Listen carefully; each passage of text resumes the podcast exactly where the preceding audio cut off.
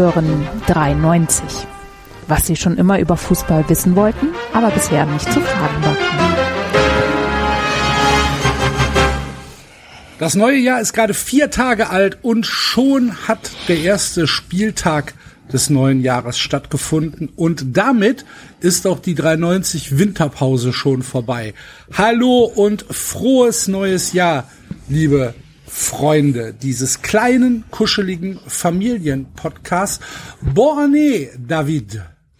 Santa Maria, Tore, die aus Träumen geboren. Hopp hat seinen Impfstoff verloren. Und bei Freiburg geht kein Ball ins Aus. Hallo, frohes neues Jahr. Wow, Alter. Nicht schlecht. Jetzt schon keine Lust mehr. Santa Maria. Ja, hallo Basti. Gute Also und frohes neues Jahr, Basti. Grüße und dir auch und euch allen und allen da draußen, speziell an die Fun Friends. Frohes neues Jahr. Und jetzt sagt mir Google, wenn ich es auf Italienisch sagen soll, dann kommt hier Felice Anno Nuovo raus, Enzo. Ist das so richtig? Kann man sagen. Felice Anno Novo, Bon Anno Novo wäre eigentlich richtiger, glaube ich. Hallo Enzo. Hallöchen, hi. Schön, dass ich hier sein darf. Ah, das ist der schöne Mann mit der roten Weine. Ah.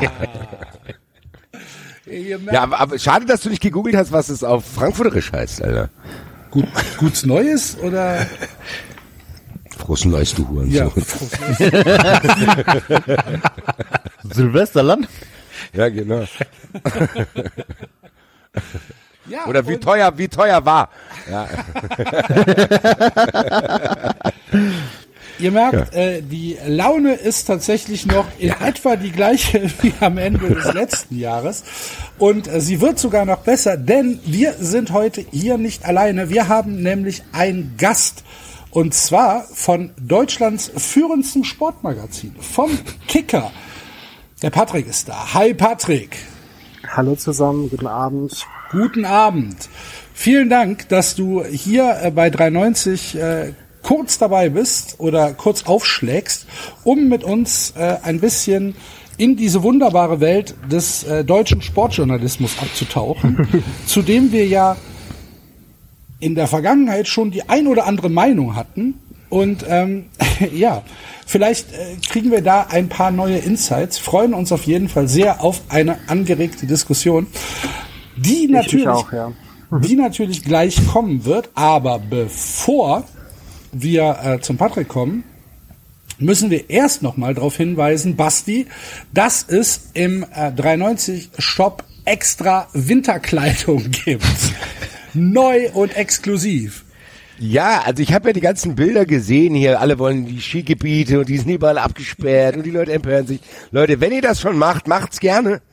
Aber bitte mit einer 390 mit einem 390 Zieht euch Schal. anständig an. Wie geil wäre das, wenn du so ein Empörungsbild hättest, wo Leute im Skigebiet in der Schlange stehen und jeder mit 390 mit einem 390 Schal, Alter. Es gibt bei 390 einen unglaublich geilen Hoodie. Es gibt eine wunderschöne warme Mütze. Es gibt einen Schal und Feuerzeuge, Feuerzeuge. Tassen. Alles. Kaffee und Kippen mit 3,90. Also passt super drauf.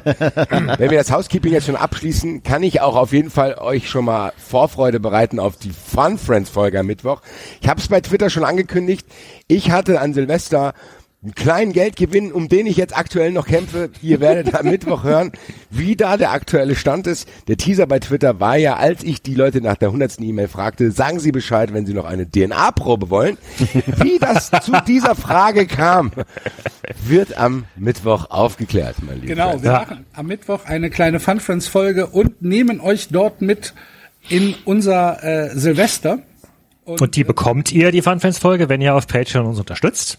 Mit mindestens vier Euro. Da sind wir aktuell oder seid ihr aktuell 1400 Patreonen. Das ist eine ganz wunderbar schöne glatte Zahl und trotzdem haben wir überhaupt nichts dagegen, wenn ihr sofort diese glatte Zahl wieder zerstört und sie nach oben treibt. Könnt ihr gerne jederzeit machen. Ähm, genau, wenn ihr äh, mindestens vier Euro zahlt, äh, kriegt ihr unsere ganzen sonstigen Folgen und auch alles, was ihr bislang schon gehört habt, äh, was wir bislang schon aufgenommen haben, so rum. Äh, und wenn ihr mindestens einen Euro zahlt, dann werdet ihr von Werbung verschont, die wir gelegentlich senden. In Das eine Beispiel sehr, sehr heute. ja. Das, was jetzt kommt, hören unsere Patreonen einfach gar nicht.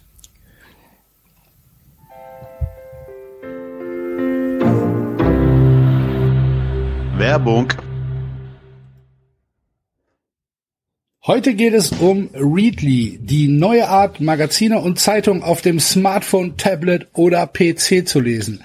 Tausende Magazine unbegrenzt lesen in der Readly App. Und zwar gibt es über 5000 Magazine weltweit. Ihr habt unbegrenzten Zugriff auf alle Magazine, und zwar wirklich alle Magazine, sowie auf die alten Ausgaben. Es gibt keine zusätzlichen Kosten außer der Abogebühr von 9,99 und ihr könnt natürlich jederzeit kündigen. Es ist keine Abo-Falle. Und wir hier von 93 sind schon ziemlich begeistert, denn da sind einige Sachen dabei, die uns ganz gut gefallen, nicht wahr? Hm, Ich habe das Wandermagazin für dich gefunden, Axel. Geil. Ähm, Ja. Schön, dass du es für mich gefunden hast. Ich habe es natürlich schon von vorne bis hinten durchgelesen. Ah, okay, verstehe. Dann habe ich noch Vögelmagazin für Vogelbeobachter und natürlich auch das äh, Tourmagazin für Rennradfahrer und äh, die Spielbox und der Guardian ist auch dabei, ist auch international. international. Der Guardian ist Ja. tatsächlich ein Riesenmehrwert. Enzo, was Ja. liest du in Readly? Natürlich als Heimwerker die selber machen Zeitschrift mit Tobbeln Do-it-yourself-Tipps. Ähm, gibt aber tolle andere Sachen, also auch Digital Home oder ähm, ganz viele Sachen mit Essen, also richtig begeistert. Und es gibt natürlich auch für äh, sportaffine Leute, die ja unter unseren Hörern ab und an zu finden sein sollten. Es gibt zum Beispiel die 442, es gibt die Sportbild und für die ganz Wilden gibt es sogar die Bravo Sport. Basti, das was für dich? Ja, ich habe mich komplett verloren, weil ich habe eine Zeitschrift gefunden, Freunde, die heißt Mein Geheimnis. Ah, Und da muss ich sagen, da gibt's so tolle, da gibt's so tolle Claims wie Mann in Gefahr. Was ist, wenn er vielleicht stirbt? Geldmaschine. Mein Sohn macht dicke Geschäfte. Ich glaube ehrlich gesagt, Freunde, dass wir durch diese Readly App und dieses Magazin einige Fun Friends Folgen gerettet haben. Und nicht nur die Fun Friends Folgen sind gerettet worden, sondern unsere Hörer können sich auch da verlieren, weil natürlich hat 93 ein spezielles Angebot. Zwei Monate für 1,99 Euro. Alle Infos dazu kriegt ihr auf unserer eigenen Landingpage. Findet ihr in den Show Notes. Und ihr könnt die sogar runterladen. Also von daher, liebe Freunde, ich freue mich sehr. Ich gebe euch noch einen mit auf dem äh, Weg. Verschwunden. Was ist mit Sophie passiert? Also, liebe Freunde, ich bin verlauf begeistert. Alleine dafür hat sich diese App schon gelohnt. Und damit ihr das Angebot auch schnell und bequem finden könnt, was 93 und Readly für euch haben, findet ihr das auf der Landingpage readly.com slash 390. Für Leute, die langsam sind, readly.com slash 390 findet ihr alle Informationen.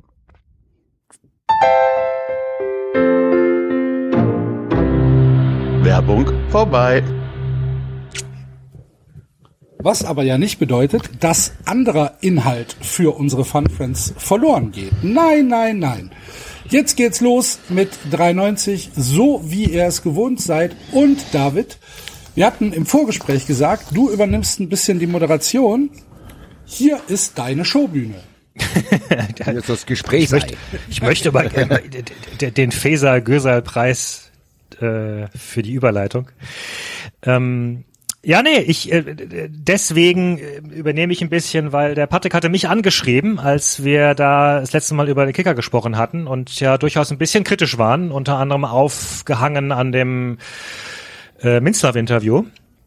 Und ähm, genau, Patrick, du bist äh, einer der jüngeren Kicker-Redakteure, wenn ich das richtig mitbekommen habe. Du bist äh, zuständig für den Südwesten vor allen Dingen oder warst zuständig für den Südwesten bislang, unter anderem für Freiburg, ich glaube auch Darmstadt und auch Frankfurt, oder? Ab und an auch Frankfurt, genau. Also ein bisschen gesprungen zwischen verschiedenen Vereinen, äh, die du genannt hast. Mainz auch noch ein bisschen euer Lieblingsverein im Südwesten. Ähm, also alles, was da unten so äh, Hessen, Rheinland-Pfalz, Baden-Württemberg runter ähm, an Vereinen ist. Aber wie gesagt, war zum ersten ersten bin ich äh, in die Westredaktion nach Köln gewechselt und ähm, kümmere mich jetzt mehr um die Vereine da, vor allem Borussia Dortmund. Du bist quasi die Quintessenz von 93, vom Südwesten nach Köln gesprungen. Das, äh, Äh, muss man Genau. kurz eine erste Nachfrage, da freut man sich dann doch, oder? Also wenn man die ganze Zeit über Darmstadt und Freiburg schreibt, man denkt, geil, jetzt kann ich über Dortmund schreiben. Das ist, Ist das eine, ist Also das, genau, ist das eine Beförderung? ich. Äh, naja, ich habe ja auch äh, über Frankfurt geschrieben. Ab und zu hast du gesagt. Ab und zu, ja, ja, aber auch. Ähm, ja, das war ja tatsächlich, also weniger ein, ein Wechsel der Vereine wegen, sondern mehr einer aus privaten Gründen. Ähm, äh, deswegen bin ich sehr froh, gewechselt zu sein, äh, weil ich auch schon seit anderthalb Jahren da wohne, wo ich jetzt arbeite und mir jetzt Ah, ein bisschen okay. Pendelei ersparen kann. Und ähm, ja, deswegen aus den Gründen sehr gerne, ähm, wobei ich die Vereine im Südwesten alle eigentlich wirklich gerne gemacht habe, auch wenn das jetzt ein bisschen wie Schlammerei klingt. Aber das war eigentlich immer gutes Arbeiten da unten. Also du bist Kicker-Redakteur und wohnst in Köln. Ganz kurz, äh, Kicker-Redakteur, wohnst in Köln. Wo trinkst du mit Toni Schumacher jetzt? Ich bin ja gebürtiger Düsseldorfer, äh, das heißt, mit Toni Schumacher würde ich wahrscheinlich kein gemeinsames Getränk finden. Das wird schon ein bisschen schwierig äh, und deswegen auch keinerlei Verbindung zum FC. Ich glaube, darauf ist es ja hinausgelaufen. bin ich ja ganz falscher Ansprechpartner. Da gibt's äh, bessere bei uns in der Redaktion, wie ihr wisst. Grüße, Frankie. Aber du hörst, du hörst jedenfalls ziemlich lang schon 93 und äh, relativ Ja, also- regelmäßig. Eigentlich fast immer, wenn ich es schaffe, wobei ich nicht jede Woche äh, vier bis fünf Stunden äh, Zeit finde, wenn ich nicht gerade pendle. Ähm, aber ja, oft und gerne. Genau. Und hast dann gesagt, du äh, äh, möchtest gerne den Kicker verteidigen ein bisschen.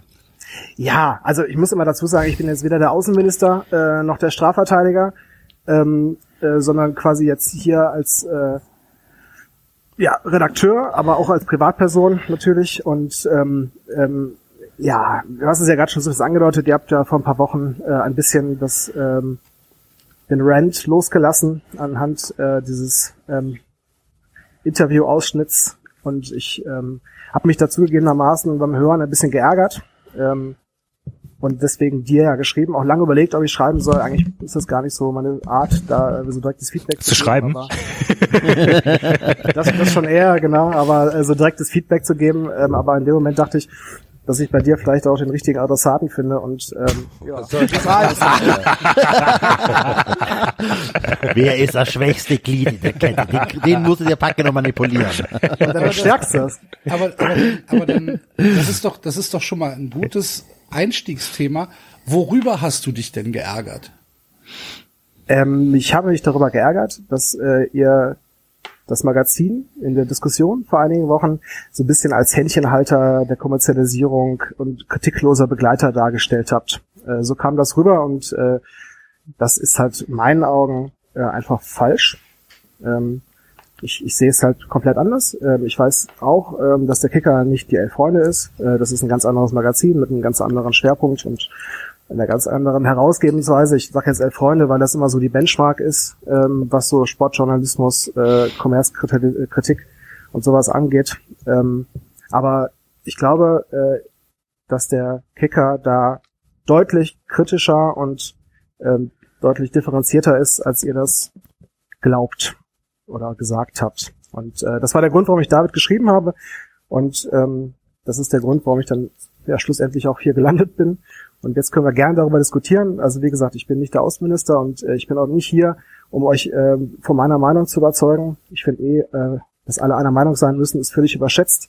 Aber äh, um differenziert zu diskutieren, das können wir sehr, sehr gerne machen.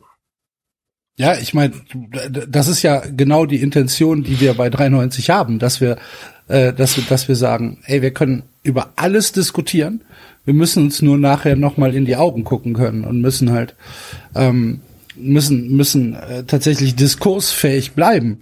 Und äh, da bist du ja bei uns äh, tatsächlich nicht falsch. Also das machen machen wir ja sehr sehr gerne. Ähm, ich muss, also wenn wenn ich kurz anfangen kann und meine persönliche meine persönlichen Probleme mit dem Kicker mal kurz darlegen äh, kann, dann ist es, dass ich den Kicker tatsächlich seit mindestens vier Jahren äh, aktiv boykottiere, dass ich ihn nicht mehr kaufe, dass ich ihn nur noch, dass ich nur noch lese, was mir zugeschickt wird, ähm, dass ich keinerlei keinerlei Interaktion mehr mit dem Kicker habe, außer halt, wenn mir dann irgendjemand ein, eine WhatsApp schreibt oder was weiß ich, über welchem Kanal schreibt, hier, guck mal, was wieder passiert ist.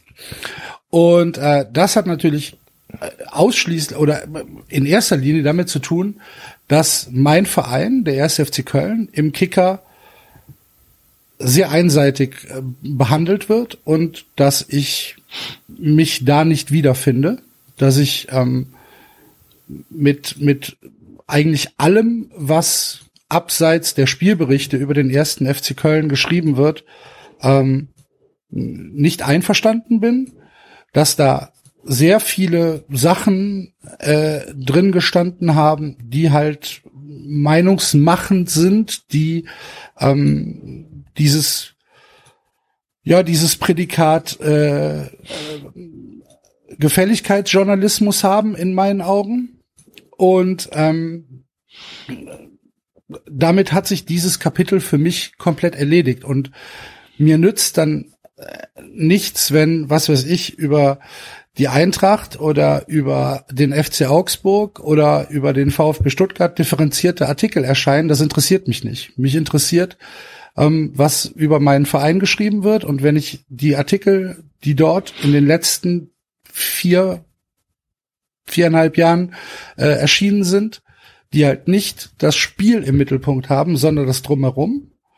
Ähm, wenn ich die lese, dann muss ich das einfach ablehnen. Das ist mein ursächliches Problem mit dem Kicker. Und dazu kommen dann halt noch so Sachen wie halt dieses Minzlaff-Interview, wie halt äh, teilweise Interviews, du hast uns ja auch ein paar Artikel zur, zur Verfügung gestellt, ähm, mit zum Beispiel Karl-Heinz Rummenigge. Wenn ich mir dieses Interview durchlese, dann sieht es so aus, als hat dieses Interview nicht stattgefunden, sondern als hätte Karl-Heinz Rummenigge halt 50 Fragen hingelegt bekommen ähm, und die, die hat er dann halt beantwortet. Das sieht für mich nicht nach einem ähm, aus dem Fluss entstehenden äh, Interview aus, weil im Prinzip die Fragen nicht anknüpfen, meines Erachtens. Und ähm,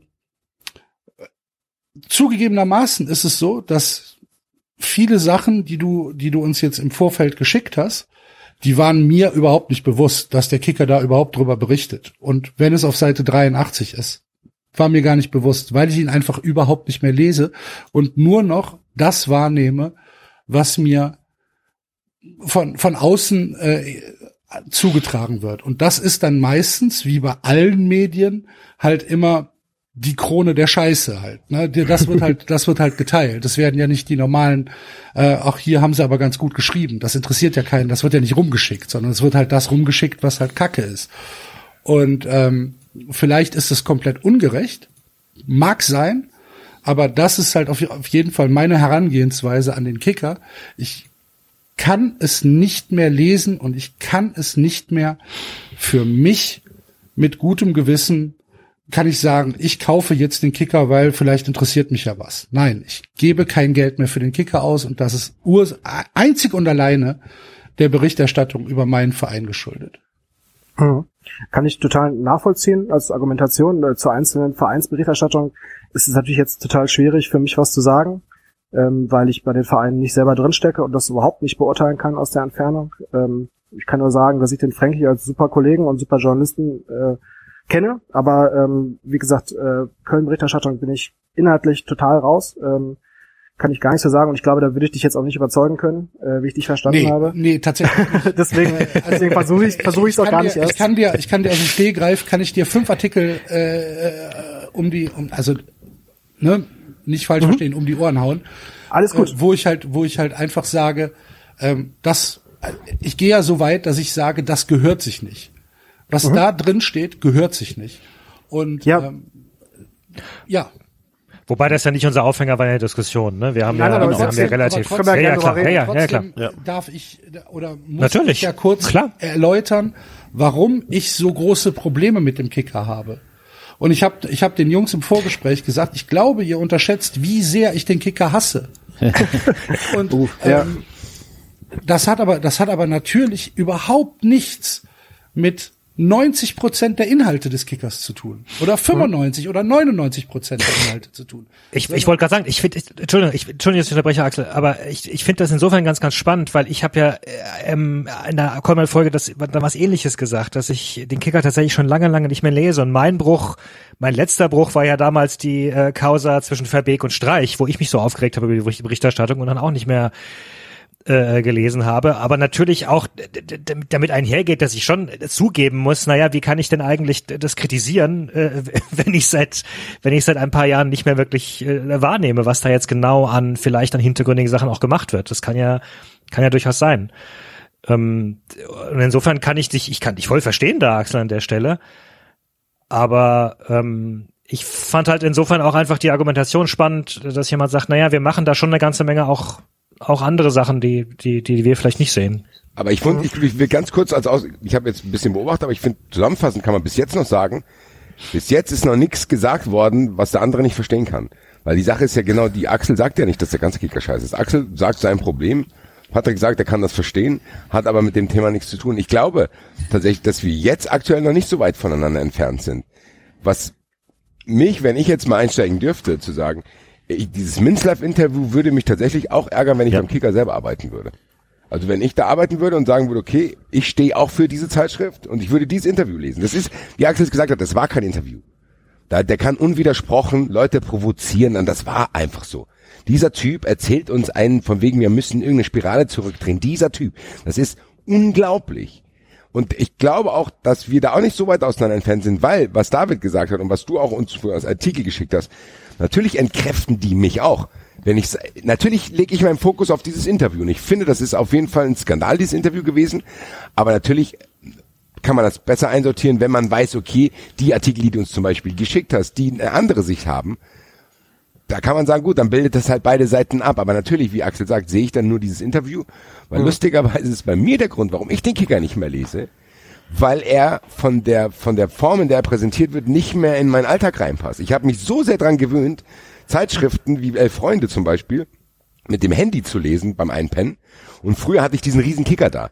Dann habe ich den da auf dem Boden liegen gehabt, habe ich umgeblättert und bla. Ich frage mich bis heute, wie ich das damals gemacht habe, eine richtige Zeitung in der Hand zu haben, Alter.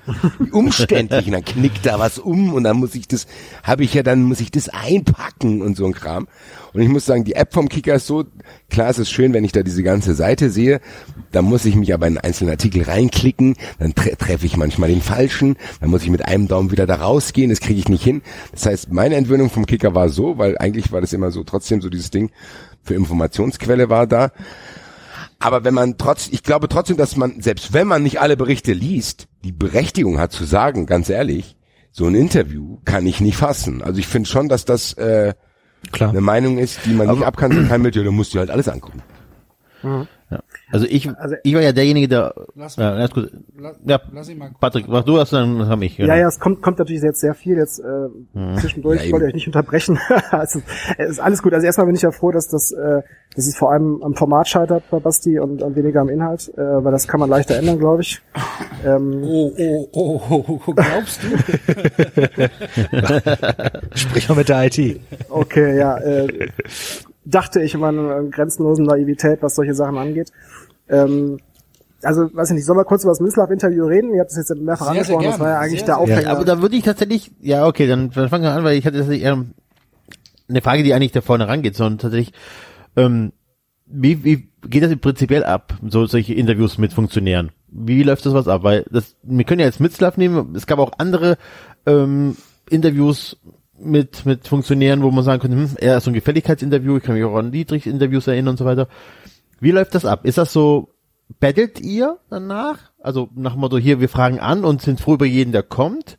Oder werden, werdet ihr proaktiv angerufen, ruft Dominik an und sagt so, pass auf Leute, es wird wieder Zeit, dass ich irgendwas erzähle? Wie, wie läuft sowas ab? Ich glaube, das würde mich tatsächlich interessieren, bevor wir einsteigen, weil das hilft wahrscheinlich der Einordnung auch ein bisschen. Ja, so Battle ist, glaube ich, schon mal der, äh, der falsche Begriff. Also es gibt natürlich, ähm, Ja, 390 Begriff. ja, ja, klar, ich habe schon verstanden, aber ich konnte es natürlich trotzdem nicht so stehen lassen. Also es ist äh, eigentlich so, dass das ähm, in regelmäßigen Abständen bei, bei wichtigen Funktionären, wie sie halt Minslav oder Rummenigge, weil es jetzt die zwei sind, die du genannt hast, äh, genauso wie äh, Saja, Bobic und andere, ähm, einfach regelmäßig zu Wort kommen, weil, weil die Menschen sind, die eine Meinung haben und immer was zu vertreten haben. Ob man im Einzelfall die Meinung teilt oder nicht, ist eine andere Frage, aber das liegt ja dann ähm, am Leser. Ähm, und ähm, ja, meistens ist es tatsächlich so, dass dann angefragt wird, so im Sinne von so, ähm, ist eigentlich mal wieder Zeit, dass wir uns zusammensetzen und quatschen, äh, wie sieht's denn aus? Ähm, kann auch schon mal vorkommen, dass, ähm, dass vielleicht ein, ein Funktionär ähm, was mitzuteilen hat, so das Interviewform dann ähm, kommuniziert, wobei dann natürlich immer im Interview die Einordnung da sein muss. Ne? Das ist ja das Entscheidende, dass das ja nicht, ich habe ja keinen Artikel selbst, der derjenige, der was äh, zu erzählen hat, sondern äh, er bekommt ja Fragen gestellt, kritische Fragen und äh, wird dann dabei eingeordnet. Ähm, das ist der, der Optimalfall, würde ich sagen. So sollte es laufen und so läuft es eigentlich auch im Normalfall. Und, und wer macht die Spielregeln für das Interview? Es, es gibt eigentlich keine Spielregeln. Man setzt sich hin und äh, der Redakteur bringt die Fragen mit und stellt sie. Und der äh, Frage Also es gibt- beantwortet sie. Okay, Und, also es gibt äh, keine, weiß- keine Vor... Ja, Entschuldigung. Nein, nein, nein, die Fragen werden vorher nicht geschickt. Die, Okay. die kriegt er, also man kann, man kann vorher, wenn man zum Beispiel sagt, äh, lass uns doch mal über das und das Thema reden, dann werden halt, werden halt grob Themenfelder vielleicht abgesprochen, ähm, aber jetzt nicht, dass, äh, ja, hier die 30 Fragen stellen wir euch übrigens, die vorab geschickt Okay. werden, das, das machen wir nicht. Ne. Und Aber natürlich ist aber wahrscheinlich auch diese- üblich, äh, nachher ist es üblich, das Interview nochmal freigeben zu lassen vom Interviewten. Oder? Das, ist, das ist glaub ich, gang gängige. Praxis, äh, Autorisierung, genau, ist, glaube ich, presserechtlich gar nicht vorgeschrieben, Hm. aber das ist so eine Art Gentleman's Agreement äh, zwischen Hm. äh, Magazinen, also zwischen den Medien und den Vereinen ähm, und ähm, ja, Optimalfall wird halt auch nicht, gar nicht so viel verändert, außer vielleicht ein paar, ähm, naja, sprachliche Sachen oder auch Okay. vielleicht, wenn man im Interview mal was vergessen hat, dass was ergänzt wird oder sagt, okay, der Abschnitt ist vielleicht jetzt noch nicht, äh, da wollen wir eigentlich noch nichts zu sagen gerade, sondern erst später, das kann schon mal gut vorkommen, aber also wenn es gut läuft, und bei mir ist es eigentlich fast immer gut gelaufen, äh, in der Autorisierung äh, kommt das Interview eigentlich fast so zurück, wie es auch hingeschickt worden ist. Aber das ist ja leider nicht der unbedingt der Normalfall. Ne? Es gab ja unter anderem auch diesen Fall mit dem, das war nicht Kicker, ich weiß gar nicht mehr, wo erschienen das. Also in der, der Journalist hat das abgedruckt an dieses Rangnick-Interview, was dann, was Playboy? Also irgendjemand, Ja, irgendeine Zeitschrift, die ein Interview mit Range geführt hat und dies am Ende nicht Playboy, gedruckt hat, weil ja, er, weil er rumredigiert hat. Ich glaube, es war der Playboy, ja. Ich glaube, es war der Playboy, genau, ja. Ja, es, ähm, Ja, kommt bestimmt vor. Ähm, ehrlicherweise, ich bin ja jetzt auch nicht bei allen Interviews, die im Kicker erscheinen, beteiligt oder involviert. Ne? Deswegen kann ich es gar nicht im Einzelfall sagen, ähm, äh, wie viel verändert wird, was zurückkommt. Ähm, wie gesagt, meine Erfahrung ist eigentlich prinzipiell eine gute, wobei ich auch, ähm, ja, also kontroverse Interviews, also nee, es ist gut, ist ja kein, kein Maßstab, ob es kontrovers ist oder nicht für einige ähm, Autorisierer. Also ich kann mich nicht erinnern, dass von mir wirklich äh, mal großartig inhaltlich was verändert worden ist. Das kommt vor, ähm, aber es ist die Ausnahme auf jeden Fall.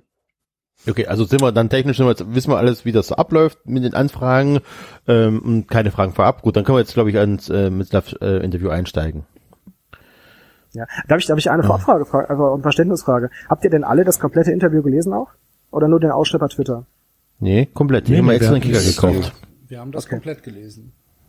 Okay. Ja, ja. Weil ich finde, ich glaube nämlich nicht, dass alle, ich habe mal nochmal nachgeschaut, alle 1317 äh, gefällt mir Angaben ähm, das komplett gelesen haben, sondern halt wahrscheinlich die allermeisten nur den Ausschnitt. Deswegen gut, dass wir dann da zumindest auf demselben Level sind.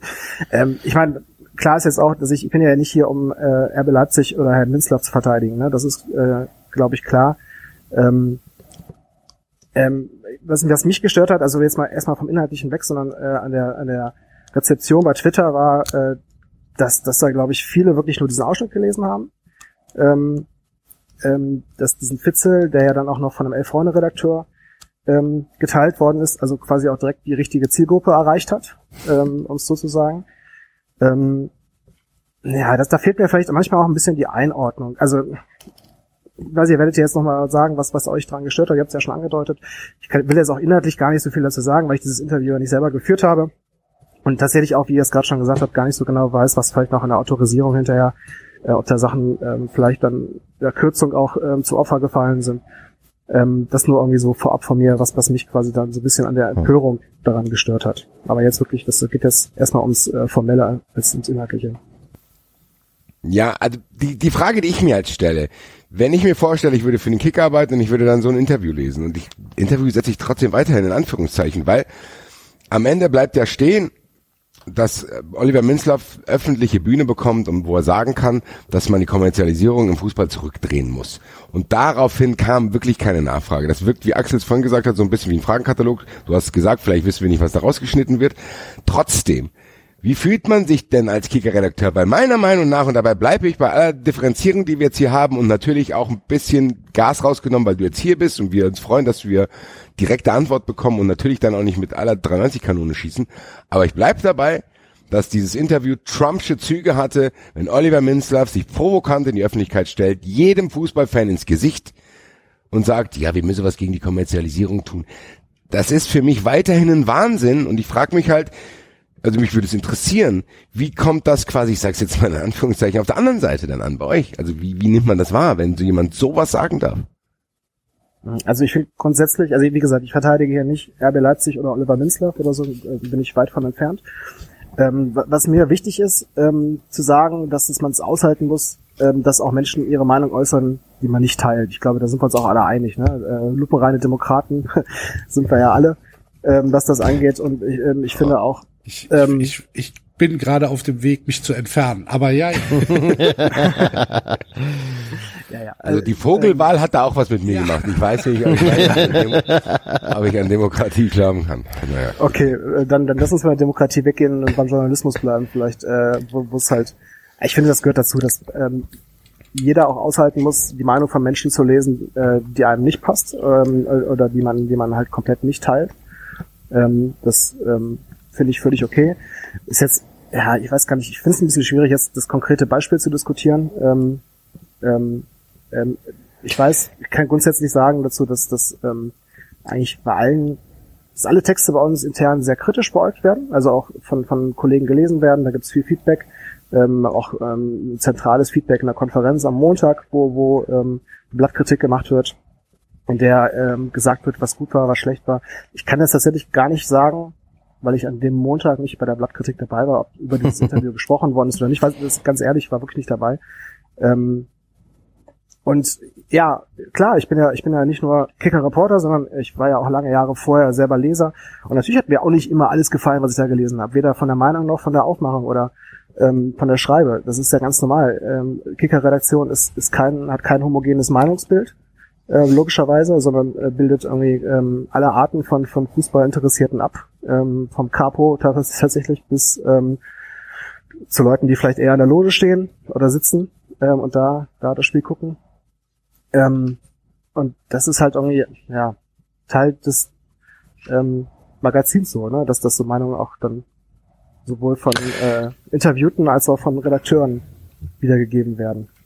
Ich finde halt, die letztendlich die, die Aufgabe des Journalisten ist ja an, in dem Moment ähm, den Leser zu vertreten. Also, äh, weil der Leser kann die Fragen nicht stellen, der Journalist muss die Fragen stellen. Also als als guter Journalist, der ein, der ein sinnvolles Interview führt, muss ich im Grunde die Frage stellen, die auch dem Leser äh, auf der Zunge liegt. Jetzt sind Leser natürlich verschieden, da werden verschiedene Leser werden verschiedene Fragen auf der Zunge liegen, aber die die Kritik, dass man sagt, ah, an der Stelle musst du doch nachfragen, ich finde, die ist die ist tatsächlich vollkommen legitim und die kam uns bei dem gesamten Interview halt zu kurz. Ich wollte dich gerade fragen, wie ist das denn eigentlich? Äh, Weil natürlich, ich war auch bei der Zeitung, also auch ich weiß, dass es Redaktionskonferenzen gibt und da hoffentlich äh, Kritik geäußert wird. Ich weiß natürlich auch, dass es in, in manchen äh, Zeitungen und Reaktionen nicht ganz so einfach ist, an bestimmten Leuten äh, Kritik zu äußern oder die auch Kritik nicht so gut annehmen. Das mag ja alles sein, aber trotzdem finde ich halt die, die, die Kritik letztlich äh, zu sagen, äh, wir müssen da an der und der Stelle müssen wir einfach nachfragen, da ist mir das Interview entglitten, die muss, die muss gestattet sein auch und die finde ich auch vollkommen legitim und das war durchaus mein Eindruck bei dem Interview. Die, die Kritik ist auch gestattet, auf jeden Fall. Die sollte äh, sowohl von Lesern gestattet sein, als auch innerhalb der Redaktion. Definitiv. Also jetzt grundsätzlich, äh, jetzt gar nicht so sehr auf das Interview bezogen, für alle anderen auch. Ne? Also das ist äh, immer so, das gehört ja auch zu einer, zu einer äh, Fehlerkultur dazu, dass man hinterher darüber spricht, wenn was falsch gelaufen ist. Genauso wie man äh, auch sagen darf, was gut gelaufen ist. Ne? Ähm, sehe ich absolut. Ähm, ja, ähm, ich verstehe eure Kritik. Äh, ich kann es ein Stück weit nachvollziehen, vielleicht sogar. Ich sehe es äh, definitiv nicht ganz so drastisch. Ähm, ähm, aber klar, ich habe ich hab verstanden, was ihr damit meintet. Kann man, kann man definitiv äh, so sehen, ja. Ich meine, es kommt vermutlich einfach an der Stelle auch was zusammen. Also es kommt halt sowohl das Inhaltliche zusammen, was uns natürlich äh, generell als Thema extrem auffühlt und aufregt. Es kommt vielleicht noch die äh, Person dazu, die es sagt, und dann kommt halt noch ein, wie wir halt das Gefühl haben, dann äh, äh, fahrlässiger Interviewzugang dazu und, und, und, und dann kam halt noch der, der, der gesamte Bereich dazu, dass wir eh irgendwie noch ähm, Altlasten mit dem Kicker äh, mit uns rumschleppen. Ich meine, das ist ja tatsächlich, das war mir aber zu dem Zeit gar nicht so bewusst auch, äh, als wir drüber geredet haben, dass wir alle äh, aus verschiedenen Gründen die Kicker gar nicht mehr lesen. so, also das ist jetzt tatsächlich für mich auch eine neue Erkenntnis gerade. ähm, Axel, Axel, du wolltest noch was sagen? Axel? was? Ja? Ja, deswegen gar nicht mehr lesen war, war, war, war mir so nicht bewusst. Ich wusste, dass du dich immer ärgerst und sowas, aber das, Ah, dass du jetzt auch sagst, übernehme ich mal deine Moderation. Axel wollte Ja. irgendwas auffragen, bevor du angesetzt hast. Nee. Doch, Nee. du hast angesetzt und dann hat David dich überstimmt. Vor 38 Sekunden. Habe ich vergessen. Ja, sonst, sonst, sonst kann ich das ja mal versuchen zu übernehmen. Also, ähm, das war ja bei uns tatsächlich das Interview so der letzte Tropfen, ne? Und ähm, das seid ja nicht nur ihr, es ist das Sportstudio, das war ja in der gleichen Sendung, äh, doch, Sportstudio, wurde in der gleichen Sendung auch stark kritisiert wegen äh, ähnlichen Berichten. Das ist Kai Dittmann, der aufsteht und klatscht und solche Geschichten. Also es sind ja ganz, ganz viele Sachen, die zusammenpassen. Und wir haben schon den Eindruck, also jedenfalls ich, dass man einfach um die Nähe zum Fußball zu wahren und das Produkt auch nicht schlecht zu schreiben, viele Sachen, die uns Fans tatsächlich interessieren, beziehungsweise auch wirklich uns wichtig sind, kleinredet. Oft auch den Eindruck hatte, den Funktionär nach dem Wort zu schreiben. Das kann ich halt auch aus VfB-Sicht gut beschreiben. Ähm, noch, äh, also kenne ich noch aus VfB-Sicht, als wir ähm, das Thema Ausgliederung hatten. Das ist beim FC ganz stark zu beobachten. Das ist schon, die Summe macht einfach schon so, dass wir den Eindruck haben, dass der Sportjournalismus in weiten Teilen vom eigentlichen Journalismus entfernt hat und mehr eine Berichterstattung für ein Produkt, das sie selber vermarkten wollen müssen Ja, sind. Da wäre jetzt, kann ich Oh. eine kleine Nebenfrage zu Enzos Frage stellen. Ist das vielleicht, geht das vielleicht gar nicht anders? Weil wenn ihr Minzlaff kritisch hinterfragt, gibt er euch vielleicht einfach gar kein Interview mehr. Und nicht nur er, sondern ganz Red Bull. Nein, nein, nein das glaube ich nicht. Äh, also, wie gesagt, äh, das ist nicht mein Verein. Ähm, ich weiß nicht, was da hinter den Kulissen läuft, aber das glaube ich, das hätte ich von vollem Herzen nicht. Ja, aber dann, also wir können ja mal, ich glaube, wir müssen auch ein bisschen davon Ja. wegkommen, immer jetzt auf dieses Minzlaff-Interview zu gehen. Ja, ich wollte gerade sagen, ich wollte, ich wollte, Wir können ja mal ein bisschen mehr gerade auf eine dich Stufe eingehen. gehen. Und, Lass mich und noch mal einfach, kurz eins sagen. Ja. Ähm, es ging ja, der, der Enzo hat ja gerade ähm, angesprochen, dieses, ähm, dieses Beispiel, ob, ob wir quasi den Fußball vermarkten müssen, stellvertretend, weil das ja das Produkt ist, was wir auch verkaufen. So und ähm, ähm, klar ist das, ich glaube, ähm, also wir, haben, wir sind ja kein Rechteinhaber, ne? kein Rechteinhaber wie zum Beispiel Sky es ist oder äh, wie die Sportschau das ist. Ähm, ähm, wir sind ja einfache Printjournalisten in der Interviewreihenfolge in der Mixzone relativ weit hinten.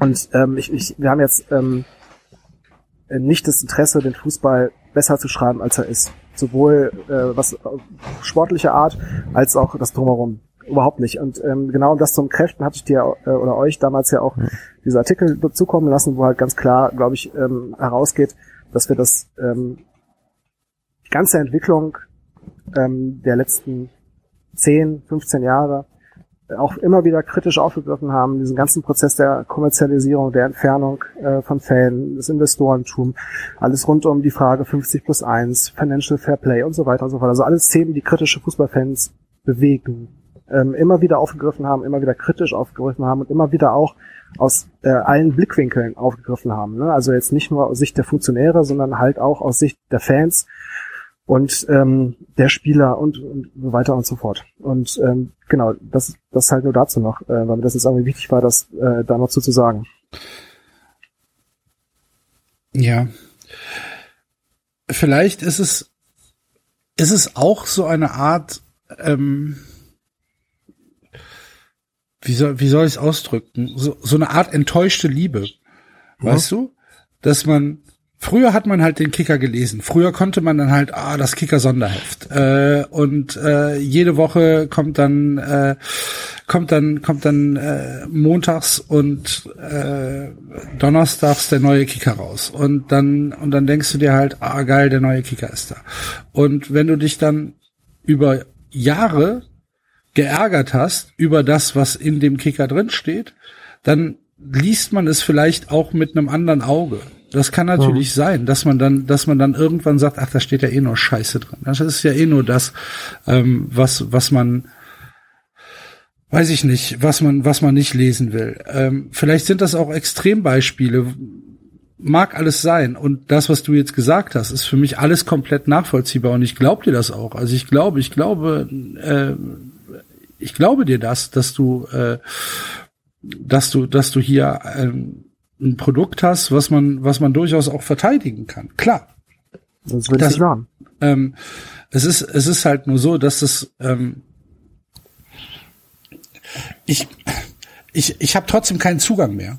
Ich kann, ich kann nichts daran ändern, dass ich, dass ich, äh, dass ich, dass mein, dass mein Verein dort anders dargestellt wird, als ich es will oder als ich es sehe. Und deswegen, ich kann mich auch ganz schlecht an diese, in diese Diskussion rein, reinwühlen. Ich habe im Moment keinen kein, kein Ansatz, ähm, den ich den ich hier bringen kann, ähm, um um hier was Kluges zu dieser Diskussion beizutragen. Dann lass es mich kurz noch in eine andere Richtung lenken oder das aufgreifen, was du gerade gesagt hast, Axel, ähm, weil ich finde das durchaus äh, spannend und das merke ich auch immer mehr, dieses, diese enttäuschte Liebe-Sache, auch vielleicht dieses, ähm, dieses Gefühl, dass der Kicker lange Zeit ein Monopol war und dass auch eine ganze Generation an Leuten sich da äh, abgewandt hat, weil es jetzt endlich dieses Monopol aufgebrochen worden ist. Ist das nicht auch eine Herausforderung an euch als Journalisten? Also ihr müsst euch ja auch wirklich konkret fragen, wie, wie gehen wir damit um? Wie, wie, was machen wir, um Leute wieder zurückzugewinnen? Weil es nützt ja letztendlich nichts, wenn Leute es nicht mehr lesen und dann selbst sagt man, aber wir schreiben jetzt hier über dieses und über das und das ist eigentlich ganz cool, nur die Leute lesen es halt nicht. Also irgendwie muss man das ja dann auch an, an Mann bringen. Ja, total schwierig, glaube ich. Also das ist tatsächlich eher eine Frage, die wahrscheinlich an ähm, weniger an mich als Redakteur geht, sondern halt mehr an unseren Vertrieb, an die Vermarktung, ähm, weil, weil die halt äh, natürlich dafür zuständig sind, wieder die Leser zu gewinnen, sei es irgendwie mit so, also Beispiel, ne, irgendwie Sonderangeboten oder, oder äh, Monats, Monatsangeboten oder sowas. Ich kann ja das Einzige, was ich dafür tun kann, ähm, und jetzt wirklich ich und jetzt nicht wir als Redakteure, sondern ist halt Themen anzubieten, die ich interessant finde. Themen zu machen, die ich interessant finde, ja.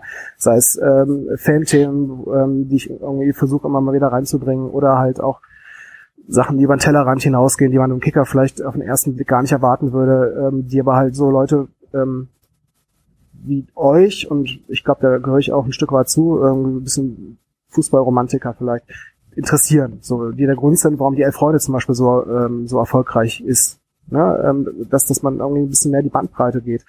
Ähm, und und ähm, da halt versucht, ähm, Leser, die das interessiert, wieder zu gewinnen.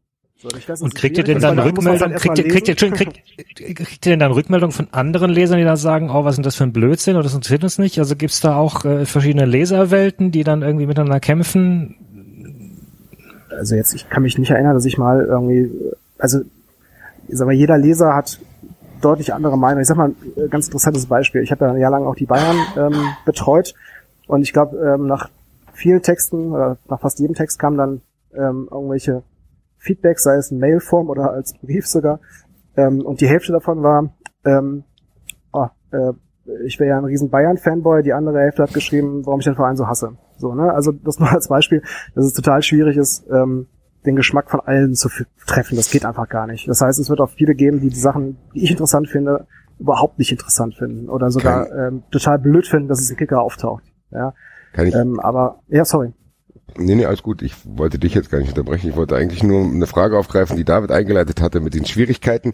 Ich meine, das, sind, das ist ja kein Kicker-exklusives Ding, dass Zeitschriften, Magazine Schwierigkeiten haben, jetzt wieder, äh, weiß ich nicht, tatsächlich gedruckte Ausgaben zu verkaufen. Das hat ja jeder. Du hast ja, glaube ich, was, was Axel beschrieben hat, dieses, ah, Montag kommt der Kicker, Donnerstag. Das war ja auch, weil man wusste, man kriegt da exklusivere Informationen. Mittlerweile wissen wir das alle nach einer Viertelstunde bei Twitter schon. Also ja, es gibt nicht mehr diesen Nachrichtenwert, den ein Kicker hat, dass du zum Kiosk gehst und guckst, ach guck mal, was da auf dem Kicker steht. Ja, was da drauf steht, weiß ich schon. Und ich glaube, diese Schwierigkeit ist sowieso hart irgendwie da die Transition zu schaffen. Meine Frage an dich ist jetzt, weil du gehörst wahrscheinlich eher zur jüngeren Generation, habt ihr, haben wir schon gesagt in der Einleitung. Mhm. Ich, ich stell's mir halt mega, mega schwer vor, wenn du zum Beispiel zu Rainer Holzschuh gehst und sagst, hier, wir brauchen auch eine Internetseite und der sagt, was, Internetseite, wir haben doch hier so eine 0100 Nummer, wo die Leute sich die Ergebnisse abrufen können. Also, ich stell's mir mega schwierig vor, dass diese Schwierigkeit sowieso da ist, plus, dass ihr da wahrscheinlich trotzdem auch paar verkrustete Strukturen habt, oder nicht? Nee, es geht eigentlich tatsächlich. Also wir haben, ähm, also erstmal Rainer Holzschuh ist ja gar nicht im operativen Geschäft, der war ja quasi auch jetzt inzwischen auch nicht mehr, war ja nur Herausgeber. Das heißt, der hat äh, mit dem Inhalt eigentlich ähm, nichts mehr zu tun der gehabt. jetzt nur noch den Scheinwerfer drehen. Ja, das tut er ja leider auch nicht mehr jetzt. Der ist ja jetzt eingestampft zum ersten ja. ersten äh, für euch als Neuigkeit, ja, weil es wahrscheinlich Das dürfen wir hier verkünden. Geil, Alter. Nein, nein, nein, es ist leider Wir nehmen leider das nicht jetzt hier mit 93 rein. Ab exklusiv. jetzt wird 93 den Scheinwerfer drehen, meine Geil. Freunde. Könnt ihr gleich noch irgendwie einen Exklusiv-Twitter ähm, absetzen. Nein, das ist, ähm, das, aber das nur quasi nebenbei. Nein, es ist überhaupt nicht schwierig tatsächlich. Ähm, und Nee? die, Strukturen sind auch nicht so verkrustet, wie man das vielleicht denkt von einem Magazin, was äh, 100 Jahre alt geworden ist. Im Gegenteil, das ähm, ist so, dass eigentlich auf allen Ebenen ähm, also sowohl bei den Reportern als auch dann leitende Redakteure, ähm, Umsetzer, ähm, Tischredaktion und so weiter und so fort, eigentlich alle ähm, überall gut durchmischt sind. Altersstruktur, aber auch äh, von Meinung und, und Ideen, wie diesem äh, Blatt aussehen muss. Das ist ähm, echt sehr produktiv. Sonst würden so Themen ähm, auch gar nicht durchkommen. Ne? Also äh, ich, ich habe noch nie erlebt, dass ich ein Thema vorgeschlagen habe und das nicht genommen worden ist, weil das nicht passt zum Kicker. Sondern äh, vielleicht ist es dann einfach äh, nicht interessant genug, wenn ich es angeboten habe, was gut sein kann, oder es sind Zeitpunkt sind andere Sachen besser oder so, aber ähm, ähm, also ich habe noch nie erlebt, dass einfach, dass ich sage, also ich will ein Fanthema machen. So, nee, Fanthema machen wir nicht. Haben wir noch nie gemacht. Oder so. Das gibt's tatsächlich überhaupt nicht. Ich weiß, das Aber ist dann, das dann Klischee, ist es was ja aber eigentlich so noch schwieriger raushalten. für euch, wenn das keiner mitkriegt. Ja, es ist schade. Ich finde es Weil schade. wenn allem. also jetzt mal ganz ja. im Ernst, ich war dem Kicker immer wohlgesonnen. Ich habe es gesagt, ich habe es immer eingebaut, ich habe auch eher das verloren, weil ich das im Handy sehr umständlich finde. Und Mhm. natürlich denke ich mir dann irgendwann, ich man kennt auch die alten Doppelpass-Sendungen, da sitzt Rudi Brückner, da sitzt Carlo Wilder und erzähle sie sich was. Und natürlich bleibt es bei mir hängen, wenn wir sehen, dass der beim Fußballer des Jahres, der Torwart des Jahres, Manuel Neuer nimmt. Und du denkst hier, Leute, habt ihr sie noch alle? Da denke ich, ich glaube tatsächlich, dass das viel ausmacht, wie auch einzelne berühmtere Redakteure in der Öffentlichkeit rüberkommen. Axel hat es mit Frank Lussem gesagt, bei mir ist es tatsächlich Carlo Wild. Wenn ich den manchmal reden höre oder wenn solche Aktionen, natürlich ist es vielleicht von mir unfair, aber ich denke mir dann, also Leute, also für mich fühlt sich der Kicker trotzdem manchmal, und ich kann es als Eintracht-Fan halt gut vergleichen, für mich fühlt sich der Kicker trotzdem oft noch an wie Heribert Bruchhagen. Und ich habe wahrscheinlich noch nicht mitgekriegt, dass der ein oder andere Bruno Hübner und Freddy Bobic da vielleicht im Hintergrund arbeitet, ist bei mir noch nicht angekommen. Für mich ist der Kicker immer noch was Heribert Bruchhagen, da sitzt er da, da streitet er sich vielleicht mal mit so einem Redakteur, aber so ein bisschen, ja, ich muss sagen, der Kicker ist für mich trotzdem noch so ein bisschen Rotweinbande, muss ich ganz ehrlich sagen. Ja, das ist ein, ähm, das hätte ich, ich will jetzt nicht sagen Klischee, aber das ist ein ähm, Bild, was er sich wahrscheinlich über viele Jahrzehnte aufgebaut hat, was aber äh, schon länger nicht mehr aktuell ist, finde ich. Also sowohl was die Themenauswahl angeht, als auch, auch was die einzelnen Meinungen angeht. Das ist super, super divers. Warum kriegen wir das nicht mit? Ja, weil ihr es nicht lest.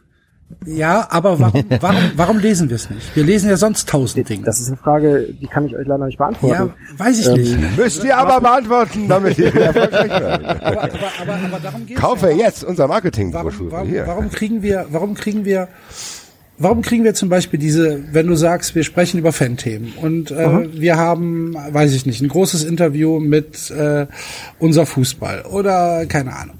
Ähm, warum, warum kriege ich das nicht mit? Warum weiß Äh, Das kann aus- ich tatsächlich nicht genau sagen. Ja, also aber das ist doch- aber das ist doch ein Problem, Solche oder? Themen äh, auch ähm, online, also über die App anreißen, dass wir, dass wir irgendwie einen Ausschnitt präsentieren und sagen, so hier das ganze Interview, dann am Montag ein Kicker. Ähm, ich, ich finde, viel wird ähm, auch über Twitter transportiert, wenn mal was Interessantes drin ist. Ähm, ja, viel steht auf der Titelseite, wenn man sich es einfach nur im Kiosk oder ähm, Bahnhofszeitschriftenladen anschaut. Ähm, Ja, aber das ist Naja, doch, aber halt das ist doch krass, mal, wenn, ja. wenn man wenn man drüber nachdenkt, ist es doch wirklich krass. Ich bekomme, was weiß ich, ähm, wenn wenn es jetzt um Fußball geht, tatsächlich relativ viel mit über Twitter, über meine Timeline, über Leute, die mir irgendwas schicken. Was weiß ich, wie viele Mails ich am Tag mittlerweile von irgendwelchen Leuten kriege. Hier hast du das und das schon gesehen. Ist das nicht was für eure Sendung? Bla bla bla. Und ernsthaft, ihr spielt da keine Rolle. Und ich weiß, also so wie du das jetzt gerade sagst, frage ich mich halt, warum das so ist. Weil da, da, das muss ja einen Grund haben. Ja, Ich kann es dir nicht sagen, wirklich nicht. vielleicht, vielleicht verbreiten die Leute lieber Sachen, über die sie sich aufregen, als über die sie sich Klar. freuen. Ja, aber da müsste der Kicker sehr bekannt sein. Das, das ist, das Ja, ist ja, ja, klar. Das ist ja Aber sie klar. verbreiten auch Sachen, die sie mögen, so ist es nicht. Also es stimmt schon, ich glaube schon, dass, dass das eine Aufgabe ist. Natürlich kannst du das jetzt, wenn du da jetzt dir spontan nichts so einfällt, äh, wird dir auch nichts einfallen, wenn wir dich noch zweimal fragen. Aber Ja. ich glaube schon, dass das eine Sache ist, die du mit den Redaktionen ähm, oder die nächsten Wochen, Monate, wie auch immer, mal, mal, wo ihr mal grübeln Da solltet. machst du dir jetzt mal Gedanken drüber. Dann kommst du Nee, nochmal also aus eurem, nein, aus eurem eigenen Interesse, weil tatsächlich, also nochmal, ja, als, äh, äh, äh, die, Schreib das jetzt auf. Nein, ich glaube tatsächlich aus, aus eigenem journalistischem Interesse sollte man sich, äh, ist, ist das, glaube ich, ein wichtiges Feedback zu merken, dass man Mhm. nicht stattfindet in einer gewissen Blase, die möglicherweise sehr wohl interessiert wäre. Und es stimmt sogar, ich habe das ja jetzt ein paar Mal auch jetzt äh, so ein bisschen äh, humorvoll erwähnt, dass ich den Kicker mittlerweile etwas häufiger wieder lese, seit ich dieses E-Abo abgeschlossen habe, wegen unserer einen Folge, wo wir in die äh, 80er Jahre abgetaucht sind. Und das stimmt schon. Es gibt immer wieder mal äh, Interviews jetzt dabei, wo ich sage, ach guck, äh, das ist sogar ähm, interessant. Ich, ich habe immer noch keine Routine äh, bekommen, ihn wirklich regelmäßig zu lesen. Da müssen wir, ich habe eh schon gerade gesagt, wir müssen mal eine Funfest-Folge drüber machen, wie wir Medien nutzen eigentlich und warum und wieso und was sich da verändert hat. Ich finde das super spannend. Ähm, aber tatsächlich ist es ganz schwierig, da wieder, glaube ich, wieder reinzukommen in so eine Mediennutzung. Und das, das müsstet ihr im Grunde. Als, und das hat nichts mit Marketing oder nicht nur mit Marketing zu tun. Das hat, glaube ich, schon auch mit, keine Ahnung, mit, mit, irgendwie mit Auftreten, mit, mit, ja. Gut. Ich nehme es mal Welchen- mit. Also, es geht ja, ja. geht ja, warte, ganz, sorry, ganz kurz, Enzo. Aber es geht ja jetzt vor allem, also die sportlichen Themen und sowas, da brauchen wir ja nicht drüber reden, dass das da irgendwie die Verbreitung Mhm. ganz gut funktioniert über Agenturen und äh, andere Medien, die es aufgreifen und so. Es geht ja jetzt speziell um so ähm, Themen, über die wir jetzt gesprochen haben, ne? Also Klar. so Fan-Themen zum Beispiel. Ja, genau. und sowas. Ja, ja, klar, Ja. genau. Ja, ja, klar, genau. Ja, klar. Es geht nicht Ja, darum, das dass ihr irgendwie Hinweis. diejenigen seid, die Transfer-News oder sowas äh, äh, äh, haben. Das ist, das ist klar. Ja, ja, nee, es geht, es geht Ja, um ja, das, wo du vielleicht- selbst gesagt hast, mit denen Ja. Themen, mit denen man spontan den Kicker gar nicht assoziiert. Muss man vielleicht besser verkaufen, da gebe ich euch recht, ja. Genau. Ja. Okay, also welchen Wir müssen aber eins äh, kurz festhalten, der Kicker ist ja jetzt Himmel, auch nicht das. Bratwurstmagazin. Nein. Enzo, bitteschön. Die, der, der, der Ich möchte einen Preis abholen und zwar die, also den Kicker-Artikel, den wir alle mitbekommen haben und auch wunderbar recherchiert war, war der vom 28. September, als der Kicker über den Datenskandal beim VfB berichtet hat. Ja.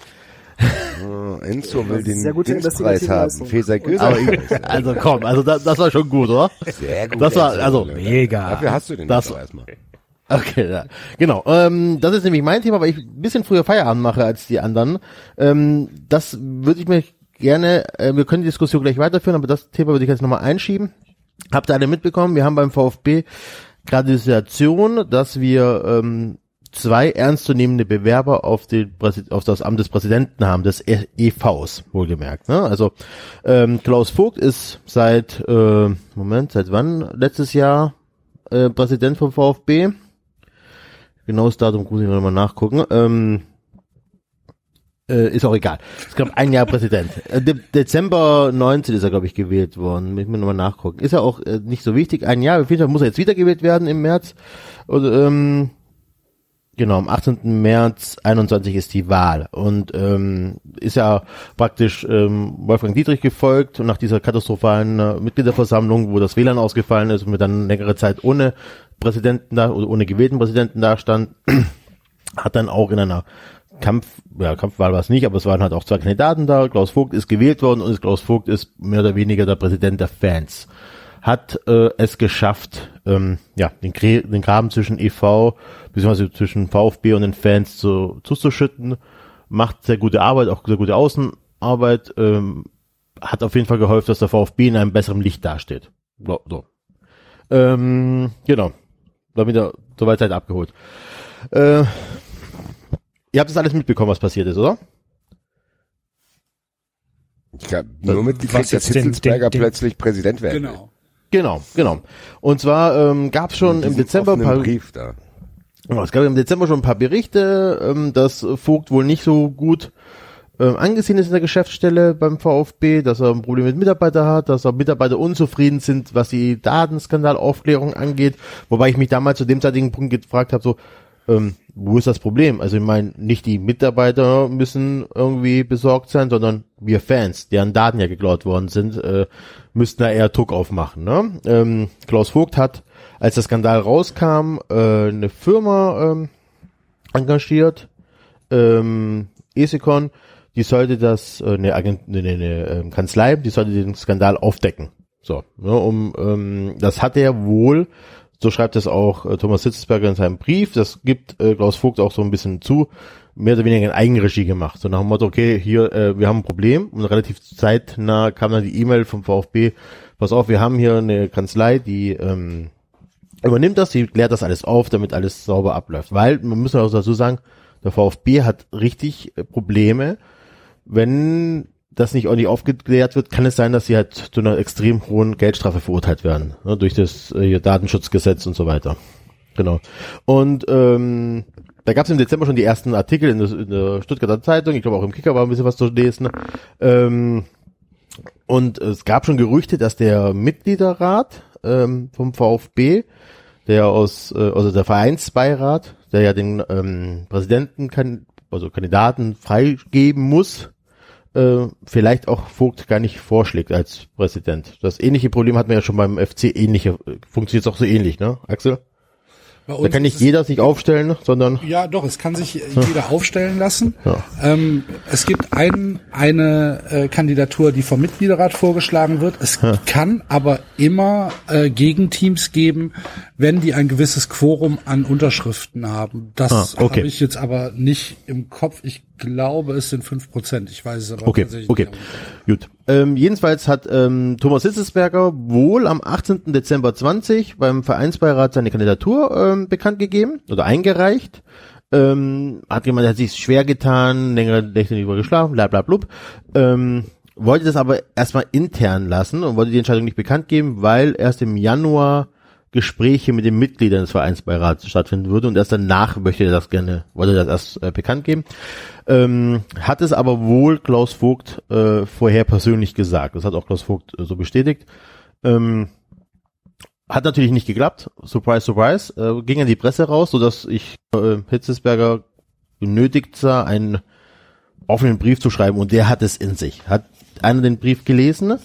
Ja, ich habe es tatsächlich gelesen und was ich die krasseste Stelle fand ich, dass der erste Grund, den er aufführt, ist, dass klar muss man das mit den Daten auflösen, aber wie der das gemacht hat, das geht nicht. Da ist auch äh, bla bla bla der Verein in Gefahr. Also das klang, die erste Genau. Absatz, der war unglaublich konstruiert, zu sagen, jemandem vorzuwerfen, Klar muss man sowas aufklären, aber doch nicht so rabiat, wie Sie das tun. Das kostet Genau. ja schließlich auch Geld. Also, Genau, ja. ich habe das gelesen, ich habe das mit offenem Mund gelesen. Ich habe gedacht, das hat er nicht geschrieben. So. Ja, also es ist so, dass er am Anfang ein bisschen anfängt, dass der VfB ihm so wichtig ist und so weiter und so fort. Ja, ähm, und dann, ähm, es ver- genau, dann gibt's halt, dann schreibt er hier, ähm, der Riss verläuft, also es gibt einen Riss zwischen dem V, also beim VfB und zwar nicht zwischen EV und AG, wie man es vermeiden kann. Also ihr wisst ja, der VfB ist ausgegliedert. Mm, Der Riss verläuft zwischen unserem Präsidenten äh, und äh, auf einer Seite dem gesamten Vorstand der, der AG und zahlreichen Gremienmitgliedern aus Präsidium, Aufsichtsrat und Vereinsbeirat sowie Mitarbeiterinnen und Mitarbeiter auf der anderen Seite. Das heißt, Was man ganz kurz dazu sagen muss, Enzo, wo auch Leute noch da drin sind, die bei dem Datenskandal in Probleme geraten können. Genau, genau. Das kommt dazu. Das sind Leute, die wirklich äh, wahrscheinlich beim Datenskandal äh, scheiße Natürlich da keinen Bock drauf haben. Genau. Aber dem Ähm, jetzt vorzuwerfen, dass das zu viel Geld kostet, Alter. Klar, Genau, klär das auf, er- aber das darf nicht zu teuer sein. Geh mal, Freund hier. Genau. Und dann sagt er hier, die externe Prüfung von Essecon macht äh, ihren Job, ähm, bla bla bla, aber es kommt irgendwie kein Ergebnis raus und es ist zu teuer und die AG musste den Verein unterstützen, damit der Verein nicht zahlungsunfähig ist. So, zwei Punkte dazu. Und das finde ich tatsächlich einfach mies von Hitzesberger, weil das einfach, sind auch einfach Stimmungsmache. Das eine ist, die Kosten von Essecon betragen aktuell um die 400.000 Euro. Ja, die sind aber zum großen Teil von einer Versicherung gedeckelt. Das heißt, das Geld kommt, natürlich vielleicht ein bisschen Verzug, hat man vielleicht Liquiditätsengpässe, aber das Geld kommt wieder, zu ganz großen Teilen. Der, die PR-Beratung um Schlittenhardt, der diesen ganzen Skandal ja verursacht hat, der diese Daten missbraucht hat, dieser Mensch hat 700.000 Euro bekommen vom EV. Um das einfach nur mal in Relation zu setzen. Ne, was, was hier, äh, von was Beträgen wir reden. Das heißt, Ja, aber das ist 700.000 das, was Euro. ich meine. Das, Ja. Aber das ist der erste Absatz. Weißt du, normalerweise Genau. ist doch dein erster Absatz, du weißt doch ganz genau, diese vier Seiten liest eh kein Schwanz. So, was mache ich? Schreibe ich die krasseste Sache in den ersten Absatz, damit es hängen bleibt. Und das soll Genau. das sein, dass das zu teuer war, oder was? Das ist so mit ein Punkt, genau.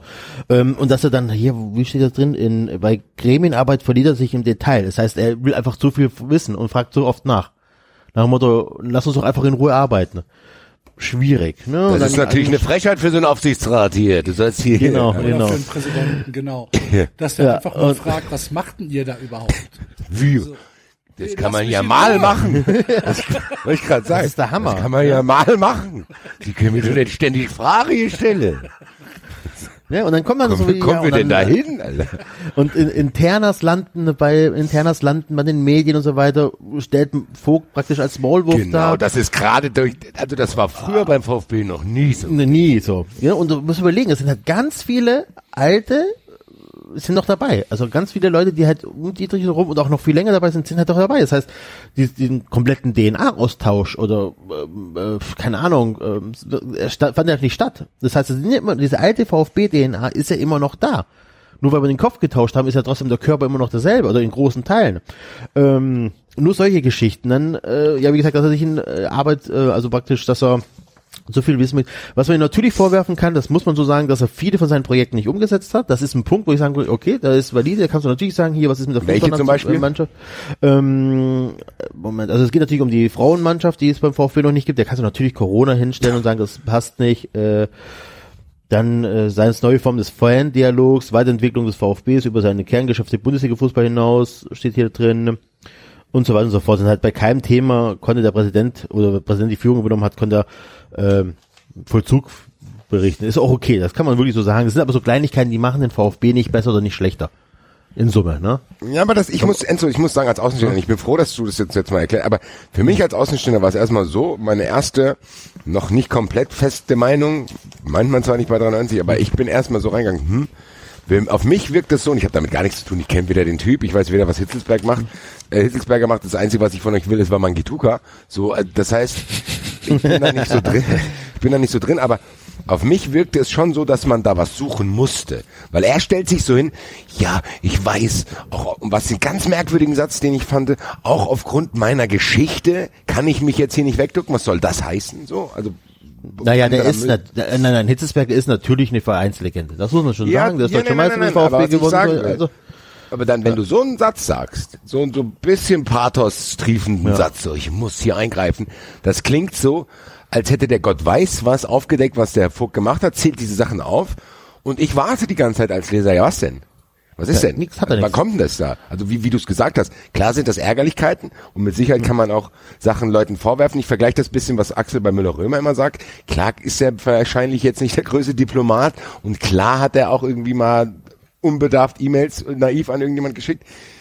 Aber das soll das jetzt sein, während ich gerade damit beschäftigt bin, dass Leute Facebook-Gruppen gründen, um Leute zu manipulieren, Daten abgekauft werden und bei Twitter ständig neue Accounts auftauchen mit VfB 034598, die sagen, ja, der Hitzelsberger, der macht es. Wo du denkst, sind wir jetzt hier plötzlich in Ja, aber das passiert ja gerade haben wieder, die bei, genau. Ja. Haben die bei Cambridge Analytica angerufen oder was? ja, aber das ist tatsächlich, Aber also das diese, ist ja wirklich. diese Dynamik ist ja tatsächlich eins zu eins das Gleiche, was bei, was bei uns passiert ist. Ne? Der Altinternationale kommt, äh, sagt, ich bin, ich bin äh, hier in der Verantwortung aufgrund meiner Geschichte, liebe Leute. Äh, ihr müsst gar nicht mehr wissen, als dass ich es bin. Und äh, dann hole ich mir ein paar Vorwürfe gegenüber dem, dem bestehenden Präsidium und dann äh, Ja. go. Ist nicht ganz vergleichbar, weil ähm, Hitzesberger natürlich das Momentum auf seiner Seite hat. Er ist ja aktiv in der AG. Er ist ja praktisch das Gesicht des erneuerten VfB-Profikaters oder auch der Profimannschaft. Kurz, ne? kurze Zwischenfrage, wie ist das Konstrukt zwischen e.V. und AG? Ähm, ja, die AG hat praktisch den ganzen Profifußball unter sich und nee, äh, nee, wem, wem, ja, gehört, ja, wem gehört die AG? ähm, Wer ist da? zu, wer ist der, wie viel, wie viel, wie viel Stimmen hat, hat die e.V. noch? ja, ich ich glaube, ich, wie 60% bei der oder Eintracht. so. Ein paar 30 Ja. Prozent sind schon Okay, verkauft. okay. Ja, glaub ich. irgendwie so. Also äh, ne, und das, der EV hat auf jeden Fall ähm, Kontrolle über die AG oder Kontrollmöglichkeiten. Ja, ja, ja, Ähm, Also das heißt, So. Hitzelsberger ist angestellt oder ist, ist trotzdem immer noch ähm, der, dem, dem e.V. Äh, unterstellt. Finde ja, ich einen guten, finde ich gut Ja, ja. festzustellen, weil eigentlich bewirbt er sich quasi um den Posten seines eigenen Chefs. Genau. genau. Genau, So, das ich- ich kommt will nämlich genau mal, dazu also- und das ist ja nämlich das, was auch die Stuttgarter Zeitung schreibt, glaube ich, ne, die Sportschau war das. Ähm, ich finde den Tweet jetzt nicht auf Anhieb, aber ist auch egal, da, wo die ja genauso schreiben, naja, was ist das ein bisschen für ein Demokratieverständnis? Wenn du auf einer Seite sagst, so hier, ähm, pf, oh Gottes Willen, der Präsident will alles wissen, was, was, was stimmt denn mit dir nicht? Und gleichzeitig bist du ja Vorsitzender der AG und Vereinspräsident, das heißt, dir gehört alles. Das ist tatsächlich ein sehr schwieriges ähm, Demokratieverständnis und auch nicht ganz nachvollziehbar. Und ähm, ich weiß auch nicht ganz genau, was Hitzelsberger da geritten hat. Er ist jetzt zurückgerudert. Man hat sich wohl ausgesprochen. Ähm, keine Ahnung, was da jetzt am Ende rauskommt. Hitzelsberger war wohl überrascht über die Kritik an seiner Person. Was hat er, aber ganz ehrlich, was hat er denn gedacht? Was da passiert? Das ist auch so geil. Hier, das, Das Ding, also Hitzelsberger habe ich so nicht eingeschätzt, aber ganz ehrlich. er hat 400.000 Euro ausgegeben, da muss ich mich in den Dreck werfen für euch hier. Ja, aber mal ganz ehrlich, Leute, wir reden hier, also der VfB und die Fans haben sehr unter dieser Ausgliederung gelitten, weil die tatsächlich von den von den aktiven Fans sind ja nicht unterstützt war. Es ist ja nicht, dass es wirklich einer wollte, sondern man hat da mit ganz vielen miesen Tricks gearbeitet, um diese Ausgliederung zu bekommen. Und diese Ausgliederung hat ja nichts gebracht. Wir haben da keine Ahnung, ich glaube 40 Millionen, ja, 40 Millionen von Daimler bekommen, sind abgestiegen. Das heißt, wir haben ja 0 0,0 gewonnen durch die Ausgliederung. Und dann gleichzeitig, also du, du, den, den Fanpräsidenten, der ja wirklich das Mandat der Fans bekommen hat und der auch wirklich mal, wo die Fans ja wirklich große, große Sympathie für hegen, den so äh, öffentlich anzugreifen und sich dann zu wundern, dass vielleicht doch nicht alle auf seiner Seite sind. Alle, die so vielleicht ein bisschen mehr nachdenken als sonst über den VfB, so, oh nee, ist vielleicht doch nicht so geil. Klar sind die Stimmen da und auch bei mir im Umfeld sind die Stimmen da, die sagen, ja, der Hitzesberger, der macht das doch geil und der, der ist doch super, guck mal, was für eine geile Mannschaft. Und überleg doch mal, wenn der weg ist, dann ist der Trainer weg, dann ist der Sportvorstand weg, äh, der Sportdirektor weg, dann sind die alle weg, die sind alle nur wegen ihm da. Ne, also die haben, also das ist auch diese Sorge da, so okay, scheiße, wenn der jetzt natürlich jetzt hier als Verlierer vom Feld geht, dann haut der ab und nimmt alles mit. Deswegen ähm, ist natürlich auch da die Stimmung pro Hitzfeld relativ äh, relativ groß. Hitzfeld habe ich gesagt, Hitzesberger. Ähm, ne, und das ist nee, und die haben es aber ins, also die haben es geschafft, sofort mit dieser Veröffentlichung von äh, Hitzesberger Brief, dass schon wieder eine Spaltung stattfindet zwischen den Fans. Die ist da. Und ob die so schnell wieder zu kitten ist, weiß ich nicht. Ich merke das, ich verliere mich selber in Facebook-Diskussionen, wo einfach die Leute sagen, ja wieso, der hat uns doch hier zum Meister geschossen und hat doch das gemacht und jenes. Die dann ganz viele Sachen nicht hinterfragen. die ja, das ist ja das, was Axel sagt. So, ich bin's, ich habe hier was geleistet, ich habe emotionale Farbe für euch. Und natürlich hat er, natürlich nutzen die auch eine gute Zeit gerade aus. Natürlich. Ja, klar. VfB Stuttgart spielt guten Fußball. Äh, Hitzelsberger sein Buddy Mislint hat, hat gute Spieler gekauft. Das darf man ja auch nicht vergessen. Die Frage ist halt nur, reicht das aus, um dass es einfach einem völlig egal zu sein scheint, was da mit diesen Daten passiert und dass die jetzt quasi um, ich bleib dabei, dass die den absägen wollen, weil das denen unbequem ist. Ja. Weil es denen unbequem ist, dass jetzt in diesen sportlichen Erfolg, natürlich will das auch kein Sponsor hören und natürlich kriegst du auch Druck. Hitzelsberger kriegt wahrscheinlich Druck von allen, die um ihn rumsitzen. A, weil die Hälfte damit noch mit drin hängt. B, weil die Sponsoren sagen, Alter, ihr seid doch sportlich erfolgreich, was macht ihr denn jetzt hier so einen Stress? Natürlich gibt's Impulse, die du haben kannst, zu sagen, komm, es läuft doch gerade scheiß jetzt mal auf diesen scheiß Datenskandal, nur weil mir da mal ein paar irgendwie Adresse mal rausgesucht habe, war halt blöd und da habe ich vielleicht nichts mit zu tun. Ich habe jetzt aber auch keinen Bock, das hier alles aufzudecken. Den Impuls kann man ja vielleicht noch verstehen, aber es ist immer wieder erschreckend, wie Axel sagt, wie sich das gleicht und wie das funktioniert. Das ist ja das Ding. Das ist einfach niemanden interessiert, dass diese Leute, die diese Daten abgegriffen haben, und wir hatten den Ron ja hier zu Gast, der uns das schön auch erzählt hat, dass das niemanden wirklich so krass zu interessieren scheint, dass die jetzt einfach da einen Grabenkampf aufmachen und da keiner mehr Also- drüber spricht.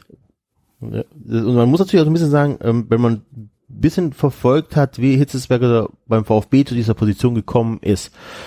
Da war ja, es war auch, ne, wurde ja eine Ausschreibung und dies und jenes und war ja auch nicht der optimale Kandidat. Der hat ja kein, also, ne, so die offiziellen Standards, die man bräuchte, hat, erfüllt er ja nicht zwingend. Er hat keine Ausbildung, dies und jenes, also ist ja ein kluger Kopf, aber ein bisschen Handwerk äh, fehlt ihm dazu, Werkzeug, ne, um auf diese Stelle zu bekommen, also auf, sagen wir mal so, er würde sie nicht in der freien Wirtschaft bekommen. So, ist auch egal. Ähm, da sind natürlich auch Leute dabei, die ihn unterstützt haben, die eventuell bei diesem, bei diesem Datenskandal nicht gut dastehen. Ja? Und ob das vielleicht so eine alte Dankbarkeitsgeschichte ist und dann mal so, okay, du hast mir jetzt geholfen, diesen geilen Job zu bekommen, da helfe ich dir jetzt hier aus der Nummer raus, weiß ich nicht. Ne? Ist nur eine Vermutung. Äh, vielleicht unterstelle ich Hitzesberger da auch zu sehr, aber krass ist es halt in allgemein. Ne? Und äh, was halt wirklich positiv aufgefallen ist, weil wir jetzt ganz viel Medienkritik gemacht haben, das sind ja die Medien fast alle auf, auf einer Seite. Also glaube ich, kaum einer unterstützt den äh, Vorgang, auch die Art und Weise, wie Hitzesberger das gemacht haben, unterstützt das ja. Also der bekommt richtig, richtig äh, fett ab. Wie geht's aus? Ähm, die haben sich jetzt ausgesprochen, man, man hat miteinander gesprochen. Ich gehe davon aus, dass einer von beiden seine Kandidatur zurückzieht. äh, im besten Fall Hitzesberger. Einfach Nee, nur, um die passieren. Demokratie im Verein auch zu wahren. Also ich glaube ja, dass, ich glaube mir, wenn er sagt, Vogt ist ein schlechter Chef, das kann ja sein. Also um Gottes Willen, das kann ich ja nicht beurteilen.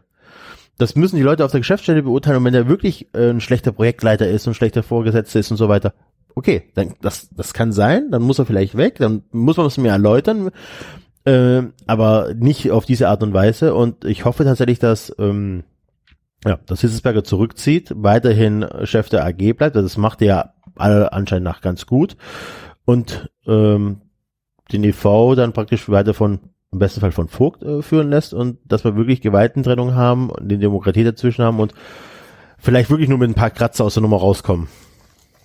Enzo, darf ich dir eine Frage stellen dazu? Ja, klar. Ähm, ich ich habe Klaus Vogt tatsächlich mal kennengelernt, als er ähm, für diesen FC Playfair, das war also ein Verein für Mhm. Integrität im Profifußball, ähm, ähm, quasi geworben hat. Ähm, ich hatte das Gefühl, das ist ein sehr ähm, integrer Fußballinteressent. Also der hatte nicht das Gefühl, dass der irgendwelche schlechten Absichten hat. Im Gegenteil, der ist, glaube ich, Mhm. sehr dafür, den Fußball wieder ein bisschen ein Stück weit zurückzudrehen zu dem, was er mal war. Siehst, siehst du das Ja. genauso? Kommt das Ja, ja, doch, genau. Ja, nee, also genau, das sehe ich auch so. Das ist auch das, was er, was er verkörpert, was er äh, sagt, was er vorlebt. Ähm, auch diese Fannähe, die er vorlebt, ist, glaube ich, nicht gespielt. Das glaube ich nicht. Das ist tatsächlich einfach, das ist er. Ähm, und glaube deswegen stößt er wahrscheinlich auch bei der AG auf viel Hass wahrscheinlich auch. Ne? Das kann ja auch vielleicht auch ein Punkt sein, weil der halt nicht Kommunizierung, äh, also Kommunizierung auf jeder, auf, auf, auf Teufel komm raus haben möchte. Er möchte halt einfach nicht, dass, keine Ahnung, die linke Arschbacke beklebt ist mit irgendeinem Sponsor oder so. Und er macht es, glaube ich, auch nicht für sich selbst, ne? Im Gegenteil zu Nee. vielen anderen äh, Funktionären. Nee, nee, nee, nee, ist auch das kein Selbstdarsteller, also gar nicht so wahrgenommen. Ähm, das hat Hitzberg so auch behauptet, aber das glaube ich nicht, sondern er macht es tatsächlich einfach nur aus Liebe zum Verein. Und ich glaube tatsächlich, wenn die jemand präsentieren, der es besser könnte als er, dass er dann mit kein Problem hätte.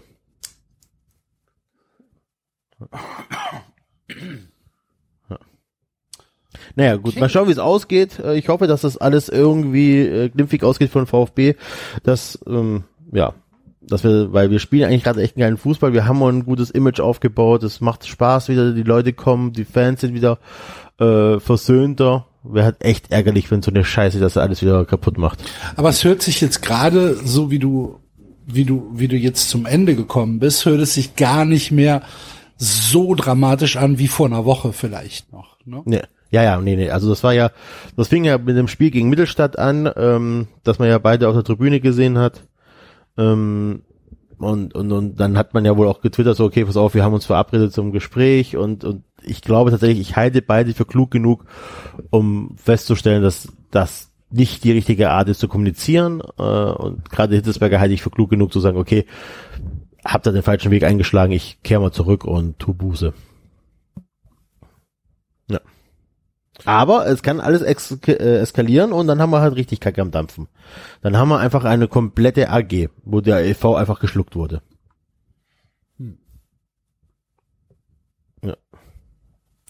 Tja, der Beispiele gibt es da ja viele.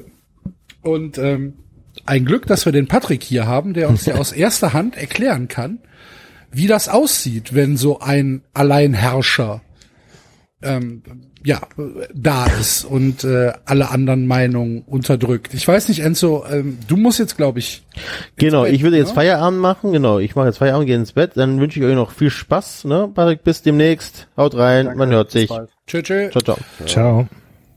Ja, ähm, du, du hast, äh, Patrick, da ja tatsächlich äh, Einblicke gesammelt. Bei einem unserer, na, vor, vor anderthalb, zwei Jahren Lieblingsvereine, äh, bei, bei 1860 warst du äh, dabei und hast das alles äh, hautnah miterlebt.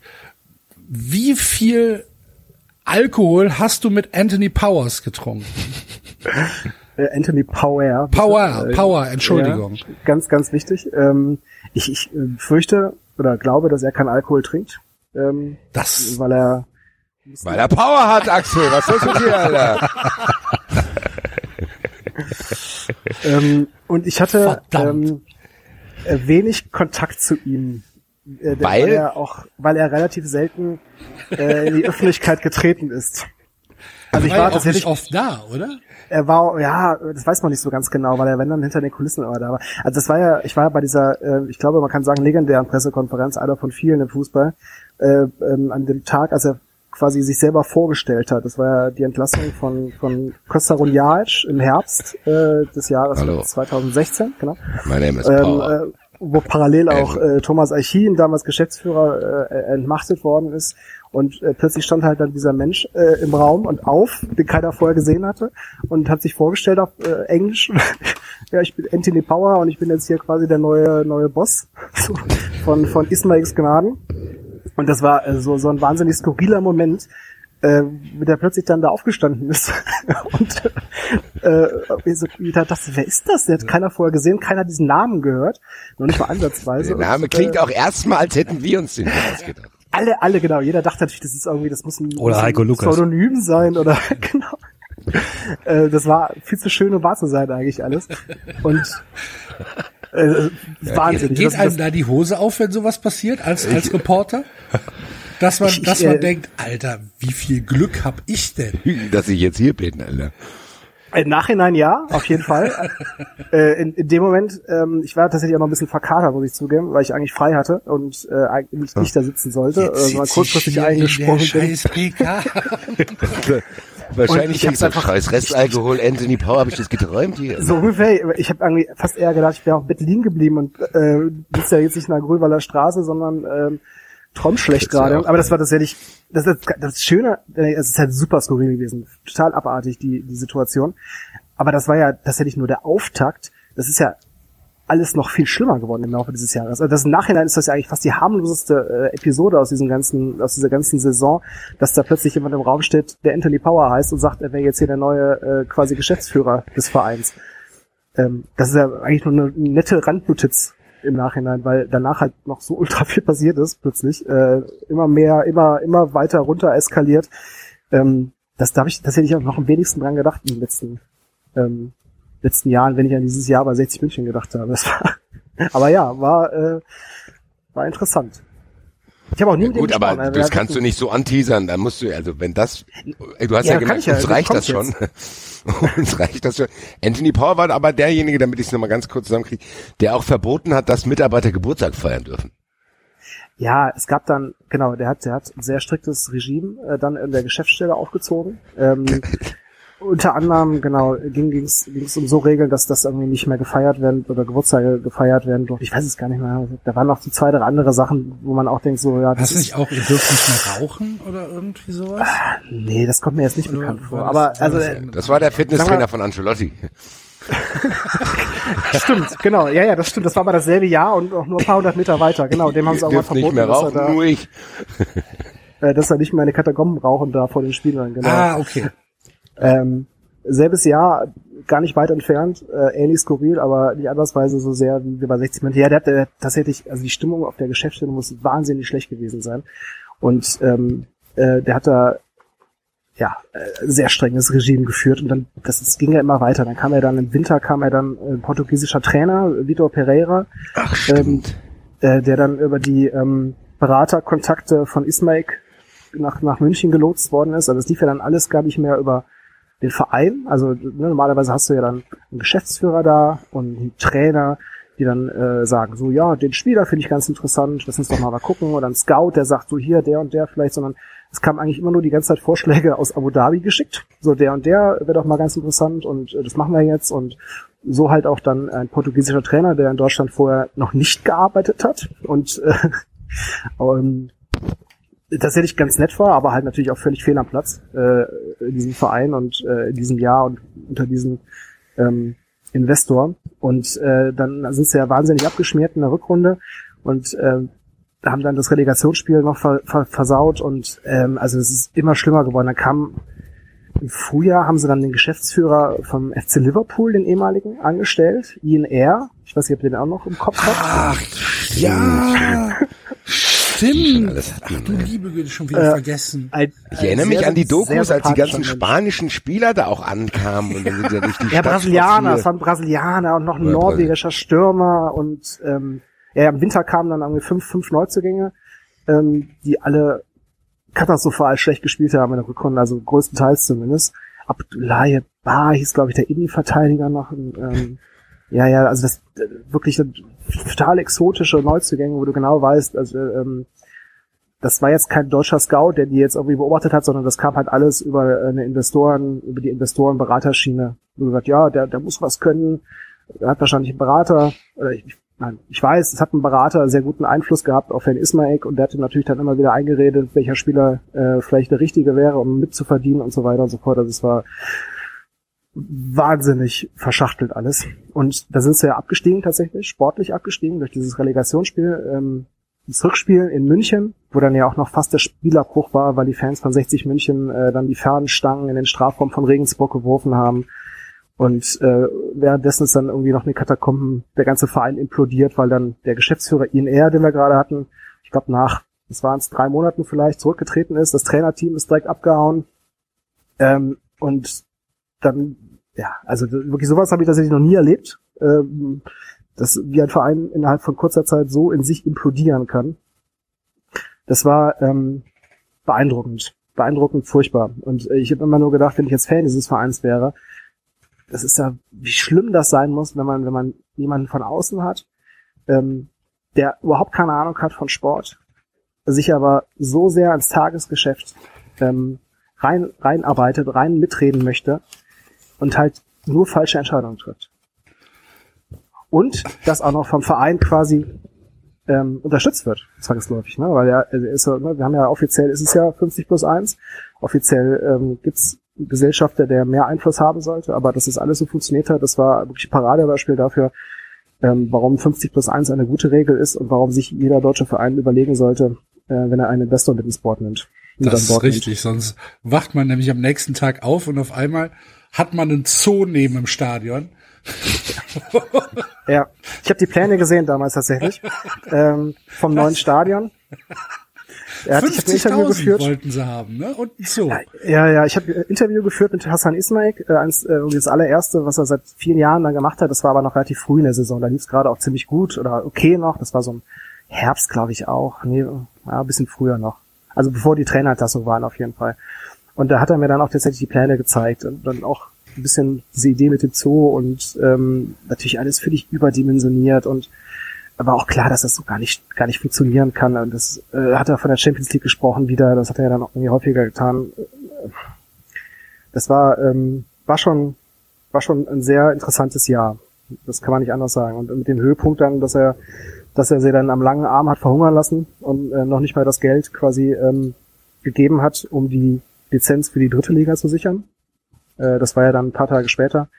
Ähm, dass, dass sie das nicht bekommen und dann quasi aus der zweiten nahtlos in die Regionalliga Bayern herunter mussten. Und selbst da war es dann noch schwierig, äh, den Spielplatz zu bekommen.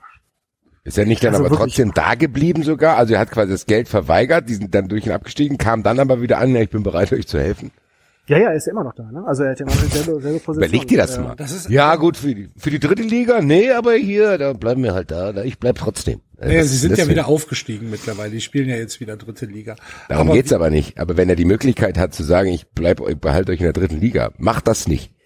Geht in die Regionalliga, ist quasi mit dafür verantwortlich, dass das passiert, um dann zu sagen, ja, ich bleib jetzt drauf, ich helfe euch. Also das, ja, ja, nein, nein, nein, klar. Das ist schon skurril ah, zumindest. Muskelspielchen, ne? Er ja. wollte, er wollte halt allen ganz klar zeigen, wer in diesem Verein das Sagen hat und ähm, ähm, an wem es hängt, dass da was funktioniert und was nicht. Und das ist halt sein Geld und er damit. Und deswegen hat er alle Entscheidungen durchsetzen können ähm, die er, die er ähm, treffen wollte und deswegen konnte er den Verein am Ende dann auch dahin bringen, wo er gelandet ist. Dass er noch geblieben ist, war ja dann natürlich der absolute äh, Worst Case. So, also ist zwei Ligen abgestiegen, hast trotzdem den Investor noch an Bord. Ne? Also viel schlimmer geht's ja eigentlich nicht zu dem Zeitpunkt. Ähm, wie es inzwischen ist, das kann ich gar nicht so genau sagen, weil ich da ja nicht mehr drin bin, aber ähm, es scheint ja deutlich früher geworden zu sein. Vielleicht hat er äh, das Gefühl, dass jetzt Leute das Sportliche leiten, denen er vertrauen kann. Ich weiß es nicht ganz genau, aber dieses Jahr, das war, ich glaube, vergleichslos im deutschen Profifußball. Wahnsinn. Hast, hast du zwei, drei Lieblingsanekdoten? Ähm, also was ich immer spannend fand, ich habe es leider, ich habe es nie benutzt. Ähm, mir hat mal jemand erzählt, dass ähm, Hassan Ismail, der wohnt ja in Abu Dhabi, ähm, quasi ein, eine riesen Garage haben muss voller Luxuswagen, äh, 50.000 Euro weit aufwärts, die da alle seit einigen Zeit, einiger Zeit verstaubt rumstehen, weil er sie nicht benutzt. Und ich fand, das war immer eine wahnsinnig gute, ähm, ein wahnsinnig guter Vergleich für die Art, wie er den Verein behandelt hat. So, ne, ein Spielzeug, ähm, was man, was man so ein bisschen nach Gutdünken ähm, benutzen kann und wenn man irgendwann keine Lust mehr hat, lässt man es halt so in der langen Hand äh, verhungern. Ähm, das, das war tatsächlich und halt diese ganz, also diese, diese Menge von Personal, die da plötzlich durchgeschleust worden ist, welche Trainer da plötzlich rumstanden, äh, Geschäftsführer, es waren glaube ich drei Geschäftsführer in der Saison. Äh, Anthony Power war der letzte, glaube ich. Nee, vier, vier sogar. Vier Geschäftsführer waren's. Also das war ähm, Wahnsinn. Naja, so wie Kinder mit Spielzeug umgehen. Ne? Eine Woche lang spielen sie begeistert damit, dabei machen sie alles kaputt und dann landet es unterm Bett und dann vergessen sie, dass es existiert. Ja, so ein bisschen ist das. Ist halt, also, ist ein, ein Geschäftsmann, der vielleicht in seinem Zweig hat, der arbeitet ja mit Immobilien erfolgreich war. Offensichtlich ist er ja zu Geld gekommen, also muss er erfolgreich gewesen sein oder hat geerbt, ich weiß es nicht ganz genau. Ähm, und der, da ist man, glaube ich, sehr schnell der Überzeugung, dass man alles besser weiß. Alles besser weiß. Und äh, dann endet das halt daran, dass man den Geschäftsführer und den Trainer bittet, jeden Tag doch einen Rechenschaftsbericht über ihre Arbeit an diesem Tag per E-Mail zu schicken. Was Und, hast du äh, heute gemacht? Selber die Spieler vorzuschlagen. Geil. Ja. Ja, aber er ist noch da. Also sie, krieg, da. sie kriegen ihn ja nicht, sie kriegen ihn ja nicht los, ne? Es ist auch sehr, sehr schwierig, ihn loszuwerden. Ja, weil Er, das hätte ich extrem, also er hat, besitzt ja ähm, äh, natürlich nur ähm, die Minderheit an Stimmen, also an, an Stimmen, äh, aber ähm, er hat ja trotzdem einen großen Anteil in dem Verein ne? und auch äh, diverse Optionsscheine, die er, äh, falls irgendwann 50 plus 1 ähm, fallen sollte, ziehen kann. Also der hat, der hat schon, ähm, der hat den Verein schon in der Hand. Und er hat die KGA vor allen Dingen mit mit äh, mit Mehrheit. Äh, Ja, ja, das meine ich ja, genau. Also Hand, ne? er hat eine deutliche Mehrheit an der KGAA. Natürlich äh, kann er nicht, nicht ähm, er hat er nicht, kann, kann Stimmenmehrheit, aber von Anteilen ist er, ist er äh, Mehrheitseigner. Und ähm, jetzt, ich glaube, es wird nochmal richtig spannend, wenn 50 plus 1 irgendwann fällt, äh, falls es passieren sollte, weil dann hat er natürlich völlig freie Hand. Aber wie gesagt, dafür bin ich jetzt auch viel zu lange bei dem Verein raus, um das jetzt noch irgendwie äh, ernsthaft beurteilen zu können. Aber ich glaube, das, ähm, das ist noch nicht vorbei auf jeden Fall. Und das dieses Jahr, das wird auch keiner mehr toppen können, glaube ich. Also Ja, aber es ist doch eine Wahnsinn. schöne Anekdote. Das ist doch, ist doch, ist doch prima. Wir werden Ja, das ist 1860, sehr lehrreich. ja, wir werden 1860 sicherlich auch hier bei 93 weiter verfolgen, wie wir das mit allen Vereinen machen, die uns nicht passen. Und ähm, Ja, der Verein ist toll. Liebe Grüße. liebe Grüße nach Hannover. Ja, ich war auch sehr traurig, dass er die Vereinshymne von, von 1860 äh, nicht besser bewertet hat, weil ich die nämlich äh, Was war das denn fand. nochmal? Stark wie noch nie? Nee, das war äh, dieser, die hatten so einen, so einen Punk-Song. Ähm, ah, ich, ich kenne ja nur noch stark wie noch. Ich, stark ich, wie, ich glaube, ihr habt den Punk-Song gespielt. Und äh, ja, im Stadion fand ich den immer super. Ich höre den sehr gerne. Deswegen, ähm, also allein das ist schon ein Grund, um den Verein zu mögen. Und das ist halt ein geiler Traditionsverein. Die haben super Fans. Wirklich, es hat super Spaß gemacht, da zu arbeiten. Aber äh, umso trauriger, wenn so ein Verein dann so behandelt wird. Ja, ähm, immer wieder ein abschreckendes Beispiel. Äh, gebt eure Vereine nicht aus der Hand, liebe Leute da draußen. Kämpft für die Vereine. Kein Investor ist es wert. Ja, ich sag nur Oerding und Türkgücü, ne? Die jüngsten Genau. Beispiele. Ähm, es wird nicht besser. Es gibt ja, es, ja, genau. Gut, äh, nicht besser ist natürlich auch eine wunderschöne Überleitung in dieses Jahr 2021. Wie gestaltet sich denn eigentlich für den Kicker-Redakteur, der dann im Stadion ist, im Moment äh, der Fußball in der in der äh, in der Corona-Zeit? Bist du im Stadion? Bist du bist du regelmäßig bei den Spielen? Und wie ist denn der Ablauf? Gib uns mal so einen Einblick in eine DFL-Akkreditierung während Corona. Musst du da, musst du da, ähm, keine Ahnung, wird man vor Ort getestet oder oder was passiert? Nee, getestet nicht. Äh, es gibt äh, Bögen, die man vorher ausfüllt, wo man quasi ankreuzen muss, dass man keine Symptome hat, nicht in Risikogebieten war und so weiter. Ja. Ähm, Selbstauskunft und es wird Fieber gemessen ähm, Okay. am Eingang. Also so im Prinzip, als wenn man in ein Krankenhaus geht zu Besuch. So so, so Äh, kenne ich's. ich war tatsächlich in der Zeit nicht im Krankenhaus, deswegen weiß ich das nicht, aber Ja. ja, wahrscheinlich so ähnlich, genau. Also ich kann ja mal sagen, wie es vor Corona war, um den Vergleich zu haben. Also ähm, Kicker normalerweise mit, mit zwei Reportern im Stadion, die das Spiel dann live vor Ort schauen und ähm, nach dem Spiel ist dann Vier Augen sehen mehr als zwei, ne? Ja, genau. ja. ja, ist ja richtig so. Ja, ja, äh, gut, Ja, gut dass ja, du sagst.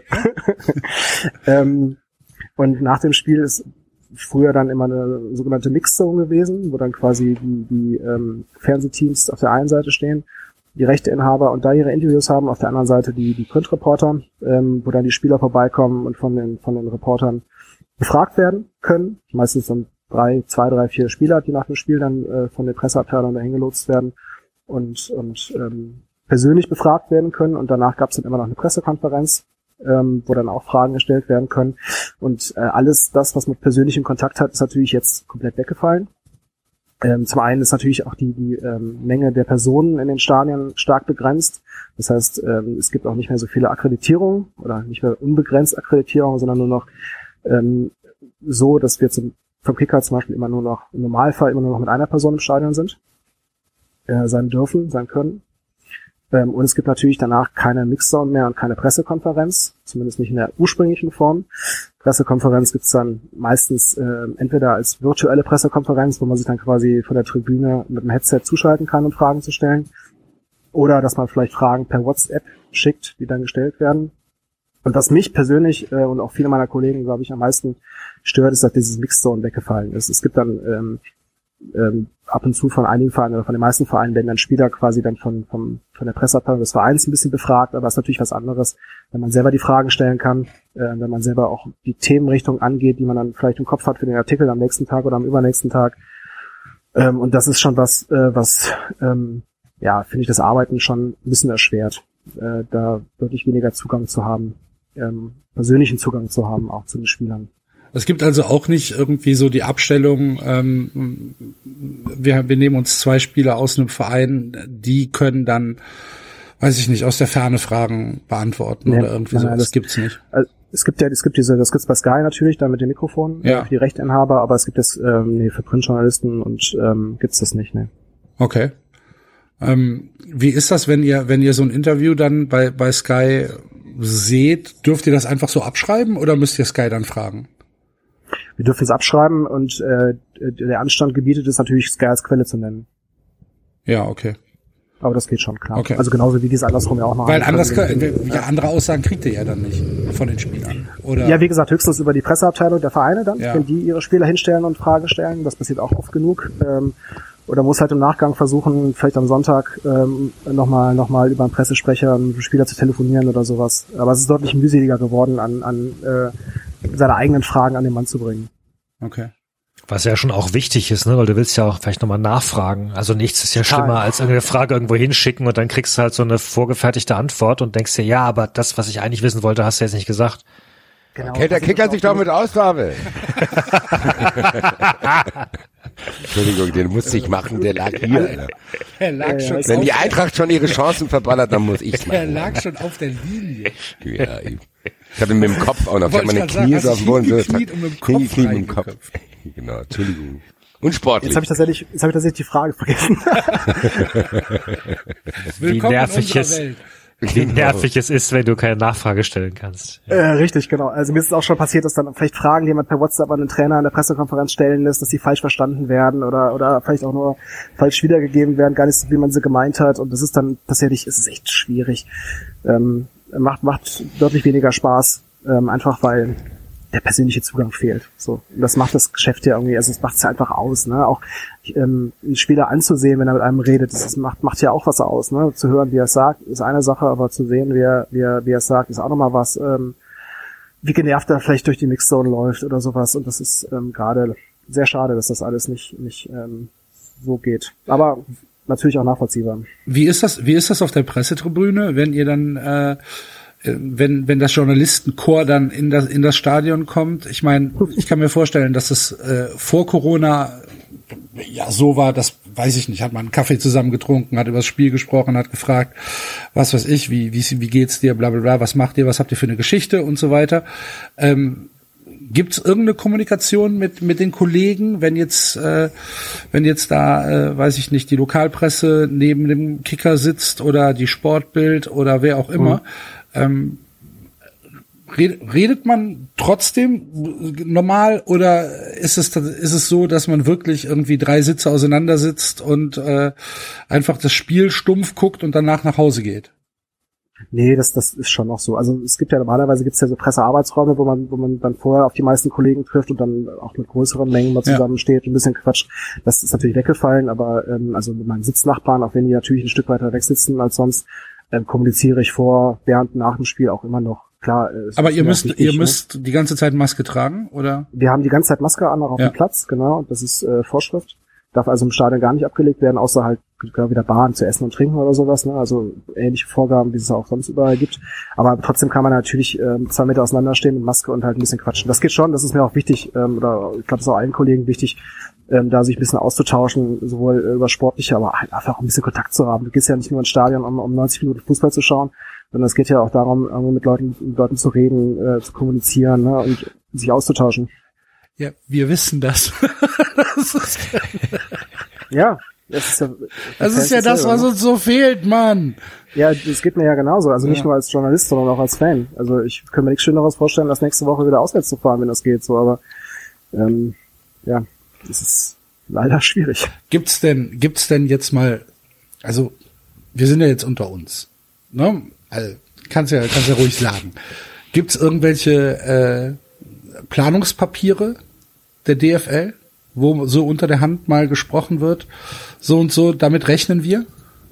Ich äh, wüsste von keinem, keine Ahnung. Also glaube ich, meinst du jetzt, wann wieder, wann wieder mit Zuschauern gespielt wird? Oder? w- vielleicht halt einfach so ein, so ein ja, wir, wir gehen davon aus, dass vielleicht äh, im März, April irgendwelche Lockerungen da sein werden, dass wir vielleicht ein Viertel wieder reinlassen dürfen. Irgendwie sowas. So, dass, dass man unter der Hand so ein paar mehr Informationen bekommt als wir Otto Normalverbraucher. Also ich weiß von nichts. Ähm, ich will es natürlich sagen, weil wir unter uns sind, aber ich weiß wirklich von nichts. ähm, und ich, ich glaube, ich glaube, dass die DFL genauso wie alle anderen äh, Instanzen in Deutschland, sei es Schulen oder was auch immer, äh, genau auf das gucken, was die Bundesregierung vorgibt. Und die Bundesregierung äh, geht ja auch irgendwie immer nur auf Sichtweite. Das heißt, es kann eigentlich gar keiner Das stimmt allerdings, Alter. in der Schublade haben. Es gibt wahrscheinlich Pläne für verschiedene Szenarien, das hundertprozentig. Also, dass man sagt, wenn, wenn jetzt der äh, Lock- Lockdown beendet ist, äh, dass man vielleicht dann wieder anfängt oder so, aber ähm, wann das umgesetzt wird, wie das umgesetzt wird, das weiß, glaube ich, noch kein Mensch. Was glaubst du? Ähm, ich, also das ist wirklich nur meine persönliche Meinung anhand dessen, was ich irgendwie auch aus der Politik mitbekomme, Nachrichten und so. Äh, wenn, wenn tatsächlich das dieses Jahr gut durchgeimpft wird, was ja äh, bei dem Staat noch fraglich ist, ähm, äh, dass das eine Chance besteht, dass im Laufe des Jahres vielleicht wieder Zuschauer zugelassen werden. Ja, auf jeden Fall. Aber äh, wann, wie viele, schwierig, was ab das zu sagen. Ich glaube, das kann keiner sagen. Ich finde es ganz interessant, wenn wir mal, Nachrichten geben kann. Ne? lass uns Corona trotzdem mal benutzen. Axel hat schon auf seine persönlichen Erfahrungen abgezielt. Lass uns mal eine Diskussion beginnen, was wir denken. Wir hatten das ja auch schon oft, was von Corona bleiben wird vielleicht im Fußball. Also zu sagen, klar, du sagst, es dürfen vielleicht wieder so und so viele Zuschauer rein, aber da reden wir ja tatsächlich von personalisierten Tickets. Wir haben in Dortmund gesehen, dass da Tests gemacht wurden mit irgendwelchen Wärmebildkameras, die dann den Einlass erleichtern sollen. Das hat die äh, Regierung in Nordrhein-Westfalen jetzt auch nicht dementiert, sage ich mal, auf Nachfrage. Also glaubst du, dass du hast gesagt, du würdest gerne mal, ne? Auch, gla- auch, glaubst- auch ein Thema. genau, du hast gesagt, du würdest auch mal gerne wieder auswärts fahren. Es geht uns allen so. Ähm, glaubst du, dass du das noch ohne personalisierte Tickets machen können wirst, wenn auch wenn Corona gar nicht mehr da ist? Ähm, ich hoffe es eh. Ähm, ich glaube es auch, wobei ich dann nicht sicher bin, ob ich da nicht vielleicht zu naiv bin manchmal. Ähm, also ich, ich glaube schon, dass das Bewusstsein dafür, dass das ein sehr, sehr ähm, großes Thema sein kann, ähm, ist bei der DFL da. Ich glaube auch, dass die ähm, tatsächlich gar nicht so schlecht drin sind, auf Fans zu hören, wie viele Leute denken. Im Gegenteil, die, die haben ihr Ohr schon auch ganz gut da ähm, in der Fanbasis, jetzt auch durch die neue Taskforce Profifußball und so, äh, das, die, die hören den Fans schon zu und ich glaube, dass die wissen, dass das ein ganz wichtiges Thema ist, nicht nur äh, für die aktiven Fans, sondern eigentlich für alle Fans, die Fußball im Stadion sehen. Und ähm, ich glaube auch, dass der öffentliche Aufschrei sehr, sehr groß sein wird, falls diese ja auch als temporäre Maßnahmen angekündigten ähm, Sachen, wie zum Beispiel personalisierte Tickets oder diese Kameras, die tatsächlich nach der Pandemie weiter benutzt werden. Das ist ja eine, Ich glaube, ich glaube, es hat eine einige, sorry, ganz kurz, ich glaube schon, dass, dass es wahrscheinlich Leute gibt im Fußball, die das gerne dadurch darüber eingeführt hätten, bin ich mir sicher. Ähm, aber ich, ich glaube, dass es, dieses Thema ist zu groß und politisch, als dass es ähm, tatsächlich dazu kommt. Das ist ja super interessant, dass du, ähm, dass du das so siehst oder dass, ähm, dass das die Einschätzung ist, dass die DFL tatsächlich auf die Fans hört, weil bei mir persönlich ist die Einschätzung immer noch eine ganz andere. Bei mir ist die Einschätzung immer noch, dass die DFL einen ziemlichen Fick auf die Fans gibt. Und ich finde es interessant, dass wir, dass wir hier diese, diese unterschiedliche Sichtweise haben. Klar, Seifert hat einen guten Job gemacht, haben wir auch hier schon ein paar Mal gesagt. Äh, die Kommunikation der DFL war in dieser Zeit auch gut.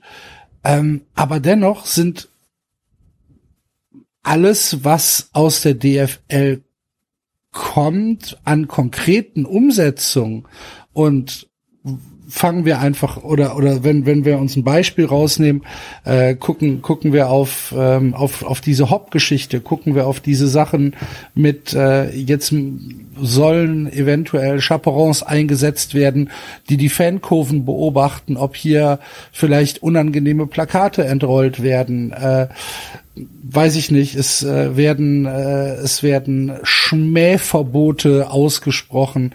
Ähm, die DFL zerstückelt den Spieltag weiterhin. Ähm, diese diese Aktion mit dem mit dem Montagsspiel, ja, hat nicht funktioniert, nehmen wir zurück. Es hat aber ja nicht, sie nehmen es ja nicht zurück, weil die Fans es nicht annehmen, sondern sie nehmen es zurück, weil, weil das Geld nicht reinkommt, weil das Fernsehpublikum es nicht annimmt. Ich habe da eine ganz, ganz andere Sichtweise draus. Wie, wie, mhm. wie kommst du drauf, dass die DFL auf die Fans hört?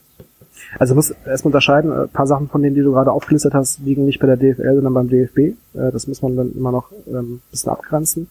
Also ich, ich habe ähm, das Gefühl, dass, ähm, also es gibt ja, es gibt ja diese AGs, äh, ähm, wo Fanvertreter drin sitzen, die auch sehr oft gescheitert sind in den letzten Jahren, die jetzt auch in der aktuellen Form, naja, durchaus diskutabel sind. Ähm, diese Taskforce Profifußball macht mir da tatsächlich ein bisschen Hoffnung, weil da ja auch ähm, viele Fanvertreter drin sitzen, auch welche mit äh, sehr starker Meinung und sehr guten Ideen, super vorbereitet da reingegangen sind.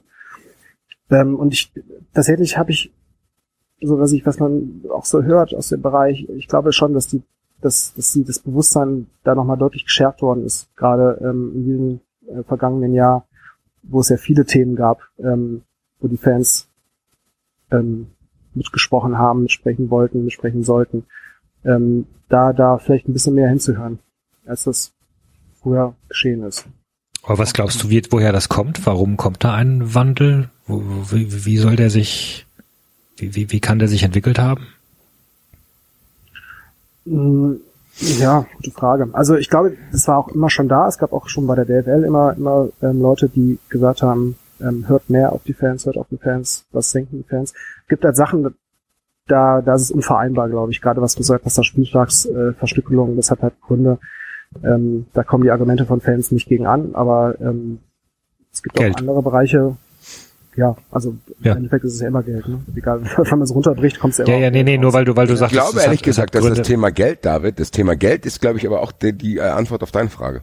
Ich glaube einfach, dass wenn die überhaupt auf Fans hören, und ich bin da ein bisschen irgendwie so ein Mix aus euch allen. So, ich habe schon das Gefühl, dass die DFL drauf hört und dass die auch mit interessanten Leuten sich unterhält und sich Meinungen einholt.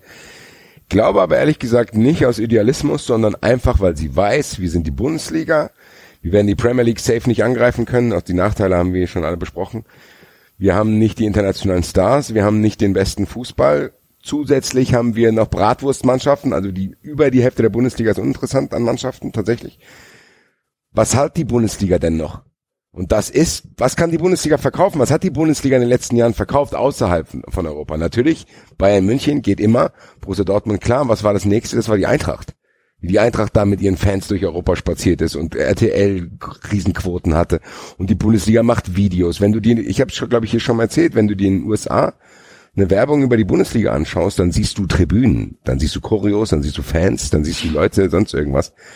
Ich glaube, dass die DFL das aus eigenem Interesse macht, weil die ganz ehrlich weiß, wenn du die Bundesliga noch verplastikst, noch weiter, dann kannst du den Laden zumachen. Es tut mir leid. Du, es tut mir wirklich leid. Ich bleib dabei. Die Bundesliga ist noch nicht attraktiv genug. Vielleicht wollen die irgendwann dahin, dass die dann auf uns scheißen können.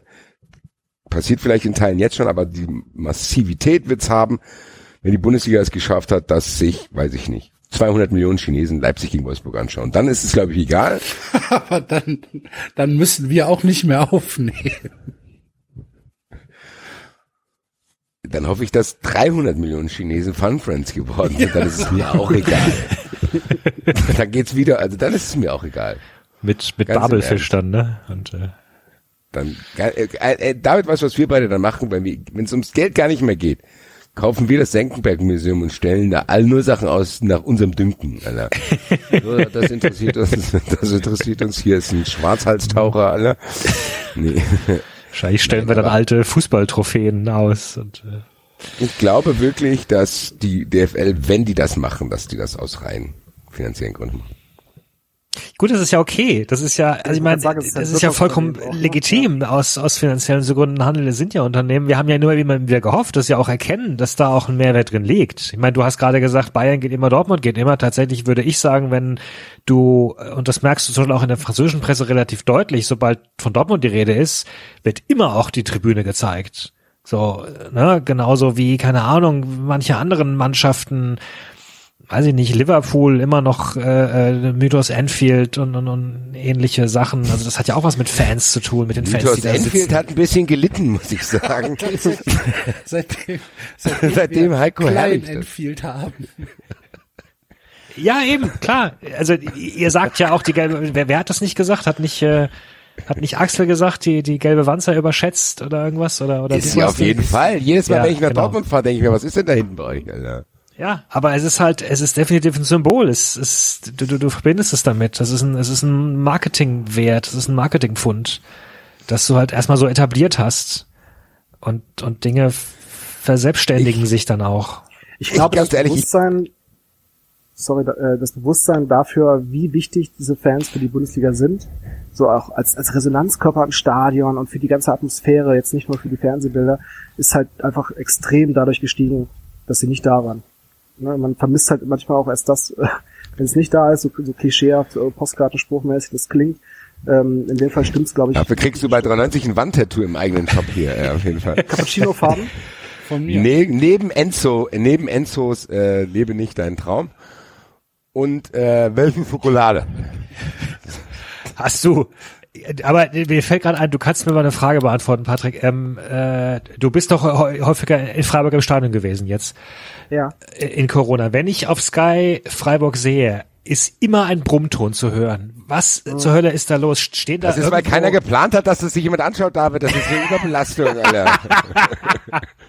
Stehen da Generatoren irgendwo was war rum? mir? Oder? Mach den Generator an, das schaut jemand, Alter. Ich, ich, Ich habe da ja gewohnt Generator. früher in der Nähe. Ich glaube, es ist ein Generator unterm Stadion, ja. Krass. Generator unterm Stadion. Hin- Hinterm, hinterm Stadion. Stadion. Super. Und was macht der? Warum ist der da? Was? Ja, weil du zuguckst, Alter. Ich weiß es nicht, wofür sind Generatoren normalerweise da, um Stromausfälle aufzufangen? Ja. Also ich vermute mal dafür, ohne jetzt mit dem Hausmeister gesprochen zu haben. Wozu haben die denn ihre Solarzellen auf dem Dach, Mann? Hab ich da schon mal rausgeguckt, es schneit. Vielleicht werden da Experimente durchgeführt. Ich nehm's an. weiß. Wer weiß. Es wird mich nicht wundern in Freiburg. Aber ähm, um, um noch mal, um noch mal auf diesen Punkt zurückzukommen, ähm, manchmal vermisst man ja erst das, äh, was man oder kann man erst gutieren, äh, was man hatte, wenn man es vermisst. Glaubst du denn auf lange Sicht, dass Corona, also diese Saison ohne Fans oder diese Zeit ohne Fans, dann am Ende tatsächlich etwas sein könnte, was uns als Fußballfans helfen kann? Dass wir halt Ja. sagen können, dass wir halt sagen können, ja, guckt's euch doch an ohne Fans. Ich glaube schon, ja. Okay. Also glaube ich wirklich, ja. Ja, Das Gefühl habe ich Das wäre ja auch, mal ein wenn ich interessanter mit, Spin. Das hatte ich noch ähm, überhaupt nicht auf dem, auf dem Deckel. Wenn ich mit, mit Fanvertretern gesprochen habe, ich glaube schon, dass es, das ist äh, auch ein, äh, Antrieb dafür war, Fanvertreter äh, in diese Taskforce aufzunehmen und ähm, ja, glaube ich wirklich. Hm? Krass. Also ich, ähm, ich habe äh, wieder wieder ein, ein Eindruck, der ein anderer ist, weil ich hier aus aus Köln mit den Leuten aus der, ich sage jetzt mal aus der aktiven Fanszene, mit denen ich mich dann ab und an mal unterhalte, da gibt's schon so den Tenor, ob das noch mal so zurückkommt, wie es war. Wir wagen es zu bezweifeln, weil es halt tatsächlich im Wochentakt Leute gibt, die abspringen und äh, die das Interesse immer mehr verlieren.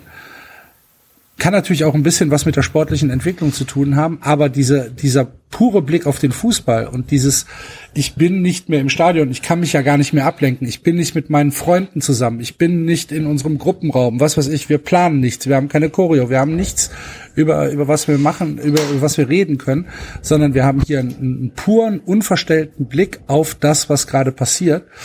Ähm, das, was bei mir rüberkommt, ist halt, dass ich, dass ich tatsächlich Leute mehr entfremden, als dass sie sagen, wir müssen es als Chance betrachten, dass wir hier vielleicht irgendwann äh, mit, mit geballter Power zurückkommen. Na gut, das eine schließt das andere ja nicht aus. Ne? Es kann ja sein, dass sich, ja, dass sich Fans klar. entfremden und das trotzdem kurioserweise dann bei, gerade bei den Stellen, die wir immer verdächtigt haben, dass sie nichts drauf geben, wundersamerweise eine Wandlung durchsetzt. Das wäre ja tatsächlich. Äh Abs ja, absolut. Nur es war ein Spin, den ich nicht im Kopf hatte. Ja, das kann aber auch ja, ja, geht mir genauso. Äh, dass, dass dann sobald wieder alles wie vorher ist, dann auch wirklich wieder alles wie vorher ist und dann, dass das alles, was dann zwischendurch äh, so idealisiert gedacht wurde, auch wieder völlig schnell vergessen wird. Also das, glaube ich, kann genauso gut passieren. Aber ich glaube, es, so traurig die Situation für die Fans gerade ist, ich glaube, ähm, es, es hilft zu zeigen, wie wichtig sie für den deutschen Fußball sind. Das ist doch schön. Mit positiven Sachen können wir bei 93 nicht so gut umgehen. das müssen wir erstmal sacken lassen. Das müssen wir erstmal sacken lassen. Wie? Es kann was besser werden. Wenn das so ist, gibt's 93, dann ist 93 der größte Corona-Verlierer. Irgendwann ist alles gut, da können wir sie gar nicht mehr aufregen. Alter. Ja, ja, alles wird auch nicht gut, das kann ich dir versprechen. Sehr ich bin gut. mal gespannt, tatsächlich, also was, was dann passieren wird, wenn wieder ähm, die Stadien voll sind, wenn die organisierten Fans wieder da sind, dann ähm, wie wir halt dann die Proteste von, die ja sehr abrupt unterbrochen worden sind durch Corona, äh, wieder neu aufflammen. Äh, das wird dann alles sehr interessante Gemengelage. Ich hoffe, dass die Fans, bevor CureVac den Impfstoff liefert, ins Stadion dürfen, damit ja. dieser Song auf jeden Fall noch stimmt. Dietmar Hopp. Es ist schon Herbst und er ist immer noch nicht da. Mal auf, du bist ein Lügner.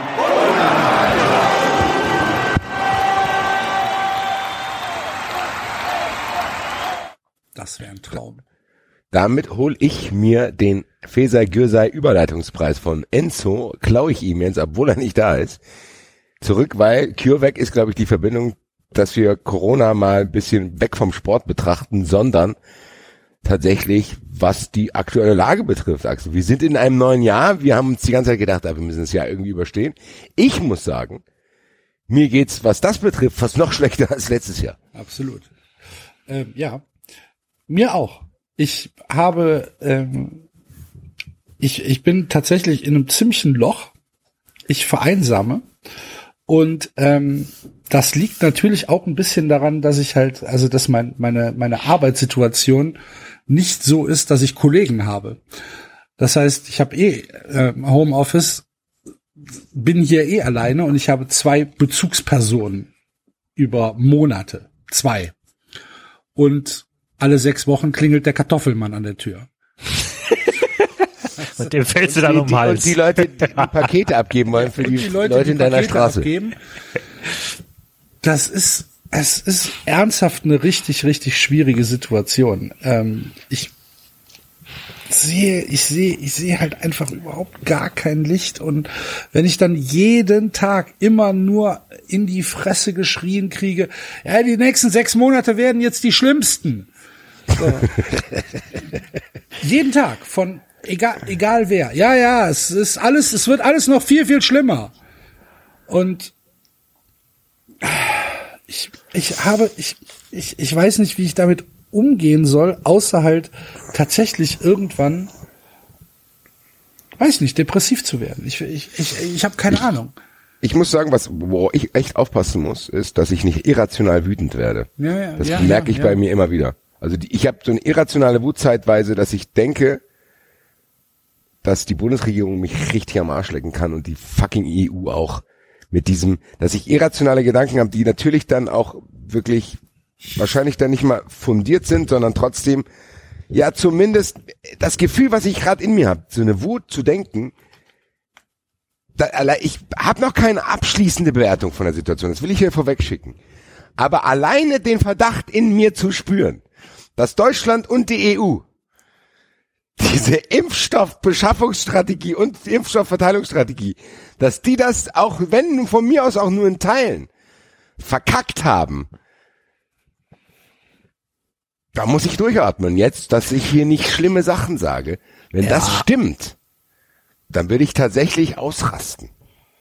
Aber ich finde das schwierig, weil das, das so eine typische Sache ist, wo man im Nachhinein natürlich, wo es immer total einfach ist, auf die Fehler zu zeigen und du halt im Vorhinein. Das weiß ich ja, ach, David, deswegen sagte ich irrational, Ja, ja. denn ich hatte, wusste Ja, auch schon, dass du wahrscheinlich genau zu Recht mich so einbremsen wirst. Aber was die Meinung, die bei mir bleiben wird, ist, natürlich kann ich mich jetzt hier hinstellen und sagen, ich hätte es besser gewusst, bla bla, stimmt wahrscheinlich nicht. Es gibt aber zumindest Anzeichen zu sagen, warum wurde, obwohl schon absehbar war, dass Biontech äh, weiter ist, warum wurde so viel bei CureVac bestellt? Obwohl die beim da schon wusste, dass sie hinten dran sind, darüber haben wir uns hier monatelang lustig gemacht und es Ja. wurde weiter darauf gesetzt. Dann warum wurden die, die 200 Millionen weiteren Impfdosen, warum wurden die abgelehnt? Und jetzt kommt's bei mir tatsächlich, ohne das jetzt komplett im Detail zu gehen. Ich meine, man kann es überall nachlesen.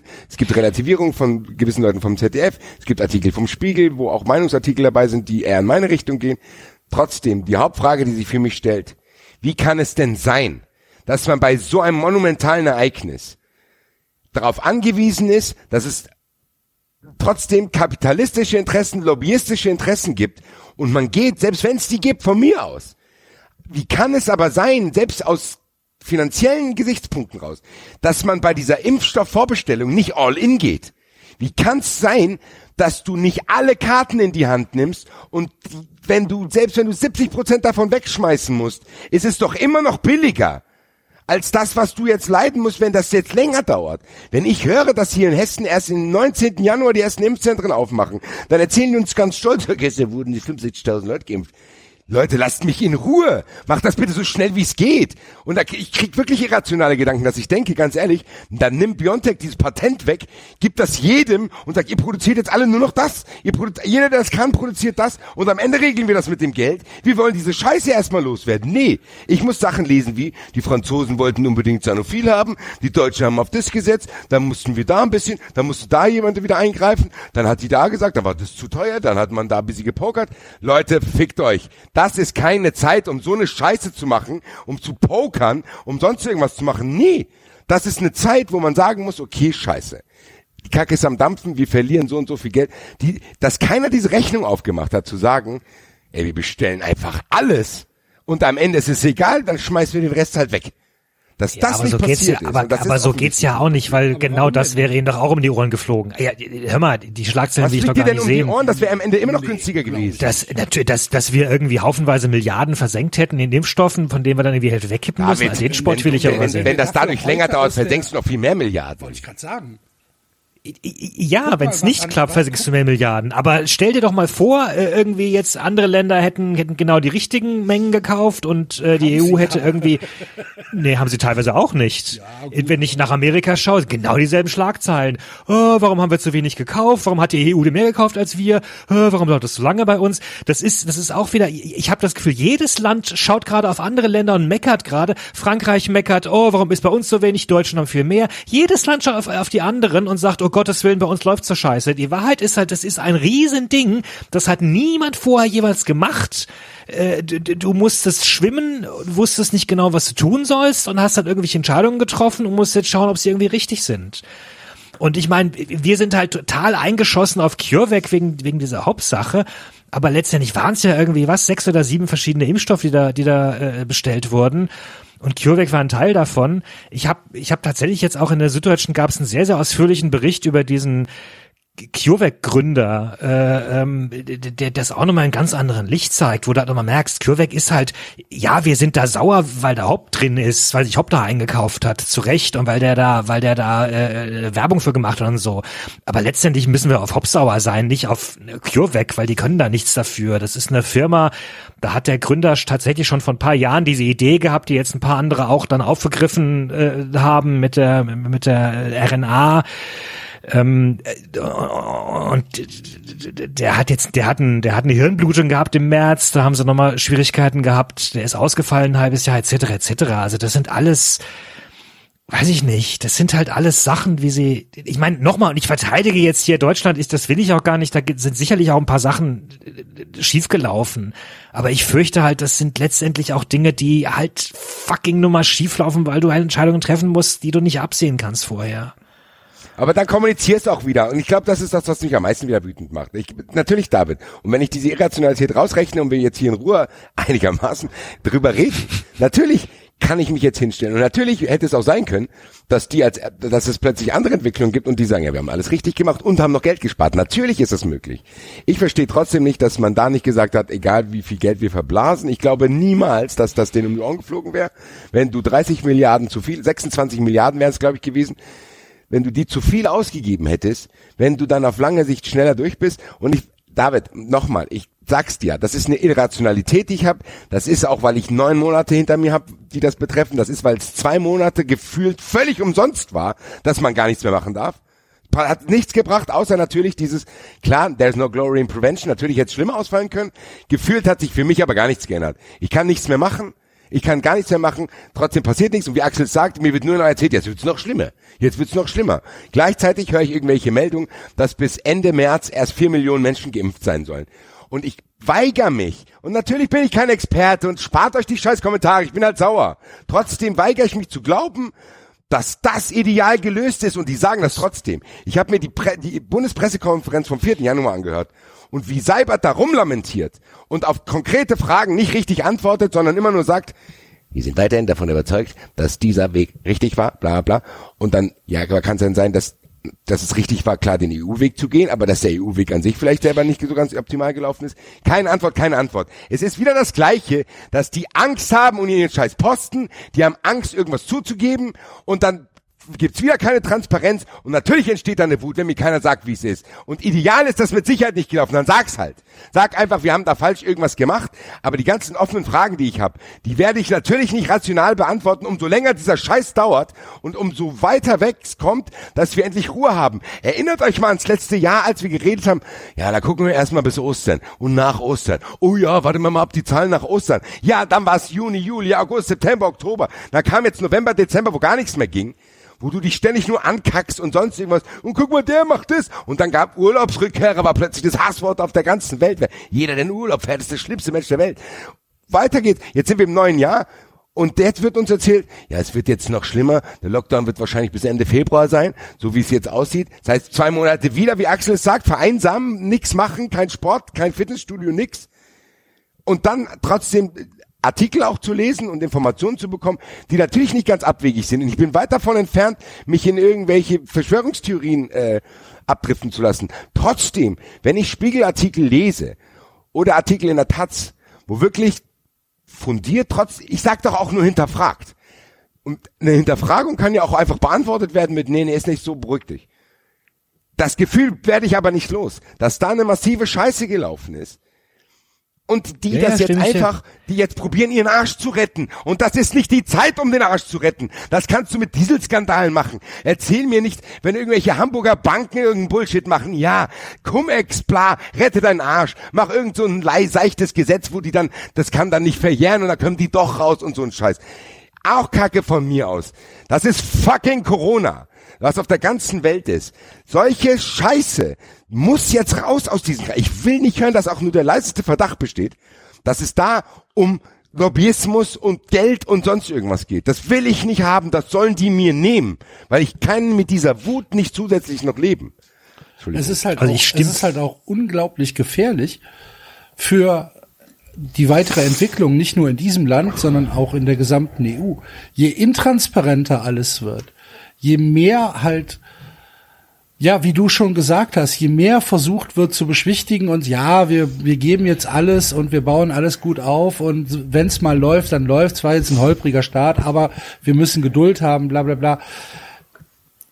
Die Leute werden ungeduldig und ich glaube, Sascha Lobo hat es diese Woche gesagt und ich stimme Sascha Lobo wahrscheinlich nicht so oft zu, aber das war ein kluger Satz.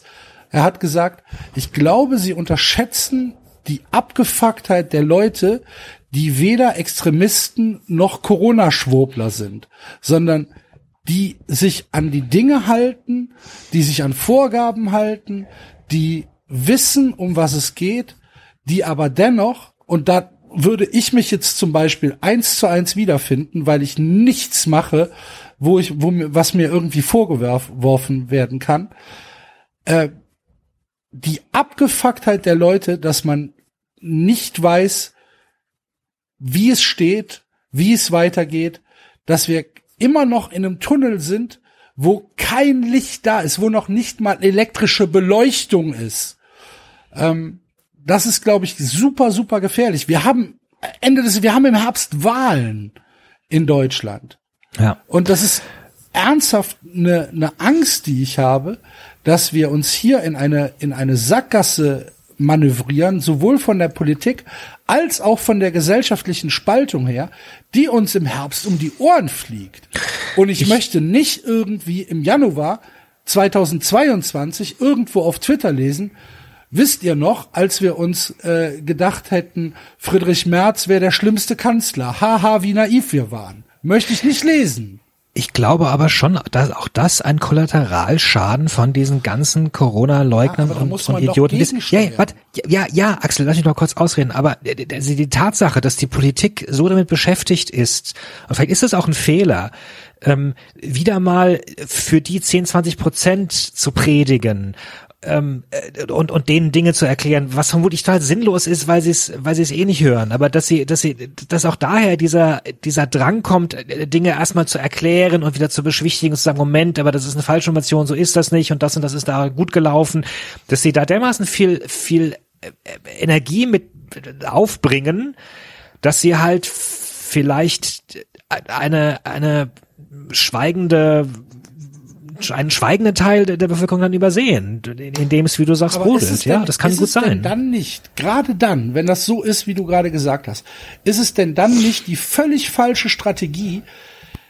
wirklich alles auf diese Karte, ähm, ja, also es wird jetzt noch mal ganz schlimm zu setzen, anstatt zu sagen, Leute, es werden jetzt halt keine einfachen Monate, aber wir haben jetzt einen Impfstoff wir gehen jetzt, wir gehen jetzt damit voran und wir müssen jetzt gucken, dass wir so schnell wie möglich diesen Kack hinter uns bringen, anstatt den Leuten immer weiter zu sagen, ja, ähm, wir haben zwar jetzt einen Impfstoff, aber die nächsten sechs Monate werden jetzt halt noch mal richtig, richtig scheiße. Ja, Mann, wir wissen es anscheinend, dass es richtig scheiße wird, aber erzähl es mir doch nicht dauernd. Ich verstehe nicht, was die Intention dahinter ist, den Leuten immer weiter, immer nur Angst in die Köpfe zu hauen. Ich glaube, die Intention ist, dass sie, dass, dass sie versucht haben, das Gegenteil davon zu machen im Sommer und Herbst, wo sie gesagt haben, okay, gut, wir überlassen das euch, Leute. Natürlich, die, die Aus ja, aber die Aussage war, okay, wir können uns alle ein bisschen entspannen, wir haben es unter Kontrolle gebracht, bravo Leute, ihr habt euch gut verhalten, wenn ihr das weiter so macht jetzt, dann, äh, äh, dann kommen wir da gut rum. Und die, die, die, die, der Effekt war, dass viele Menschen, äh, und ehrlich gesagt auch mich eingeschlossen, sich total entspannt haben und irgendwie das Gefühl haben, ist ja alles gut gelaufen und naja, ja, kann schon sein, dass im Winter nochmal, hm, aber ach, irgendwie läuft's ja, wer weiß, vielleicht kommen wir ja drum rum ähm, und und dann alle Leute komplett blind in, in, diesen Winter reingerannt sind wieder und dann die Zahlen wieder hochgegangen sind. Und jetzt sagen sie, halt, ich habe ich, ich, ich bin prinzipiell dabei, der Axel. Ich habe auch das Gefühl, dass die Politik gerade viel zu viel zu harsch, viel zu viel zu mahnend Sachen rausbläst, aber ich habe auch tatsächlich das Gefühl, dass das riesige Problem ist, dass du mittlerweile eine komplett gespaltene Gesellschaft hast, wo diese Warnungen bei den einen Leuten äh, gar nichts bewirken und bei anderen Leuten, die sich eh schon alles halten, nur noch mehr Panik verursachen, denken, scheiße, scheiße, ich mach doch schon alles, ich mach doch schon alles, okay, jetzt sagen sie, es wird noch schlimmer, es wird noch schlimmer, was kann ich noch machen? Oder oder oder ich kann doch gar nichts mehr machen. Oder darf ich mich jetzt noch mit mit äh, hm, wenn ich jetzt äh, sieben Tage niemanden mehr getroffen habe, darf ich dann meine äh, alte Mutter noch treffen oder so? Also äh, weil die Politik, weil, weil, weil die öffentlichen Stellen, die immer wieder sagen, Moment, bitte halten Sie sich dran, halten Sie sich dran, halten Sie sich dran, das ist wichtig, weil sie halt gleichzeitig noch äh, diese äh, anderen Leute erreichen muss, die, die eben der Meinung sind, ach, ist doch alles nicht so schlimm. Die, das, was Enzo erwähnt hat, die, die, die Familie, die halt sagt, ach komm, äh, ist doch, ist doch alles kein Problem und so. Ich, ich, also was, was sollen sie machen? Sollen sie uns sagen, ähm, ja, entspannt euch, es wird alles gut und dann und dann rennen alle wieder auf die Straße und sagen, es wird ja alles gut, es kommt ja der Impfstoff. Ich Patrick, Also- spiel du mal Schiedsrichter. Ganz schwierig. Ähm, also was, was mich an der ganzen Situation, glaube ich, am meisten stört, nee, am meisten nicht, aber sehr, sehr stört, ist, dass ich immer das Gefühl habe, dass bei vielen Politikern ähm, dieser Blick auf die Wahl viel wichtiger ist als der Blick auf, auf das, was in Deutschland passiert. So dass, dass viele ähm, Aussagen und Entscheidungen davon getrieben sind, sich irgendwie in der Kanzlerkandidatur für die CDU in ein gutes Licht zu stellen. Und das ist das, was ich, was ich absolut verabscheue, äh, diese, diese Positionierung der eigenen Zukunft vor der ähm, das Wohl, vor das Wohlbefinden des, der Menschen. Ja, also ihr wisst, was ich meine, glaube ich. Ne? Ähm, das ist das ist das, was mich so unfassbar nervt, wenn ich diese Aussagen höre von Herrn Söder oder von Herrn Laschet, ähm, die sie versuchen, sich zu positionieren als Hardliner oder als Weicher und irgendwie alle alle Änderungen zu ihrem Vorteil ausnutzen wollen und halt nie man das Gefühl hat, dass sie halt irgendwie das Gemeinwohl mal im Sinn haben. Dass es alles politisch ist. Das ist das, was ich, äh, was, was wirklich, was mich seit Monaten unfassbar nervt. Das meinte ich ich, vorhin. ich, ich, ich wollte auch vorhin noch sagen, Basti, dass ich dir, Was? Dreiviertel Stunde ins Mikrofon geschrieben. Patrick sagt einen Satz. Ja, das meinte ich, genau. ich wollte dir übrigens noch zustimmen, Basti. Ja. Ich, ich wollte dir noch zustimmen und, und äh, vor allem in Bezug auf die Art und Weise, wie jetzt dieser ganze Rollout stattfindet. Also für mich ist der Skandal gar nicht mal unbedingt die Impfdosen, sondern mal wieder dieses Typische, dass die Deutschen sich für unglaublich große Organisatoren halten und es halt total unterschätzen, was es bedeutet, diese Impfzentren zu bauen und es durchzuorganisieren und dass du da halt also ich glaube, einige wissen das auch schon und da sitzen auch an einigen Stellen Leute, die sich total viel Gedanken gemacht haben, mehr sicherlich als ich, aber andere offenbar nicht. Und und ich meine, man muss sich ja nur mal die Zahlen anschauen, sich überlegen, keine Ahnung, du brauchst vielleicht irgendwie zehn Minuten, um um jemanden da die die Nadel und dann abzutupfen und kurz vorher abzuchecken und dann muss der noch eine halbe Stunde später zu, äh, halbe Stunde lang zur, zur Beobachtung da sitzen und dann müssen die Daten beglichen werden und so. Natürlich ist das eine logistische Wahnsinnsaufgabe. Und dass du, dass du da nicht schon, keine Ahnung, im, im Herbst halt angefangen hast mit. Im Herbst, im April. Oder im Sommer, ja, eben, ja, genauso, genauso wie mit den, genauso wie mit den Schulen. Das haben wir auch schon ein paar Mal angesprochen. Ich greife mir immer an den Kopf greifen, dass, dass, dass, dass die Schulen, also viele Schulen landesweit es komplett versäumt haben, da irgendwas zu machen, sich irgendwie vorzubereiten. Meine, ihr, ihr redet jetzt von, von Vereinsamung. Die, die, die, die, die, die, das, was ich auch voll nachvollziehen kann und was sicherlich, was ganz zweifelsohne krass ist, ich habe halt äh, das genaue Gegenteil. Ich habe hier jetzt David würde gerne mal vereinsamen. Alter. ja, ich habe ich habe haben wir die zwei Lösung gefunden. Der Axel und ich kümmern uns um, um Kinder, die nicht die kümmert Schule uns um meine Kinder. Ich habe zwei Schul, ich habe zwei Grundschulkinder, die die die die die die langweilen sich halt hier zu Hause irgendwann zu Tode und ich muss währenddessen meinen Job machen und muss meine acht Stunden arbeiten und und der Effekt ist halt gnadenloser Stress auf allen Seiten und und und und dabei bin ich noch privilegiert, weil ich kann zumindest von zu Hause aus arbeiten. Was machen die? Was machen diejenigen, die die die die raus müssen? Aber auch ich, der, von zu Hause aus arbeitet, bin halt dadurch eingeschränkt. Ich kann mich nicht um die Kinder kümmern, ich kann mich nicht richtig um den Job kümmern. Du versuchst da irgendwie mit allen Bällen gleichzeitig zu jonglieren. Es ist es ist natürlich zehrt das Du hast, total. einen du hast einen wichtigen Satz gesagt. Du hast gesagt, du bist privilegiert da. Und ich meine, im Endeffekt, alle, die wir hier vier sind, wir arbeiten ja noch.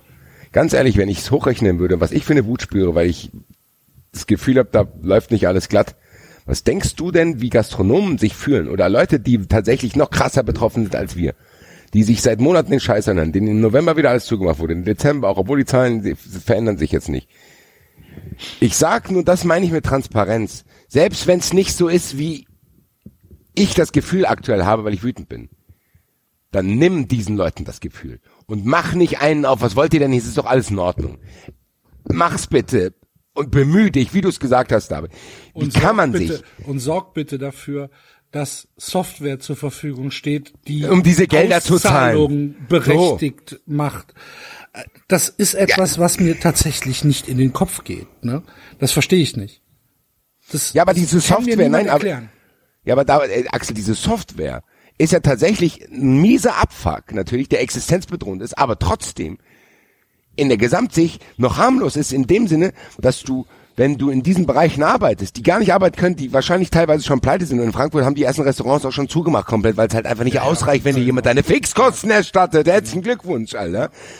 Wenn diesen Leuten, wenn da nur der leiseste Zweifel, wenn die einen Spiegel in die Hand kriegen und lesen diesen Artikel, dann will ich nicht hochrechnen, wenn mich das schon so wütend macht, was das mit denen macht. Und das ist das, was du gesagt hast, Axel.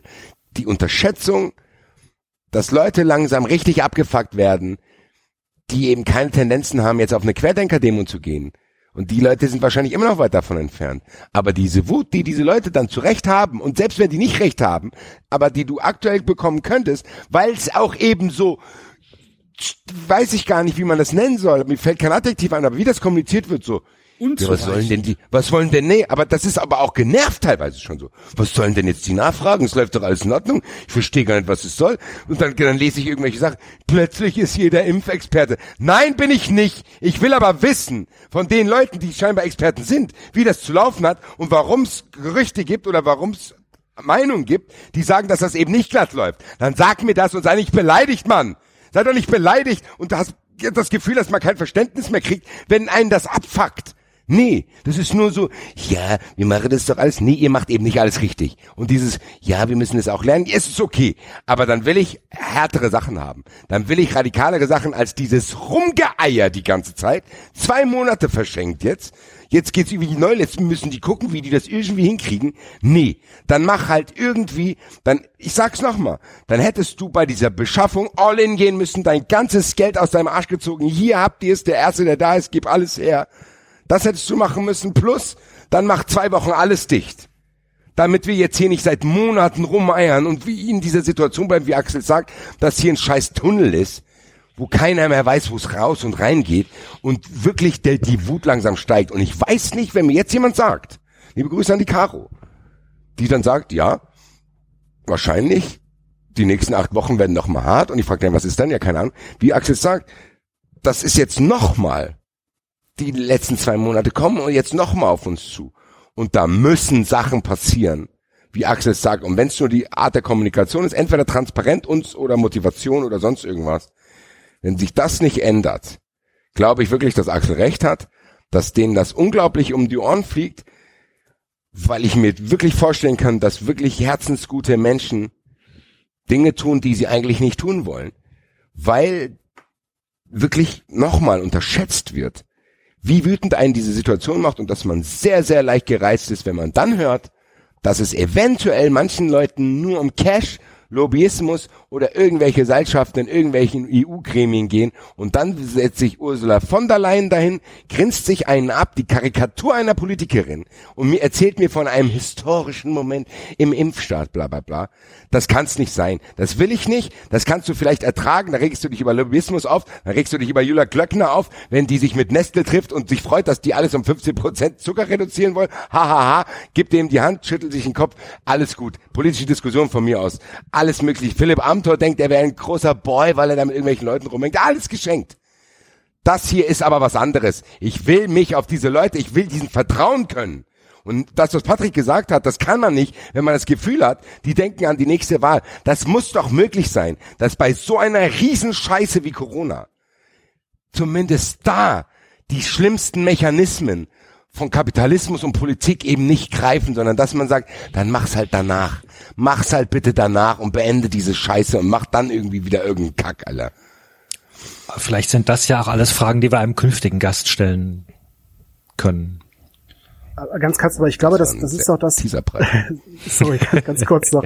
Aber das ist doch, glaube ich, das, was die meisten, ähm, also die, der Großteil dieser, dieser gemäßigten Fraktion jetzt gerade umtreibt, dass man äh, von Anfang an ein großes Verständnis hatte für dieses, für die, für die Lage von Politikern, dass sie natürlich für die alle, alle Neuland betreten, dass sie alle nicht genau wissen, wie geht das vonstatten, dass man da sehr, sehr viel Vertrauensvorschuss hat, der aber aufgebraucht ist, sobald es halt nicht mehr ähm, an Neuland liegt, äh, an der Unerfahrenheit, sondern einfach nur an Inkompetenz und Profilneurose. Ne? Und das ist, glaube ich, ein, ein äh, Problem, was gerade echt viel umtreibt. Das ist, dass man halt merkt, nee, das ist jetzt nicht einfach nur, weil es Corona ist und das keiner kannte vorher, sondern die sind halt einfach entweder dumm, können ihren Job nicht oder haben halt andere andere Motive in ihrem Treiben.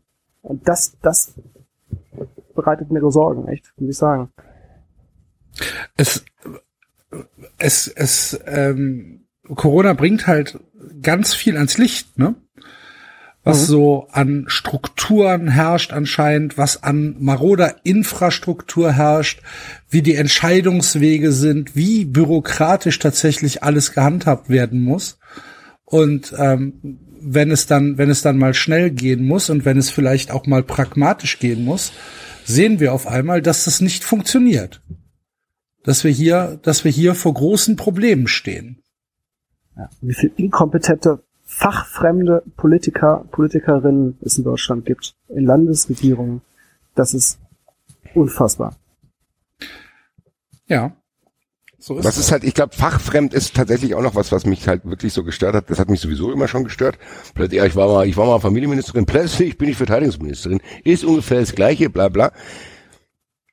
Da kann ich noch drüber schmunzeln, wenn da irgendwie Ursula von der Leyen sich mit irgendwelchen Soldaten trifft und sagt, wir brauchen mal ein neues Flugzeug, gell, hier die. Ja, wobei ich, ich finde das ja eigentlich sogar gut. Ich finde es ja sogar wichtig, wenn die Leute nicht zu sehr aus der eigenen, aus dem eigenen Sud kommen und Ja, nur sollten irgendwie aber tatsächlich irgendwie wissen, um was es geht. Ja, und, nicht- gerade Ja, aber das kann man sich ja und nicht aneignen. sagen und nicht sagen, ja, ich muss mich hier erstmal einarbeiten, dafür brauche ich erstmal drei Jahre lang. Ja, aber das ist, sorry, nee, Axel, das ist sowas typisch Deutsches wieder. Hä, was hast du denn studiert? Hä, Da kannst du aber nicht das und das machen. Da musst du aber auch mindestens fünf Jahre lang das und das gelernt haben. Ist ein Bullshit hoch drei. aber- aber- Natürlich kannst du dich einarbeiten in bestimmte Themen und du kannst, du kannst morgen heute Manager sein von einer, von einer äh, Lebensmittelfabrik und übermorgen kannst du Manager sein von, von vom Gabelstapler. Das, das geht natürlich. Also, äh, und du kannst auch erfolgreich sein. Das hat damit nichts zu tun. Das, das, Also äh, du, also du denkst, dass tatsächlich die, die, die Hintergrundgeschichte eines Ministers uninteressant ist? Ich glaube nicht, dass sie uninteressant ist, aber ich glaube, dass es, dass sie zweitrangig ist in der Bewertung. Ich glaube, dass es wichtig ist, dass du, dass du äh, gewisse äh, Management-Skills hast, dass du dir äh, Wissen aneignest, dass du dich umgibst mit Leuten, die äh, die Ahnung haben und dass du vor allem Entscheidungen treffen kannst und und und, eine gewisse Weitsicht hast und dass du dich nicht zu sehr einer Gruppe von einer Gruppe vereinnahmen lässt und schon allein aus deiner ganzen Hintergrundstory äh, äh, weiß ich nicht, sowieso nur den Generälen zuneigst, weil du früher erstmal General warst oder, oder solche Sachen. Da kann es manchmal sehr, sehr gut sein, wenn du von außen kommst. Also, Kann, kann gut sein, kann aber auch dazu führen, dass es unglaublich horrende Beraterverträge überall gibt und was weiß ich, wie viele Millionen dafür ausgegeben werden. Ist ja auch egal. Am Ende ist mir das völlig egal. Annegret Kramp-Karrenbauer kann von mir aus bis an ihr Lebensende Verteidigungsministerin bleiben. Nur jetzt in dieser Situation hätte ich es gerne, wie Axel es sagt, Leute, die wissen, was sie da tun und die sich da jetzt nicht einarbeiten müssen, sondern ich hätte gerne jemanden gehabt, an, weiß nicht gar nicht genau, wer der Verhandlungsführer der EU war, der gesagt hat, weißt du was, ist mir scheißegal, ob es zu teuer ist, gib mir alles, was ihr habt, Alter. Hier habt ihr meine Hosen noch, Alter. Und dann gucken wir danach, wie wir das regeln. Wäre meiner, mein Gefühl, das darf ich trotzdem äußern, auch wenn ich ja auch fachfremd bin, mein Gefühl wäre trotzdem, dass All-In besser gewesen wäre. Ist nicht passiert. Verpokert, meiner Meinung nach. Muss man jetzt mit leben und gucken, wie man äh, das macht. Und diejenigen, die jetzt wieder wütende Tweets schreiben wollen. Ich weiß auch, dass das nicht nur am Impfstoff selber liegt, sondern auch an der Infrastruktur. Aber wenn ich da jetzt noch drüber anfangen würde, dass ich denken würde, da hätte man vielleicht im April schon drüber nachdenken können. Oder im Februar schon, als mein speziellster Corona-Freund Dietmar Hopp im Sportstudio Gelder eingesammelt hat für eben jene Produktionsstrukturen. Das ist meiner Meinung nach genug Zeit. Die wurde an vielen Stellen, haben wir schon erläutert, äh, verplempert. Ich will aber für mich, damit ich mich nicht nur noch hier aufrege, das Thema Corona positiv abschließen. Weil einen positiven Gedanken tatsächlich habe ich und der ist ein bisschen niederträchtig vielleicht. Aber ich finde das laute Schweigen von Dietmar Hopp aktuell schon sehr, sehr lustig. Ich glaube, jedes Mal, wenn der den Namen Ugo Schein hört, ruft er heulend Oliver Pocher an. Alter. Ja. Liebe Grüße, Dietmar. Und trotzdem würde ich mir wünschen, dass CureVac äh, so schnell als möglich Erfolg hat. Und, Natürlich. Ähm, und, und, so ein, und so ein Ding liefert. Und trotzdem. Das wollte ich damit nicht wünschen- sagen, Axel. Ja, ja, ich weiß. Dass Diesen Satz hätte ich gerne verzichtet. Herr Roth, für Sie haben wir nur, ja, nur den, den chinesischen Impfstoff.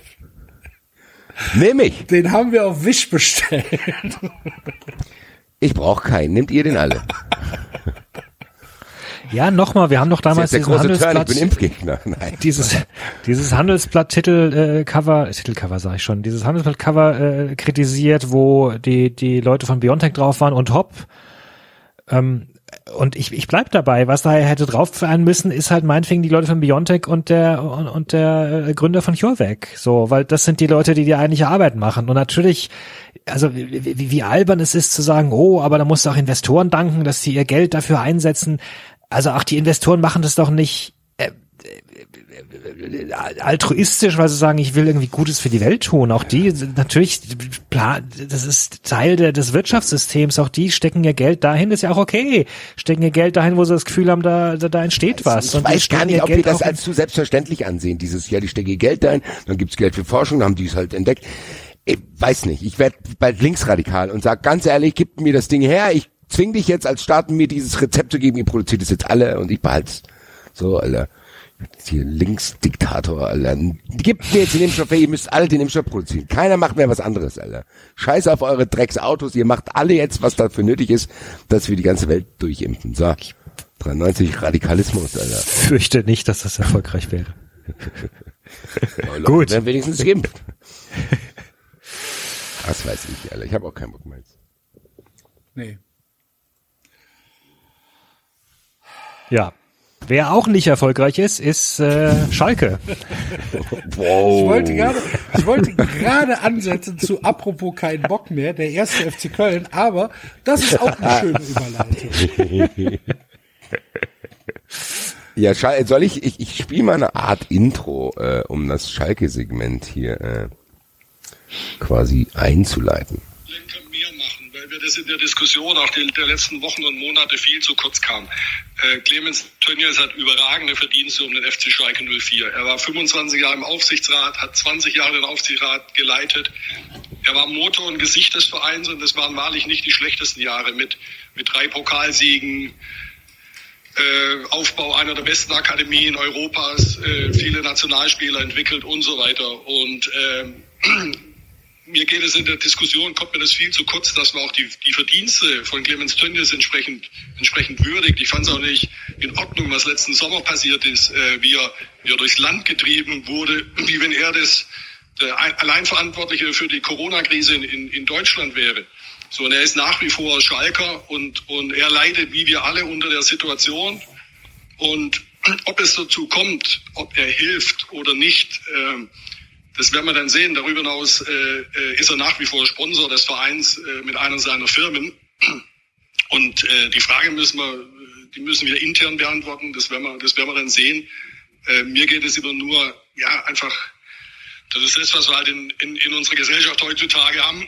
Entweder wird einer hochgejubelt oder runtergeprügelt, dazwischen gibt's nichts und äh, das, das kommt mir einfach zu kurz, dass man auch seine Verdienste äh, entsprechend würdigt. Und äh, ich ja, fand es in Summe nicht okay, äh, überaus nicht okay, äh, wie da mit ihm umgegangen wurde. Äh, so geht man nicht mit, mit Leuten um, die sich über so einen langen Zeitraum für einen Verein äh, eingesetzt haben. Schöne Einschränkung braucht- am Ende, dass da- man nicht mit Leuten so umgeht, die sich über einen langen Zeitraum für den Verein eingesetzt haben. Mit anderen scheint es in Ordnung zu sein, aber egal. Ja, Da Katastrophen. braucht jemand Geld, glaube ich. Ja, Katastrophenstatement von, von Jochen Schneider. Ähm, wenn ich Schalke-Fan wäre, wäre mir, wäre mir der Arsch geplatzt. Ist auch, glaube ich, viel. Ich als Schalke-Fan würde mir denken, was wollt ihr denn noch von mir? Ich, ich, will ich da stehen und sagen, Jeden Tag eine neue Nachricht. Ja, es Das die nächsten sechs Monate werden halt die schlimmsten. nee, ich bin als Schalke-Fan, weißt du, du verlierst dann, also guck mal, zusammengefasst die Lage für Schalker. Die haben immer wieder so ein bisschen das Gefühl gehabt, na, nach ganz oben reicht's nicht, dann hat der Trainer, der war okay, aber es ging dann doch nicht, dann sind die irgendwie mal Vizemeister mit Slomka, Vizemeister mit Tedesco, von mir aus so bla bla. War nicht schlecht, aber irgendwie haben die auch nie so diesen Fußball gespielt. Das heißt, es gab auch immer Querelen so. Kommt Heidel dahin, sagt, ah, hier gibt's ein paar Strukturen, ich habe jetzt erstmal einen Videorekorder gekauft, damit wir hier Spiele analysieren können, bla bla bla. Alles noch auf Fußballniveau, wo du dich als Fan, da regen wir uns alle mehr darüber auf und jeder sieht seinen Verein auch am kritischsten so. Jetzt kommt diese beispiellose Serie, die die da liefern. Verlieren, was, 28, 29 Spiele hintereinander, keine Ahnung. Oder nicht verlieren, aber gewinnen nicht. Nicht gewinnen. Genau, ja. Müsst, dann denken die, okay, mein Verein, ich darf nicht ins Stadion sowieso. Dann habe ich diese Tönnies-Scheiße, der diese rassistischen Äußerungen macht. Dann habe ich Tönnies, der gar kein gutes Bild abgegeben hat in seinen Fabriken da während Corona und der auch Menschen dort tatsächlich genauso schlecht behandelt, wie Jochen Schneider erzählt, dass Tönnies behandelt wird, so. Also tatsächlich äh, teilweise unwürdig, so. Das musst du als Schalke-Fan alles ertragen. Dann kommt noch Stress, Reschke geht weg. Du denkst, macht bitte weiter, wir wollen irgendwie nur drin bleiben und irgendwann wieder ins Stadion können. Dann kommen die Verantwortlichen auf die Idee, Manuel Baum zu holen mit seinen 1,10 Meter. Der soll dir als Schalke-Fan in diesen harten Corona-Zeiten, für die für jeden privat auch scheiße sind, Hoffnung geben. Dann klappt das nicht. Liebe Grüße weiterhin an Marcel Reif und seine sockenlosen Schuhe. Dann kommt das nicht. Und dann kommt einfach vom Axel kommentarlos dieses Vorstellungsbild von Christian Groß der in seinem Gesicht schon die Hoffnungslosigkeit, also alleine Christian Groß so und so 2008 hat angerufen, wollen ihren Trainer zurück. Dann sieht er aus, als wenn der, weiß ich nicht ganz, als wenn der schwer krank ist. Ich sag so, wie ich es gesehen habe. Dann hast du zwischenzeitlich dieses Spiel, verlierst 1-0 gegen Bielefeld. Dann ist das erste Spiel unter Groß, geht auch baden und verlierst 3-0 gegen die Hertha, die sich auch nicht mit Ruhm bekleckert hat. Und dann sollst du dir noch so einen Satz anhören am Tag äh, der 90 nach diesem Spiel. Ich als Schalke-Fan würde einfach dann die Arme heben und sagen, wisst ihr was? Ich weiß nicht mehr, was ich dazu sagen soll. Patrick? Ich könnte fast sagen, ja. Ich habe hab gerade schon gedacht, wahrscheinlich das Einzige, äh, was, was äh, Schalke-Fans an 2020 positiv in Erinnerung geblieben ist, oder einigen Schalke-Fans, ähm, nach Mitte Januar oder der letzte Sieg war, war wahrscheinlich der Rücktritt von Clemens Tönnies und selbst das wird ihnen jetzt im neuen Jahr noch genommen. da könnte man, also ja, und ähm, alles das, was der, was der Basti gesagt hat, war ähm, nah daran, was ich auch denke. Also die Trainerwahl in zweifacher Hinsicht sowohl Baum als auch Groß war nicht dieselbe, die ich getroffen hätte. Ähm, das jetzt auch nicht heißt, Von dir können wir noch einiges hätte. lernen, mit so die Sachen diplomatisch auszureden. Hätte ich so nicht gemacht. Ja, also ich, ähm, ich, ich glaube auch, dass Groß nicht die richtige Entscheidung ist. Ich kann mir nicht vorstellen, dass ein Trainer, der eigentlich schon im Ruhestand ist, der äh, lange Jahre äh, den kurzen Erfolg hinterhergerannt ist, den er hatte, der jetzt die Wende bringt. Vielleicht ist er der richtige, also als Trainertyp die, die richtige Wahl, aber wahrscheinlich nicht als Person, befürchte ich. Ich muss Aber mir, bei ihm stelle ich mir eine Frage, ganz kurze Seitenfrage, vielleicht könnt ihr einer von euch das mir beantworten. Der hat vier Jahre in Saudi-Arabien gearbeitet, oder? Lange auf jeden Fall, Ja, ja. im, ähm, in, in, in der Golfregion. Ich weiß nicht, ob so Ist das eine, ist das eine unterirdische Liga oder wie, wie, wie kann der denn so aussehen? Ich hab, der müsste doch zumindest mit offenem Hemd und braun gebrannt hier antanzen und nicht so, als wenn sein Kegelclub gerade pleite gegangen ist. Keine Ahnung. Habe ich mich gefragt, als ich das gesehen habe. Ja, ich glaube, das letzte war in Saudi-Arabien, ne? Bei äh, Al-Ahli. Und dazwischen, glaube ich, nochmal in Ägypten oder sowas, glaube ich. Auf jeden Fall, ja, ist ja, ich glaube, das letzte Mal, dass er in Europa trainiert hat, ist acht, neun Jahre her. Ähm, das ist, Ja, der hatte halt seine zwei, drei guten Jahre mit dem FC Basel, ne? Und das und da Das waren schon ein ja, paar mehr, glaube ich. das war aber aber, das war aber, glaube ich, Anfang der 2000er, oder? Ja, Mitte der ja, 2000er. Ja, ja. 99 bis 2009 war er bei Basel. So. Und dann, Das ist Ja, ja schon ein paar Jahre her. Der Fußball hat sich verändert, er als Typ Genau. hat sich wahrscheinlich auch verändert. Ähm, das ist halt, glaube ich, die letzte Patrone, die der Herr Schneider noch hat, weil die sich aus Stuttgarter Zeiten ja kennen, wenn ich wenn ich es richtig in Erinnerung habe. Wie gesagt, das ist vielleicht, äh, denkt er, das, der wäre als Typ der Richtige. Das kann ja sein, also so als Trainer, Typ, so meine ich das eben. Aber ich glaube nicht, dass er der Mensch, also jetzt Christian Groß, der Richtige ist, um da den Umschwung einzuleiten. Ähm, das merkt man ja schon, hat man im ersten Spiel gesehen, das hat man in Aussagen der Spieler danach ähm, gemerkt. Mal gut war es ja wieder, der, der, der irgendwie in seinen Nachspielinterviews deutlich mehr glänzt als auf dem Feld, ähm, weil er da irgendwie viel sehr authentisch und ehrlich ist, das finde ich super. Ähm, aber aus ganz aus allem, was da rauskommt, ist Fall merkst du doch, das kann doch nicht die Wende sein. Also er war dreimal bei Al-Ali, ist jeweils immer wieder dann äh, gefeuert und wieder wiedergeholt worden und zwischendrin war er bei äh, dem ägyptischen Club äh, Zamalek oder Samalek und da hat er tatsächlich den äh, ägyptisch-Saudi den ägyptisch-saudi-arabischen Supercup gewonnen. Anscheinend spielen die den Das hört gemeinsam. sich nach einem Fantasiepokal an. Das jetzt aber nicht nach einem ganz hochwertigen internationalen Titel. und Ja, und, wir und auch einen den neuen Wettbewerb haben. und auch und auch den afrikanischen Confed Cup 2019. Aha.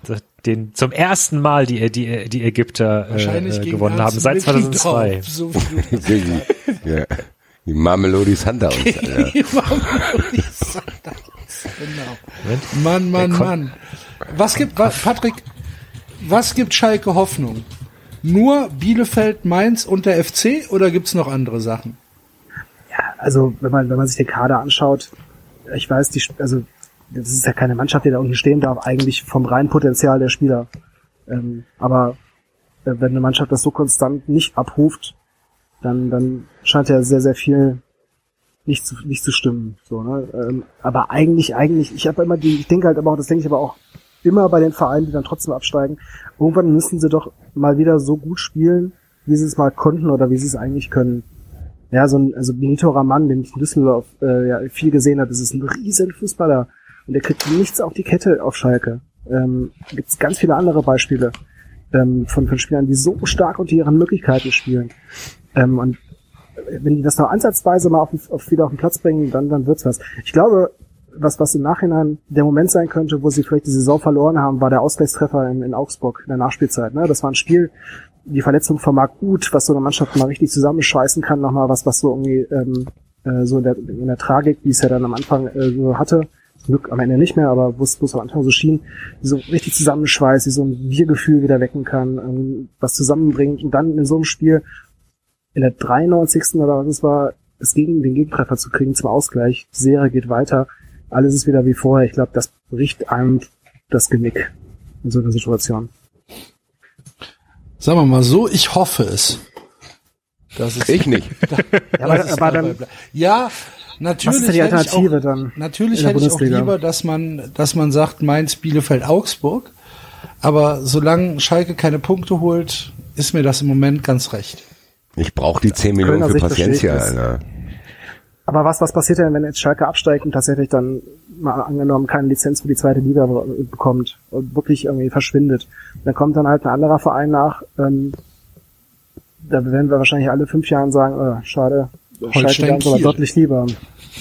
Ja, vielleicht dieses Jahr dann. Ja. Aber vielleicht ist es dann aber auch wieder der FC Ingolstadt oder ähm, weiß ich nicht, vielleicht ein weniger traditionsreicher Verein Zuschauern. Ja, nee, das, das war um, um Gottes Willen, das war jetzt nicht, äh, äh, das war keine Gleichsetzung, dass es egal ist, wenn Schalke absteigt und Kiel hochkommt. Das, äh, das wollte ich damit nicht ausgedrückt haben. Naja, ich weiß auch, wie du es meinst, warum, warum du, klar, jeder, jeder Absteiger, der nicht Köln ist, ist schon mal gut. Kann ich nachvollziehen. Ähm, aber ich glaube, auf lange Sicht tut Schalke der Bundesliga tatsächlich gut. Da möchte ich überhaupt nicht widersprechen. Ähm, ich glaube halt, dass, dass Schalke too big to fail ist. Also ich glaube nicht, dass die, äh, dass die, dass die äh, die Lizenz dann am Ende nicht bekommen. Da, da wird es irgendwie eine Borussia Dortmund Lösung geben. Habe ich bei Kaiserslautern auch mal gedacht. Ja. Ja. Hab, wurde ja auch oft genug probiert bei Kaiserslautern, ne? Aber die haben, die haben es dann halt wirklich irgendwann mal überspannt, den Bogen. Also wenn du, wenn, wenn dann selbst Ja, ja, morgen stehe ich auf. ja, ja. Wenn dann, wenn dann selbst, selbst das Land Rheinland-Pfalz sagt, Leute, es geht nicht mehr, dann, dann weißt du, oh, ja, damit haben wir jetzt nicht gerechnet. Das ist aber jetzt schlecht. Wir haben jetzt aber keinen anderen Plan mehr. Ja, das tut mir dann leid. Aber also Lautern hatte ja tatsächlich mehr als einmal nochmal die Hand gereicht bekommen, oder? Ja, das stimmt schon. Aber ich meine, die Parallelen, zumindest in der Hinsicht, sind es ja dann gegeben, dass das Land, äh, das jeweilige Bundesland schon äh, aushelfen muss, ähm, damit das minimal, also ne, in dem Fall halt die Bürgschaft durchs Land NRW, dass das der Laden äh, so weiterlaufen kann. Ja, ist aber, ja schon aber, da. aber Schalke gehört doch, glaube ich, die Arena, oder? Ja, die haben einige, einige Werte. Die haben die Siehste, du Vereinsgelände, Infrastruktur, Rechte. Oder irgendwie sowas. Das wird schon klappen. Das stimmt, ja, ja, das vergisst man ganz oft, wenn man über die Schulden von Schalke redet, dass die einige, einige, einige Werte haben, die aber auch, äh, ich glaube, alle, alle Rechte an Marketing und ähm, ähm, äh, Merchandise und sowas noch bei sich liegen. Also es ist schon mehr, als man denkt, ja. Und es ist noch ein EV. Und es ist noch ein e.V., ja. Also da könnte dann tatsächlich, wenn, wenn alles schief geht, da muss ja noch nicht mal ein Investor hin, sondern dann könnte man wenigstens irgendwie so eine KGA-Konstruktion draus machen. Auch wenn das vielleicht für, für, für Schalker nicht der ideale Weg ist, aber dass da halt keine Lizenz passiert für die zweite Liga, also ehrlich gesagt sehe ich das nicht. Ja gut, auf diese Ausgliederungslösung wird ja schnell gearbeitet. Ähm, auf vielen Ebenen. Ne? Ich, ich, ich habe halt, ich habe halt das Gefühl, dass wenn wir über eine Ausgliederung sprechen, ähm, die Schalke-Fans was anderes meinen als ich. Ähm, dass halt, dass halt eine Ausgliederung Profifußball, so wie das jetzt bei meinem Verein zum Beispiel ist, das muss nicht das, der Untergang des Abendlandes sein, wenn der EV weiterhin ähm, 100 Prozent der, der, der Anteile hält. Ähm, das ist ja was anderes, als wenn du sagst, wir geben Tönnies 35 Prozent. Das würde ich dann, also das ist ja was anderes. Natürlich, aber in dem Fall ist, ist ja ein, ein Grund der Ausgliederung, um halt Kapital reinzuholen. Ne? Wahrscheinlich. Also wäre jetzt meine, das ist ja eigentlich in vielen Fällen so. Ja, wahrscheinlich, aber aber eine Ausgliederung an sich, also die die Ausgliederung äh, des des Profifußballs kann ja auch zum Beispiel eine steuerliche Entlastung sein. Klar, gibt's. Dass natürlich. aber ich glaube in dem Fall bei Schalke ähm, ist es bei Schalke spielt die steuerliche Entlastung keine große Rolle mehr. Ihr bezahlt doch eh nichts. Ja, Schalke. Sind wir gespannt. Es war insgesamt ein toller Spieltag, ne? So. Die Eintracht hat gewonnen. Herzlichen Glückwunsch, Basti. Vielen Dank. Die Eintracht hat auch das beste Saisonspiel gemacht. Ja, war gut. Zwei Halbzeiten lang sogar. Das kenne ich so nicht. Und wir haben nicht unentschieden gespielt, obwohl ich es bei dem Spiel sogar unterschrieben hätte. Ich kann damit noch nicht umgehen. Äh, Ich habe Angst, weil ich habe jetzt diese, ich natürlich werde ich schnell gierig, ich muss mir irgendwelche positiven Sachen auch suchen. Ich habe weiterhin Bock nach unserer Fun Friends Folge, dass die Eintracht Platz 7 erreicht und die Conference League. Das ist mein festes Ziel und ich hoffe, dass bis dahin dann auch genug Leute geimpft sind, dass ich da wieder hinfahren darf. Das ist das, was mich momentan am Leben hält. Das ist auch, glaube ich, das Thema Nummer eins in allen Eintracht-WhatsApp-Gruppen, in denen ich bin. Die Eintracht soll irgendwie sich in diese, Euro, äh, diese Conference League wurschteln und wir dürfen dann irgendwann, weiß ich nicht, nach Tschechien, Irland oder sonst wohin reisen, äh, alle zusammen in einem Bus und sind fünf Wochen unterwegs, was diese Spiele betrifft und alles mögliche. Im Sommer. In der Vorbereitungszeit. Das wäre wunderbar. Nach das der EM. Nach der Das ist mir völlig egal, Axel, Alter. Ach, Ludo Goretz, Alter, ist mir alles wurscht in einem völlig das, überfüllten das Bus. Schlimme ist, ich kann es ja, ich, ich würde ja am liebsten mitfahren. Also, das wäre natürlich, würde es retten. Nee, aber ganz kurz, um das sportlich einzuordnen, die Eintracht hat ein Riesenspiel gemacht. Diese Umstellung, Adi Hütter, man muss Adi Hütter eins lassen. Adi Hütter ist ein Trainer, der gerät hier schnell in die Kritik, weil er als Typ nicht greifbar ist. Der ist eher ein ruhiger Typ. Das ist nicht so ein, den du irgendwie, keine Ahnung, ja, den kannst du nicht ganz packen, so. Der hat eine andere Mentalität. Der ist auch ein bisschen abwehrend, so. Also der freut sich schon, wenn er, glaube ich, leichte journalistische Fragen kriegt, als was Kritisches. Also der ist, glaube ich, da nicht so interessiert dran an so einem offenen Dialog, sondern macht halt sein Ding, was auch okay ist. Weil was man ihm lassen muss, der, wenn er aber merkt, dass vielleicht die kritische Seite recht hat, oder dass Dinge verändert werden müssen, dann macht er das auch. Also das ist nicht so, ich habe hier bei Eintracht schon Trainer gehabt, die haben dann, glaube ich, aus Trotz haben die gesagt, nee, nee, da bleibe ich jetzt bei, ich weiß es besser als alle anderen. Ja, haha, Dankeschön, abgestiegen. Das macht er nicht. Der hat gesehen, was hier alle kritisiert haben, so ein Mittelfeld mit Ilsan Concord, ob da Steilpässe rauskommen, hm, weiß man nicht genau, ist dann auch nicht so passiert. Hat es umgestellt, hat Gibril Zo wieder rein, da habe ich mir ganz, ganz viele anhören müssen in Frankfurt, als ich den immer verteidigt habe, gesagt, ganz ehrlich, Leute, das ist trotzdem leider unser spielstärkster Mittelfeldspieler auf den, in, im Maschinenraum, also auf der 6-8. Ist halt so, ist weiterhin so und das zeigt er jetzt endlich so. Also so, das ist ein Element, was im Eintrachtspiel gefehlt hat, dass Gibril So so ein bisschen diesen Toni Kroos Part übernimmt. Der spielt keine krassen Pässe, klar hat das Tor jetzt vorbereitet, aber der ist für die Spielstatik gut, weil er den Ball annehmen kann und weiterleiten kann. Das ist für Eintracht-Verhältnisse schon gut. Du hast mit Armin Younes einen dazu bekommen, der das auch kann, der wie ein Magnet am Fuß hat. Barkok hat überrascht, den wird äh, Patrick auch noch auf dem Schirm gehabt haben, der in Düsseldorf jetzt nicht unbedingt die Sterne vom Himmel gespielt hat. Gar nicht. Der aber immer dieses Label Frankfurter Junge über sich hatte, der kommt hier aus der Nordweststadt mit dem kann sich hier jeder identifizieren. Der hat jetzt scheinbar auch irgendwie es geschafft, sein Talent auf den Platz zu bringen. Und dann hat Hütte halt da das System umgestellt. Er hat Dost rausgenommen, hat gesehen, ah, so zwei ganz, nicht ganz so schnelle Stürmer und zwei nicht ganz so gute Fußballer im defensiven Mittelfeld. Könnte dafür sorgen, dass es irgendwie spielerisch ein bisschen hakt, hat das verändert. Spielt jetzt nur noch mit einem Stürmern und zwei Zehnern, Barkok und Younes dahinter oder Kamada und Younes. Hat, wie gesagt, das zentrale Mittelfeld auch ein bisschen spielstärker gemacht mit Hasebe und So jetzt im letzten Spiel, weil Rode gesperrt war. Das sieht viel besser aus. Und die Eintracht hat das gegen Leverkusen zusammen mit der stabilen Defensive hinten Indika, Hinteregger, Abraham. Die haben es richtig gut gemacht.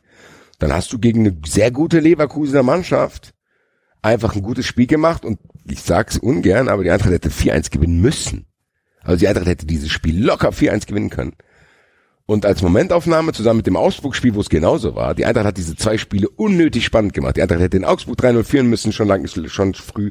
Die hätte dieses Spiel jetzt gegen Leverkusen auch sehr, sehr schnell beenden können. Und diese zwei Siege sorgen natürlich dafür, dass plus diese spielische Entwicklung, plus dass jetzt Ersatz für Bastos kommt, der jetzt nach Brügge gewechselt ist, und mit dem Ersatz steht und fällt, glaube ich, dadurch, dass es vielleicht sogar nochmal eine Euphorie entstehen könnte, die wirklich Richtung Platz 7 geht. Weil wenn ich mir die Vereine anschaue, Union Berlin kriegt vielleicht auch noch einen Wackler. Dann hast du, dann bist du siebter und wer weiß, was, wer vielleicht von denen noch wackelt, weil alle, die unten drunter sind, könntest du zumindest auf Abstand halten. Muss ich sagen, natürlich bin ich noch unentschieden geschädigt und natürlich kann das, wenn die Eintracht jetzt diese zwei Spiele vor der Brust hat und das sind die ungünstigsten Spiele aller Zeiten die Eintracht spielt jetzt am Samstag gegen Mainz und den Sonntag drauf gegen Schalke. Da kannst du alles das, was ich halt jetzt gesagt habe. Punkte, Mann. Da, da kannst du alles das, was ich jetzt gesagt habe, kann da wieder einreißen, wenn du da eben nicht sechs Punkte holst. Und ich sehe es nicht. Ich, ich bin mittlerweile bereit, hohe Wetten anzunehmen, dass er da keine sechs Punkte holt. Ganz Das gefährlich. ist typisch. Die Eintracht wird in Mainz verlieren. Da bin ich so sicher. Oh Gott. Und da habe ich mich noch nicht. hab passen, ne? ich ich habe gedacht, Corona wäre scheiße, Alter. Ui. Ja, Ja, was soll ich dazu sagen? das äh, Faszinierende ist, dass der SC ja äh, Punkt und Tor gleich ist mit der Eintracht, obwohl wir komplett unterschiedliche Spielergebnisse ähm, haben. Ihr habt vier Siege, acht Unentschieden, wir haben fünf Siege, fünf Unentschieden. Und trotzdem haben wir beide 23 hat ein Tor vor, Tore. ein Tor vor euch. Ein, ja? genau, ein Tor vor uns, ja. Du, hätte ich jetzt vor ein paar Spieltagen auch nicht gedacht. Also insofern. Ich auch nicht. Ich habe das Gefühl, Freiburg und Frankfurt haben auch ähnliche Saisonverläufe, ehrlich gesagt. Also wir, wir, wir, wir fahren auf jeden Fall in derselben Spur gerade. Also wir haben am Anfang war es okay. Da war es lange merkwürdigerweise irgendwie, hm, und jetzt gegen Ende hin geht's wieder. Ja, äh, wir haben sechs Spiele in Folge ohne Niederlage. Das ist schon, ich meine, wenn du jetzt dieses beschissene Pokalspiel gegen Stuttgart rausrechnest, aber in der Liga seit sechs Spielen ungeschlagen. Äh, äh, ja, also ohne Niederlage. Santa Maria. Das Santa Maria. Der war echt stark. Der war echt stark, hat mir echt gut gefallen. Was, warst du im Stadion, Patrick? Nee, nee, nee, war ich nicht. Ähm, ich habe ja jetzt am Wochenende schon Dortmund angefangen. Ach, stimmt ja, richtig. Okay, das ja gut, nicht mehr okay. in meinen Aufgabenbereich, genau. Aber ich habe Ha. mir angeschaut, auszugsweise. Wer muss da jetzt hin? Nach Freiburg. Ja. Der, derselbe Kollege, der vorher auch schon hingefahren ist. Ich bin ja eigentlich immer nur als Springer eingefahren, als zweiter Mann, oder wenn er nicht da war. Also ähm, da ändert sich gar nicht so viel. Ähm, Das heißt, du warst vor allem für, geht's dem Mann gut. Dem geht's sehr gut. Wieso nicht? Nee, weil er halt nach Freiburg muss. Du kennst doch Axels Oh, aber- Einstellung zu Freiburg. Ja, ja. Es, ist, äh, es gibt äh, sicherlich Schlimmeres, als in Deutschland nach Freiburg zu fahren. Abgesehen von der Entfernung, die ist natürlich ein bisschen weiter. Ähm, aber äh, also ich bin da immer gerne gefahren, würde ich sagen. Das waren hä- häufig gute Spiele und ähm, irgendwie auch immer nette Stadt. Also ich hab's da, hab's da mal gut angefunden, muss ich sagen. War da mal gerne. Kann ich anders sagen, auch wenn es Axel vielleicht anders hören möchte. Nein, nein, ich weiß, ich weiß ja, dass ich hier, dass ich eine Mindermeinung vertrete. Nee, das hat natürlich großen Spaß gemacht, dieses äh, 3-1 gegen Hoppenheim. Ja. Wobei sie ja gar nicht so überragend gespielt haben. Also das, das Pressing war gut. Ähm, aber gerade in der zweiten Hälfte haben sie echt geschwommen. Da haben sie den Ball ja ständig wieder hergegeben. Da habe ich schon ganz schön gezittert, muss ich sagen. Und ähm, ja, muss ein bisschen Abbitte leisten bei Grifo, den ich ja eigentlich für viel zu egoistisch und verkünstelt halte, aber der hat ja auch eine unglaublich starke Bilanz gerade mit was? Zehn Doppelteile in 14 jetzt schon Spielen oder so. sieben Tore, gell? Ja, ja. Also ich glaube, die, ich glaube, die Statistik war irgendwie zehn Torbeteiligungen in 14 Spielen oder so. Oder, oder Das ist auch so einer, der hat hier beim FSV vor der Tür gekickt, Alter. Holt die Eintracht den denn nicht, Alter? Das gibt's doch nicht. die linke Seite ist echt bärenstark aktuell mit mit Günther und Grifo. Das ist schon. Ja, und wenn Also jetzt letztes Santa Maria auch schon, ne? Tatsächlich. Äh, Also die waren ja immer schon äh, deutlich deutlich stärker, offensiv stärker über links, fand ich. Äh, Gerade Ja. weil da so eine feste Achse war dann äh, in der Kunde letztes Jahr schon. Günther Grifo, das ist schon, ja, finde ich auch. Verstehen sich auch super so auf dem, auf dem Feld, das merkt man, ne? Wie dann Günther immer hinterläuft und die genau wissen, welche, welche Wege sie gehen müssen und so. Das ist echt, echt gut. ja. Ja, du Axel, merkst teilweise hast, mich, dass es euch gut geht. Ich wollte gerade, Axel, ich, hab, ich muss eine Frage stellen, weil im Wettbrötchen habe ich mich weit aus dem Fenster gelegt und gesagt habe, 4,7 auf Handicap Köln ist eine Value-Bet. Muss ich hier leicht korrigieren, Axel? Erzähl mir bitte, warum habt ihr, ihr habt, habt ihr zu Hause gespielt? Mhm. Schade, sonst hätte ich gesagt, warum habt ihr in Klein Enfield verloren? Aber Ganz kurz, bevor ihr jetzt zum FC wechselt, ich würde mich an dieser Stelle ausklinken, wenn das okay ist. ja, Ähm, klar. Jetzt so über Köln will keiner mehr reden, Axel, merkst du das? nein, hat, hat weniger mit Köln zu tun, tatsächlich. Äh, aber es ist ja auch schon spät. Zeit. Vielen Dank, dass du da Genau. warst. Äh, ja, vielen. Dank, dass ich da sein durfte. Hat mir Spaß gemacht. Uns auch äh, und äh, ein paar, äh, paar Einblicke auf jeden Fall gegeben. Und ähm, ja, wie gesagt, mit, mit, dem, mit dem Kicker, du hast dir ja deine Hausaufgaben aufgeschrieben. Ich nehme was, ich nehm was mit, ja. Genau. Und äh, gucken wir mal. Wer weiß, vielleicht war es nicht das letzte Mal. Ähm, vielen Dank, dass du hier warst. Komme gerne wieder. Ähm, genau, vielen Dank an euch. War eine spannende Diskussion, wirklich. Und, äh, Danke, danke. genau, Viel Spaß noch und macht weiter so. Ich höre euch wirklich gerne. Danke. Sehr cool. Und viel Ja? Spaß. Tell your friends. Die ganze Kicker-Redaktion soll Fun Friend werden. Alter. Ich will morgen, morgen will ich die E-Mails sehen. Frank Luse mit Fun Frank Friend. Luse. Wenn ihr alle Abos abschließt, machen wir das gerne so. So machen wir das. Sehr gut. Alles klar. Gut. Ciao. Mach's gut. Ciao, ciao. Ciao. Ja, der FC. Puh. Hallo? Wie kam das zustande? Ich habe die. Ja, ja. Ah, Ja, ja, das, Der, der Hall ist weg, der Hall ist weg. Alles weg Hallo. Jetzt weiß ich, wie es- wie es euch geht. Ja, guck, Alter. Hallo. nee, ähm, war, also ich habe gesehen, dass ihr am Anfang eigentlich Chancen hattet. So, also das m- hätte nicht sein müssen. Ja, wir hatten, wir hatten zwei Chancen über das ganze Spiel. Einmal Bornau, einmal äh, Duda, glaube ich. Ich weiß schon gar nicht mehr. Nee, Marius Wolf. Wolf, genau, aber ja, genau. Die Chance, die Chance meinte ich. Ja, die, die, die Wolf-Chance war aber zweite Halbzeit. Also, Ja. das Spiel insgesamt war, ähm, wenn, wenn, wenn jetzt morgen äh, Außerirdische auf der Welt landen und die haben keine Füße und denen legst du einen Ball hin und sagst, schieß mal ein Tor. Das war das Spiel. Ähm, ein, ein furchtbares Gekrüppel, wie es halt immer der Fall ist zwischen, zwischen dem FC und Augsburg. Und ja, einfach eine unfassbar schlechte Leistung. Unglaublich. Und ich war richtig, richtig sauer. Ich meine, du, du lieferst echt blitzsaubere Leistungen, aber du hast gegen Wolfsburg gut gespielt, du hast gegen Dortmund gewonnen, du hast 0-0 in Leipzig geholt, auch wenn da vielleicht ein bisschen Glück dabei war, aber am Ende hättest du es sogar noch gewinnen können. Ähm, bis im Pokal mit Ach und Krach weitergekommen, aber ist egal, du bist weitergekommen. So. Ähm, hast ein bisschen Abstand auf die auf die direkten Abstiegsplätze und dann kommt mit Wolfs mit mit Augsburg eine Mannschaft, die wirklich nicht die Sterne vom Himmel spielt, die halt auch richtig richtig scheiße sind. Und ist vielleicht das das Problem? Ja, ja, klar. Deswegen habe ich Angst vor diesen Spielen jetzt aber, gegen aber, Mainz und Schalke. die Sache ist die, ihr habt äh, tatsächlich eine, eine andere ein anderes Spielermaterial als wir. Ähm, ihr habt tatsächlich ein bisschen anderen Spielaufbau als wir. Wir haben tatsächlich so wie aufgestellt worden ist, nichts, ne, wirklich nichts in der Hand gehabt, um hier irgendwas aus dem Spiel heraus äh, kreieren zu können. Die, die Bonon-Chance war nach einer Ecke. Äh, es gab eine, einen Freistoß mal, aber es kommt so aus dem Spiel nichts. Wir spielen gefühlt mit fünf Sechsern, mit Wolf, Skiri, Katterbach, Öschern und äh, Rexbeschei. Und dann haben wir als, als Sturmsurrogat haben wir Thielmann und Duda da rumlaufen.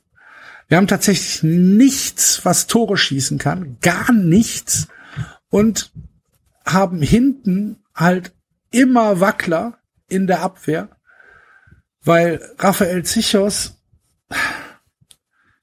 das mag ja ein netter Typ sein, weißt du, er ist halt kein Bundesligaspieler, meine Fresse. Und dann haben wir halt noch viel, viel Verletzungspech. Äh, Anderson ist jetzt zwei Monate weg, so der einzige, auf den wir wirklich gesetzt haben. Ähm, ich weiß nicht, was mit Jakobs ist. Ich weiß nicht, wann Hector endlich wieder durchspielen kann. Ähm, auf, auf rechts ist Isibue, spielt gar keine Rolle mehr, weiß auch nicht genau warum. Und die Mannschaft ist halt einfach in ihrer Gesamtheit, in, in der, in der Addition der Beschissenheit im Moment relativ weit oben.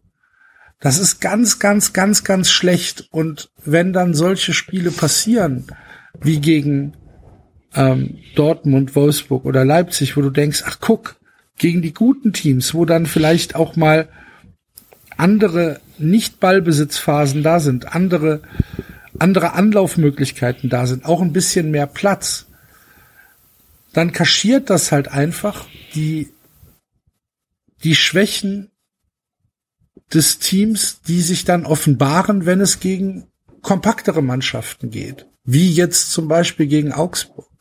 Und es war ein ernüchterndes Scheißdrecksspiel. Es war ganz, ganz, ganz, ganz schlimm. Und dann wird in der 61. Minute, in der 61. wird Modest eingewechselt. Und du denkst, ja gut, hätte vielleicht auch dann spätestens zur Pause passieren müssen, weil man gesehen hat, dass gar nichts nach vorne geht. Der kriegt dann natürlich keine Bälle, weil wirklich nichts, nichts nach vorne geht. Und der wird dann angezählt von Horst Held, dann stellt sich Horst Held hin und sagt, ja, wenn er schmollt, dann soll er auch liefern. Boah. Ist alles sehr, sehr schwierig. Also dieses Spiel hat mich unfassbar ernüchtert. Ganz, ganz schlimm. Und ähm, wenn ich mir jetzt, wenn ich mir jetzt die nächsten Spiele vom FC angucke, Jetzt am Samstag spielen wir in Freiburg. Herzlichen Glückwunsch. Dann Hertha und dann zum, zum Hinrundenabschluss äh, der erste Saisonsieg von Schalke. Boah. Ich habe echt Schiss. Wir dürfen nicht absteigen. Und meine einzige Hoffnung ist im Moment, dass Schalke, Mainz und Bielefeld noch schlechter sind. Ich habe, also es ist tatsächlich so, dass ich, dass ich nicht denke, dass der FC da aus eigener Kraft sich im Moment rausziehen kann, sondern ich hoffe einfach nur, dass drei andere Mannschaften noch beschissener sind. Und das ist kein gutes Gefühl. Ja, ist ja auch blöd, weil du dann immer damit rechnen musst, dass zumindest einer von den dreien durch irgendwelche merkwürdigen Umstände plötzlich anfängt zu gewinnen. Naja, So, Schalke also, zum Beispiel halt, ne? A, das, aber auch B, dann führt Mainz plötzlich 2-0 in München. So, 2-0 in München, ja.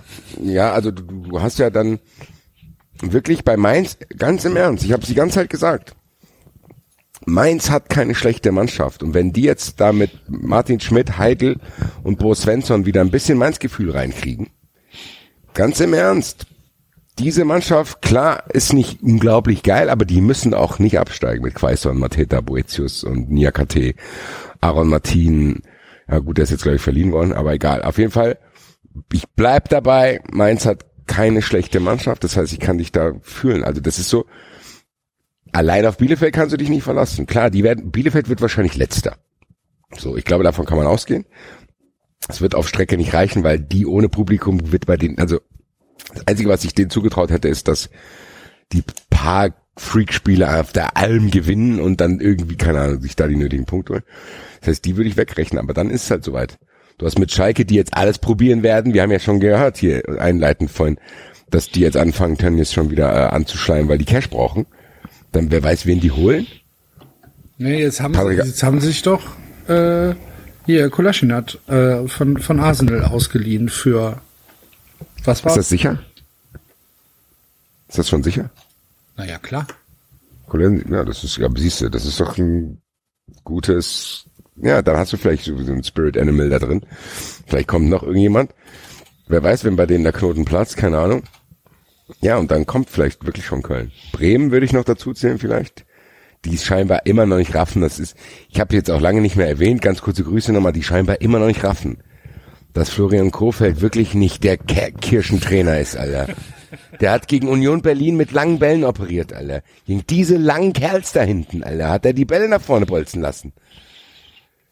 Aber ich finde Nee, das ist auch durchaus egal. Keine valides Zeit. Argument. Also Bremen kann man durchaus da unten noch mit reinrechnen. Da kannst du als Kölner schon durchaus hoffen drauf.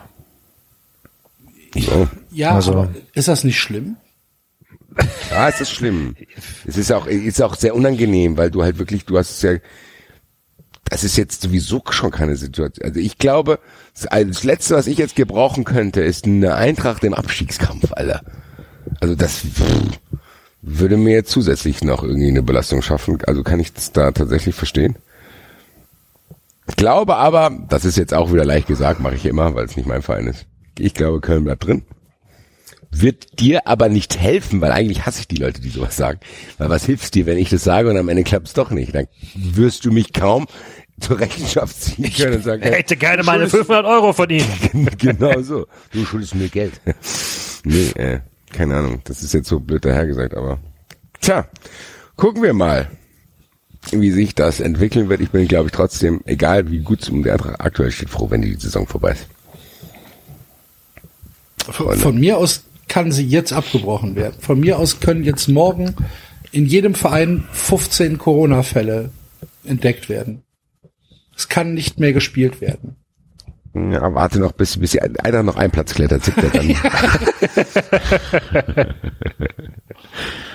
dann mache ich mit. Freunde der Sonne.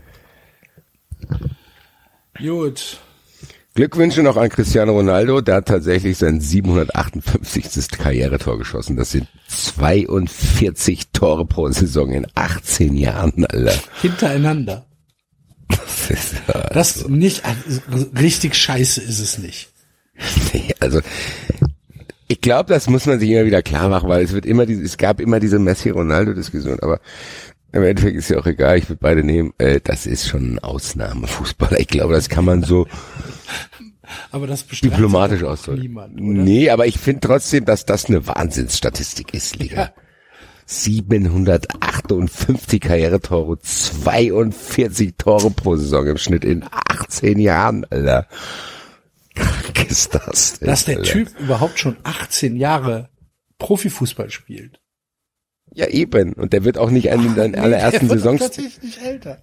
der wird auch in seinen er- allerersten Saisons nicht ständig 40 Tore gemacht haben. Das heißt, er hat das im Nachhinein erstmal angefangen auszugleichen. Das Also, ist aber tatsächlich auch was, was mich wirklich beeindruckt an, an Ronaldo, diese, diese Arbeit an sich selbst. genau. Also das äh, bei allem, was man an ihm kritisieren kann, ja, der der, der arbeitet. arbeitet schon für, für seinen Erfolg. Das kann man nicht anders sagen.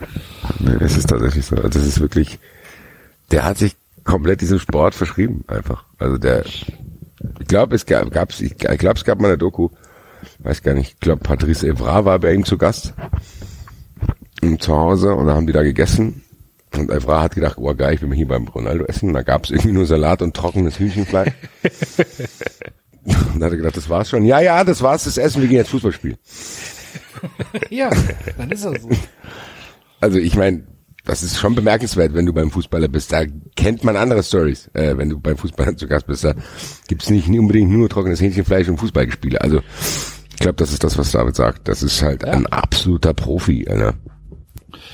Es gab doch auch diese, ähm, diese, ich weiß gar nicht, ob es eine Doku war oder einfach nur so ein Sportbericht, was weiß ich, dass Ronaldo, wenn alle anderen schon lange zu Hause sind, halt immer noch mal 50 Freistöße übt. Ne? Ja. Dass er sich halt, der, der geht halt nicht nach Hause. Ja. Na, ich übe halt noch. Okay. Ja. Ich bin weg. Macht gut.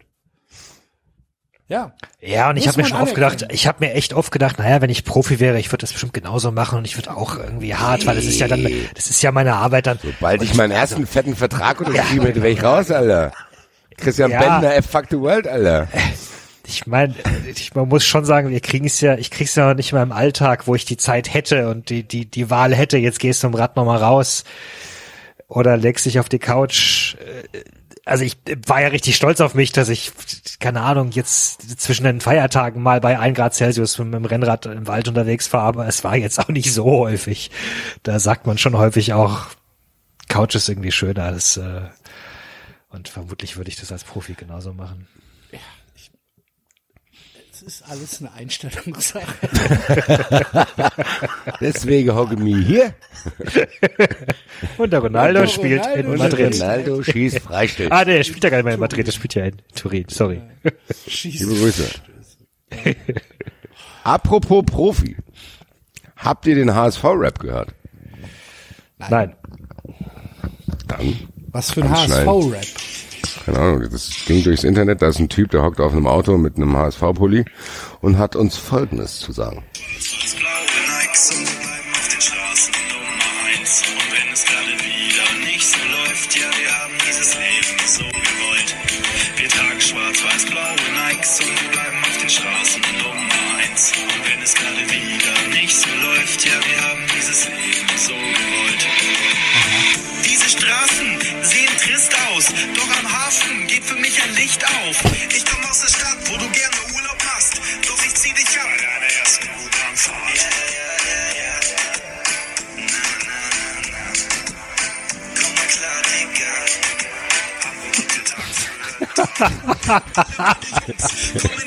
Hansestadt. Hier wirst du abgefuckt, wenn du keine Patte machst. Schneid die Matte ab, denn hier trägt man Boxer. Ist ein schneller Weg vom Penner bis zum Boxer. Mit einfachen Tricks hast du ganz schnell Erfolg.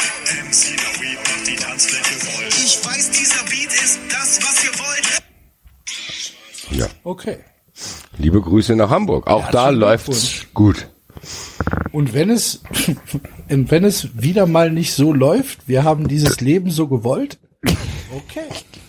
Ich weiß, könnte auch für einen anderen, das, was ihr wollt. So. Könnte auch für einen anderen Protagonisten unserer Sendung gelten. Liebe Grüße nach Berlin. ihr habt das Leben so ihr wollt. Auch wenn es nicht läuft. Das war das, was ich wollte. Okay. Alles klar. Fischerbär. Steppe ich doch mit dir allen ab. Herr Dinho, Carinho. Oh, ja, danke. Komm, Axel. Nee, wir sind im Musikbusiness gerade. Gold, Gold, Gold. Wir haben die Musikpart gerade. Geil. So, stehe ich auf von meiner Couch. Das sind Schnipsel. Ich freue mich so sehr, wenn wir im nächsten Dezember hoffentlich in der Batschkap einlaufen mit dem Song, Alter. Nachdem die Gäste, die da warten, das schon zwei Stunden Dauerschleife gehört haben beim Einlass. ja, schon blutend auf dem Boden. Tontechniker hat schon Job gekündigt.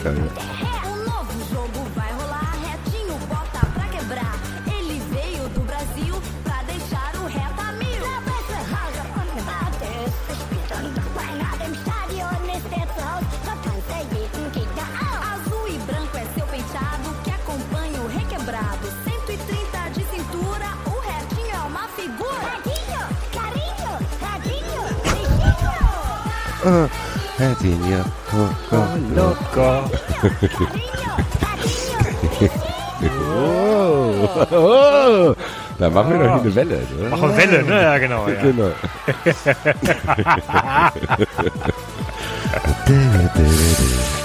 Der Hertha Bär. Der Hertha-Bär, der Hertinho-Bär. Ja. Ja. Gut. Wir, wir haben noch, wir haben noch ähm, ein einen Preis, den wir vergeben müssen, den Fesai Gürsay Preis für den ähm, lustigsten Spruch des Spieltags. Oh ja. Der geht an Julian Nagelsmann, der sich äh, über den Zustand des Rasens des VfB Stuttgart äh, beschwert hat. Auf seine gewohnt humoristische Art und Weise ähm, hat er dann der Presse nach dem Spiel gesagt, ich habe zum Linienrichter gesagt, er soll da aufpassen an der Seite, weil ich da Frischkartoffeln gepflanzt habe und er soll bitte nicht drüber laufen. Na, Das ist doch lustig. Wo nimmt der Mann die Idee? ich weiß es nicht. Es ist ein. Lausbub, ist das. Unfassbar, auf seine gewohnt humoristische Art nochmal nachgetreten. Aber was ist der Zusammenhang? Habe ich noch nicht ganz verstanden. Was hat Äh, der? die Platzverhältnisse waren schlecht. Ach so. So, und dann, und dann kann er nicht wie ein normaler Mensch sagen, ja, die Was ist denn das für ein Kartoffelacker? Das, das waren halt, waren halt scheiß Platzverhältnisse. Es, Ah. es ist halt Anfang Januar, kann halt mal sein. Ist halt so, wir haben Spiel trotzdem ge gewonnen, scheiß der Hund was drauf. Nein, Julian Nagelsmann muss ich einen kleinen frechen Spruch überlegen und sagen, hier, hier ich habe ich hab die Kartoffeln gesagt. Hier, lauf da nicht so drüber, da habe ich gerade eben Kartoffeln gepflanzt. Hier. Kartoffelacker, verstehst du? verstehst du? Hier, Hier. zwinker, Hier. zwinker's mal. Hier, Schied, Linienrichter. Hast du, hast, du, hast du gehört? Hier, verstehst du, was ich Sag gesagt habe? Hier, oder? Hier. Ich bin schon ein spannender Typ hier, oder? Zwinker, zwinker. Mal hier. Hat er nicht geantwortet, bin ich nochmal hingegangen. Habe ich gesagt, hier, hast du gehört, was ich gesagt habe? Kartoffeln habe ich gesagt. Welche Platzverhältnisse. Dass der Linienrichter da die Kontenance behalten hat. Ja, genau. Ey, ganz ehrlich, ich hätte ihm meine Fahne ins Gesicht gerammt, Alter. Fresse gezogen. Wie war deine Fresse, Alter? Ja, Das wäre natürlich ein fantastischer Das wäre super. Mike Pickel mit der Fahne einmal quer durch die Fresse. Keiner, im ersten Moment weiß keiner warum. Aber jeder wird's verstehen, Ja, Alter. genau. Ich Dann will- geht der Schiedsrichter dahin und sagt, Mike, was ist los? Dann erzählt er dir das, ach so. dem das, dann Und dann er wird einen Nagelsmann auf die Tribüne geschickt, Alter. Rote Karte. Nein, scheiß Kartoffel. Alles klar, Mike, weiter geht's. So richtig so ein unglaublich wütender Linienrichter. Schwer atmen. Was ist denn passiert? Der Idiot. Der Nagelsmann. Ja, äh, herzlichen Glückwunsch nach äh, Leipzig Für diesen Preis. für den äh, Feser Gürsay Preis des lustigsten Spruch des Spieltags. Vielleicht machen wir da einen Wanderpokal draus. Gucken wir mal. Können wir auf jeden Fall machen, wenn uns da was begegnet. Äh, ich schließe jetzt mal die Sendung, bevor wir zu unserem Kategorie-Dings kommen, ab. Wir haben ja den Vogel des Jahres gewählt. Er macht uns allen nicht mehr so Bock, weil wir da betrogen wurden. Aktuell findet äh, eine Wahl in Österreich statt, äh, wo der Fußballer des Jahres in Österreich gewählt wird. Natürlich hätte ich nichts dagegen, wenn die 93 Army Martin Hinteregger dazu macht, mein Freund. Den Link dazu findet ihr in den Shownotes. Wenn der Nabu, wenn der Nabu uns betrügt, dann wandern wir halt zur Krone weiter nach Österreich. Vielleicht wird danach mit uns gut umgegangen. Und dann erwarten wir natürlich auch eine Einladung zum Grillfest. Natürlich zum Grillfest. also ich, ich sag mal so, liebe 93 Army, sollten wir das schaffen, dass Martin Hinteregger bei dieser Wahl gewinnt, wird safe eine Art Grillfest für uns alle geben, Alter. Da könnt ihr mal fest von ausgehen. Also für uns. Also. Ja, ja, für uns nur, nicht für euch, Alter. Ihr sollt nur abstimmen. Aber dieses Grillfest wird dann auch stattfinden im Gegensatz zu dem anderen. Also, äh, ja, wie gesagt, den Links Gaston schicke ich jetzt äh, dem Axel, damit er das in die Shownotes schickt.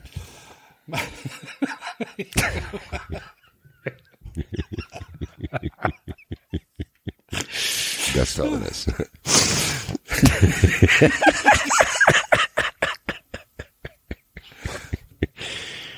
Du bist einer. Der kann das. ja. Gut. Mann, Mann, Mann. Gut, ähm, jetzt ähm, Listing. Nee, nee, nee, nee, ich habe noch zwei Sachen. Sehr gut. Ja. Dann schließe ich meins ab, weil ich habe vergessen, können wir mal 93 Housekeeping, verspätetes Housekeeping. Ihr unterstützt uns schon sehr gut als Fun Friends und alles mögliche. Was wir mal vergessen haben wieder zu sagen ist, ihr könnt auch gerne bei iTunes positive Rezensionen für uns abgeben. Das hilft uns, um in diesem Apple-Algorithmus weiter nach vorne zu kommen und noch mehr Fun Friends zu finden. Vielen Dank. Ja, vielen, vielen Dank. Also, nachdem ihr für Hinti abgestimmt habt bei dieser Wahl, den HSV-Rap gehört habt, Cristiano Ronaldos 500.000 Tore geschaut habt, geht ihr noch bei iTunes rein und bewertet uns. Vielen Dank, Freunde der Sonne da drauf. Yes. Gut. Ähm, ich habe noch eine, auch eine Art Housekeeping-Kleinigkeit. Ich, äh, Ehre, wem Ehre gebührt. Der äh, Jörg hat unseren Kicker Interactive Spieltag gewonnen und der Jörg ist, äh, wenn ich das richtig sehe, dem Profilbild zufolge derselbe, der auch die wunderschönen Wikipedia ähm, Einträge zu äh, Der Mann mit dem. Honig, Alter. Der Mann mit dem Honig. Also an der Stelle äh, Mutter, Grüße der Mann mit dem Honig ist da. Ja, mein Junge, 70 das weiß ich ja. Den habe ich letztens getroffen. Tatsächlich habe ich den getroffen, weil es lustig ist. Wusste ich nicht, wusste er nicht, wusste niemand. Der wohnt gegenüber vom 390 Arzt Herrn Schellmann. Ah. Und da war ich Ja, beim Vorweihnachten. er wohnt. ja, es passiert nicht mal in Frankfurt. Wahrscheinlich nicht, nein. Er wusste, ich wusste nicht, dass er da wohnt. Er wusste nicht, dass der Arzt, wo ich hingehe, den wir hier immer erwähnen, so, direkt okay. gegenüber von ihm Verstehe. ist. Und als ich den, äh, ich wusste, wo er wohnt, er nicht. Nein, auf jeden Fall. Und als ich den vorweihnachtlichen Corona-Test gemacht habe, um abends meinen Großvater zu besuchen, den Schnelltest, äh, lief er mir über den Weg und da konnte ich mich nochmal persönlich für das Engagement bei Wikipedia und am Honigtopf bedanken. Vielen Dank auch hier nochmal. Und Beste Grüße an dich. an der Stelle. Grüße. So, dann habe ich noch ein kurzes Quiz für euch. Und es geht um die USA. Ihr habt ja äh, sicherlich mitbekommen, der US-Präsident hat berühmterweise äh, das Recht zur Begnadigung von Menschen. Äh, Trump hat da ja durchaus auch schon ein bisschen ähm, Paar äh, Gebrauch rausgeholt. gemacht. Genau. Ich äh, würde gerne mal von euch wissen, äh, was meint ihr denn? Kann ein US-Präsident tatsächlich jeden begnadigen, den er möchte? Also auch seine Kinder, seine Mitarbeiter und so weiter und so weiter. Ich würde sagen, ja. Ich würde sagen, nein. Der Axel hat recht. Der US-Präsident kann tatsächlich jeden begnadigen, den er möchte. Das äh, äh, Jeden? Jeden. Ja, kann auch Egal, was er gemacht hat. begnadigen. Äh, solange es solange es sich auf Bundesrecht bezieht, ja. Also er kann nicht vor, äh, wenn wenn eine Stadt irgendwie oder ein, oder ein Land wegen Landesrecht oder irgendwas anklagt, aber ansonsten, wenn es wenn es um eine Straftat geht auf Bundesebene, kann er jedem für jeden Menschen gegenüber sagen, äh, du bist äh, verurteilt worden und ich begnadige dich hiermit. Ja. Das heißt, er hätte theoretisch auch Charles Manson rausholen können. Ja, jeden. Wow. Ähm, zweite Frage. So, so eine Macht sollte tatsächlich niemand haben. Nee. Deswegen war ich auch so So schockiert. dieses, ja, ja, ich glaube, die, die, die USA. Weißt du, wie der Trump dann dasteht, Axel? Die Johnny, das soll ein siebenfacher Mörder sein, aber hier, Pizza so, so lecker und so ist so knusprig. lecker, komm raus. Komm raus hier, du bist doch kein siebenfacher Mörder. Ah, komm mal eine rote Weine, dann wird die Frau werde noch schöner. Anschlussfrage. Kann ein Präsident eine Begnadigung für die Zukunft aussprechen? Also, ich begnadige dich vorläufig äh, für alle möglichen Vorwürfe und Gerichtsbescheide in Bezug auf deine Arbeit im Weißen Haus. Ich hoffe, nein. Wenn du die Frage schon stellst, safe. Wollte ich gerade sagen. Aber wenn du die Frage so stellst, tippe ich mal, dass so ein Ja dahinter ist. Ja, also tatsächlich kann der Präsident auch äh, für die, er muss es, äh, er muss es eingrenzen, also er muss Beispiel sagen, äh, ja, also all das, was du äh, im Beruf auf, äh, weiß ich nicht, ich äh, begnadige dich für mögliche Vorwürfe auf Korruption im Weißen Haus oder wie auch immer. Aber das ist tatsächlich auch schon passiert. Also Ford hat zum Beispiel Nixon damals im Vorfeld begnadigt, bevor Nixon überhaupt angeklagt worden ist wegen irgendwas. Weil man damals ja gesagt hat, wir wollen mit dem mit der Sache abschließen und er ist ja zurückgetreten, alles ist ja alles äh, bereinigt und Aber ganz kurz, er kann, aber kann ich das auch, kann er das auch machen, bevor ich überhaupt irgendwas gemacht habe? Kann er sagen, Ja. hier Basti, du kannst Ja. in den nächsten zwei Jahren kannst dich mal austoben.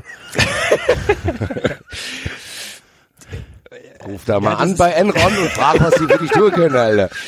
Naja gut, das, das, das ist wahrscheinlich Grauzone, das, das weiß ich nicht genau. Aber äh, er kann dich zumindest begnadigen für all das, was, wo irgendjemand, wo irgendjemand auf die Idee kommen könnte, in Zukunft dich noch zu belangen, was du, was du bereits gemacht haben könntest. Ah, okay, okay. Ach Also, so, äh, okay. äh, Ja, ja, okay. Verstehe. Ja, also, also, Immer noch, also auch, Immer noch, Immer noch strange. cooles Instrument. Sagt, Hier, ja, Papa, Papa, ich habe da folgendes Problem. Äh, das könnte sein. ja, also, ja, kann er sich Also er- selbst begnadigen? das wäre meine dritte Frage gewesen. Kann der US-Präsident sich selbst begnadigen? Ich hoffe, nein. Ich hoffe tatsächlich in dem Fall nein, weil das ist das Interessanteste, worauf ich warte, wenn der nicht mehr Präsident ist. Die Antwort ist, keiner weiß es.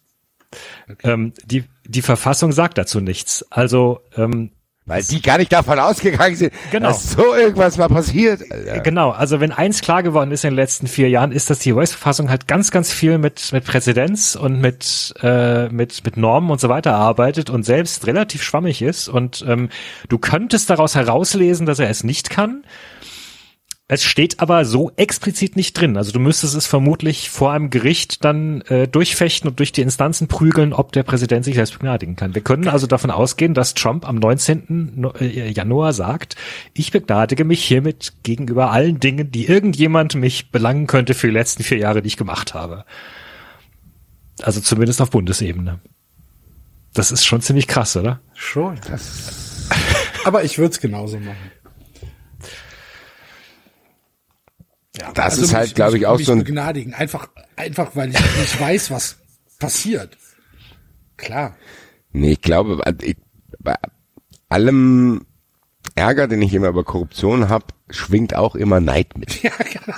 das meinte ich damit. Also wenn wir jetzt hier über die FIFA aufregen, bin ich, ein Teil von mir ist sauer, dass ich nicht einfach auch ein Funktionär bin, Alter. Da komm, ich flieg da hin, ich mache das hier mit dem Fußballprojekt, alles klar. Ein Teil gebe ich ab, den Rest behalte ich, dann zack, wo ist die Party? Hier ist die Party, alles klar, vielen Dank. Würde ich auch machen. Muss ich so ehrlich zugeben. Ja. Würde es dann aber nicht so leugnen, glaube ich. Ich würde dann sagen, ja, scheiße, ihr habt mich erwischt. Ja, ich war gestern da feiern. Ja, es waren so und so viele Prostituierte da. Ja, Drogen waren auch im Spiel. Es tut mir leid. Das ehrt dich hier aber, Basti. übrigens mein neues T-Shirt zu kaufen. Genau. Free Basti, Alter. Ja, geil. Gut. Ich bin, ich bin mal gespannt. Jetzt ist doch ähm, relativ äh, relativ wichtige Woche in den USA, ne? Mit mit Ja. mit äh, Georgia und dann hat er ja irgendwie am am Mittwoch Mittwochnacht oder was ist ja der, der Ma March to Washington oder Er hat zur Revolution aufgerufen, genau, ja. Das ist ja. Das ist unglaublich. Ich bin mal gespannt. Das wäre ein schöner Start in, in, in 2021, ein Bürgerkrieg in den USA. Ja. Ja. Axel, die, die härtesten Monate kommen halt noch, Axel. Das machen jetzt rum, Die Alter. härtesten Monate kommen noch. Aber wie Man, die, also, ne, wir leben in einer Welt, in der die zehn äh, aktuell noch lebenden Verteidigungsminister äh, einen Text schreiben, sich, sich bemüßigt, genötigt sahen, einen Text zu schreiben, in dem sie sagen, dass die Armee doch bitte nicht in interne Abläufe eingreifen soll. was? Ja, die zehn, äh, die, die letzten zehn Verteidigungsminister, also Rumsfeld, äh, Cheney, bis hin zu den letzten, so bis, bis hin zu Mattis unter Trump haben, haben in der, ähm, also in der Washington Post habe ich es gesehen, vielleicht haben sie es auch in anderen Zeitungen veröffentlicht, weiß ich nicht, haben einen Brief geschrieben, wo sie alle gesagt haben, also die Armee sollte doch bitte sich aus, ähm, sollte irgendwas in den nächsten Tagen passieren, es ist kein Grund für die Armee irgendwie intern einzuschreiten. So. Also oder oder sich auf irgendeine auf, sich auf irgendeine Seite zu stellen oder oder oder oder äh, also also um Bürgerkrieg zu verhindern quasi. Ja. Wow. Wow. Dass das nötig ist tatsächlich. Ja. Und dass solche honorigen Herren das für nötig halten, ist ja noch schlimmer. Ja, obwohl Rumsfeld und Honorik. Axel, im Kontext safe. Okay, hast gewonnen. Ey, ich, ich komme davon nicht weg, wenn wir über Trump müssen wir es noch kurz erwähnen. Habt ihr dieses Telefonat gehört, Alter? Ich hab's mir, ich hab's nur die, nur die Zusammenfassung gelesen. Ich hab's nicht gehört. Aber Hier, mein Freund, ich sag's dir, gell, wenn du da jetzt noch auf 12.000 Stimmen finden willst. Will ich mich freue. Ich, ich will doch nur 12.000 Stimmen finden. Mehr will ich doch gar nicht. Sagt wir, wir haben doch, wir haben doch, wir haben doch mit mehreren hunderttausend Stimmen gewonnen. Das weiß doch jeder. Gib's doch zu. Wo sind sie denn? So sagt er das und dann sagt er, du weißt schon, dass es illegal ist, was du machst, wenn du nicht die Ja. richtigen Wahlergebnisse bemittelst. Du weißt schon, dass ich dich dafür bestrafen könnte. Du weißt schon, dass das gefährlich ist. Genau, das ist doch der Wahnsinn. Ja, dass es Alter. gefährlich ist. Wahnsinn einfach. Was für Zeiten. T tatsächlich, Naja. was für Zeiten. Unglaublich.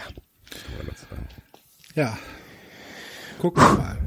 Der Typ muss halt einfach. Ja, der Wann soll ist jetzt ins 21. Gefängnis. Oder ist die, ist Ja. die Vereidigung, oder? Am 20. nicht sogar? Oh, jetzt hast du mich. Aber ja, 20. oder 21. Ich, ich glaube 21. ist genau, 20. muss er 20. kommt der Umzugswagen, 21. Äh, Nächster Werktag. ich meine 21. Ich meine, ich meine 20. Januar. 20. 12 Uhr. Januar. 20. Januar, 12 Uhr, ja. Weil der Umzugswagen kommt ja morgens, das ist ja am selben Tag. Also, also So, morgens ist er ja noch. Verstehe. Und dann, Dann äh, sind wir mal gespannt. Dann drücken wir die Daumen, dass äh, in den USA niemand auf den Knopf drückt. ich meine, der Typ hat ja auch nicht mehr regiert seit der Wahl, ne? Weil du, gut, du kannst dich eh fragen, was er vorher regiert hat, aber er hat ja wirklich nichts mehr seit der Wahl getan. Also das, dieses Land ist ja im Grunde komplett führungslos seit, seit Wochen. Abgesehen davon, dass Trump gerade versucht, Stimmen hinterher zu jagen. Ja, und Leute umzubringen, wie ein Blutrausch, zu sagen, hier, ein paar tote Strafe setze ich jetzt hier nach Deutsch, gell? Das, das ist ja Wahnsinn, einfach alles. Na gut. So, ich, von einem Verrückten zu anderen Verrückten. Vergiss die Menschen wie die Leute, naja. Was muss ich Intro fürs spielen? Listing ist SSV, ja. Listing ist SSV Jahren. Es ist aber auch eine Achterbahnfahrt hier von Trump zu Jan Regensburg. Alter.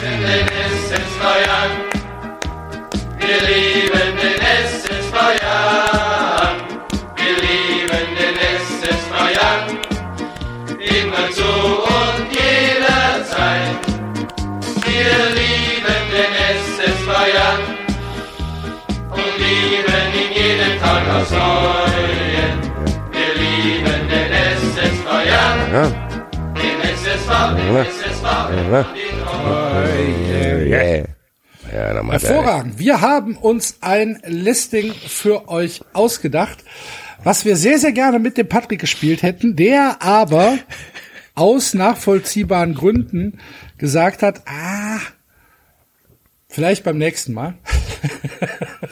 Und zwar geht es in unserem Listing um die zehn nervigsten Fußball-Experten. Wobei Experten hier weit gefasst ist. Wir haben gesagt, jeder, der sich zu Fußball äußert, kann äh, hier als, als Nervperson ähm, genommen werden. Und ähm, ja, das machen wir jetzt. Jetzt muss ich hier gerade mal mein Mikro ein bisschen umstellen, weil ich die Excel-Tabelle. Moment, so, hört ihr mich noch? Yes. Ja, wir hören dich. Weil ich die Excel-Tabelle natürlich aufmachen muss, damit ich hier auch schreiben kann. Und ähm, ja, ich würde sagen, wir fangen äh, direkt mit der Nummer 10 an. Wer ist der zehntnervigste Fußballexperte für dich, Basti? Für mich ist das Raimund Hinko. Raimund Hinko. Raimund Hinko ist der Bayern-Spezi von der Sportbild, der immer angetrunken erzählt, wie eng er mit allen da rumhängt. Alter. Eigentlich ja fast ehrenhaft, weil er es wenigstens zugibt. Die Art und Weise und seine Gesamtperson im Mix haben auf jeden Fall dazu geführt, dass er zumindest einen honorigen zehnten Platz hier bei mir abgreifen kann. Sehr schön. Raimund und seine Inside Stories, wie der leitet seine Artikel und seine Sätze, wenn er irgendwo eingeladen ist, auch erstmal mit. Der muss safe sagen, dass er dabei war. So, also der erzählt nicht, was da passiert ist, sondern er, er sieht sich als Teil des Ganzen. Embedded Journalism. Liebe Grüße an den Herren. Enzo hat uns seine Liste zur Verfügung gestellt, die können wir aber nur unkommentiert ablesen. Enzos Nummer 10 ist Guido Buchwald. Ähm, David, deine Nummer 10? Ich muss vorweg schicken, ich äh, habe die Liste vorhin äh, zusammengestellt, habe erstmal nur zehn Namen hingeschrieben und habe mir dann vorgenommen, dass ich sie jetzt noch äh, sortiere. Und beim Sortieren ist mir aufgefallen, dass ich die, dass ich es mir unglaublich schwer fällt, weil ich die alles unglaublich beschissen finde.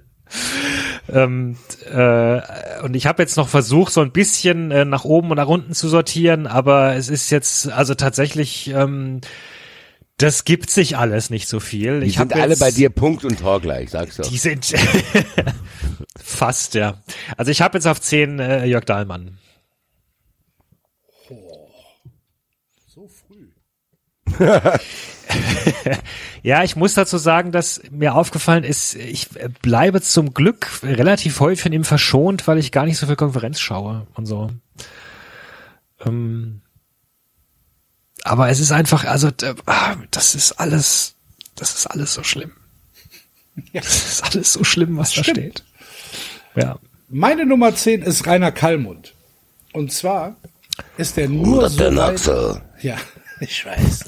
Was soll das denn? Habe ich auch nicht verdient. Ich mach und du und mach und Rainer, du bist nur so weit oben auf der Liste, weil du zum Glück in letzter Zeit öfter Maul hältst als früher.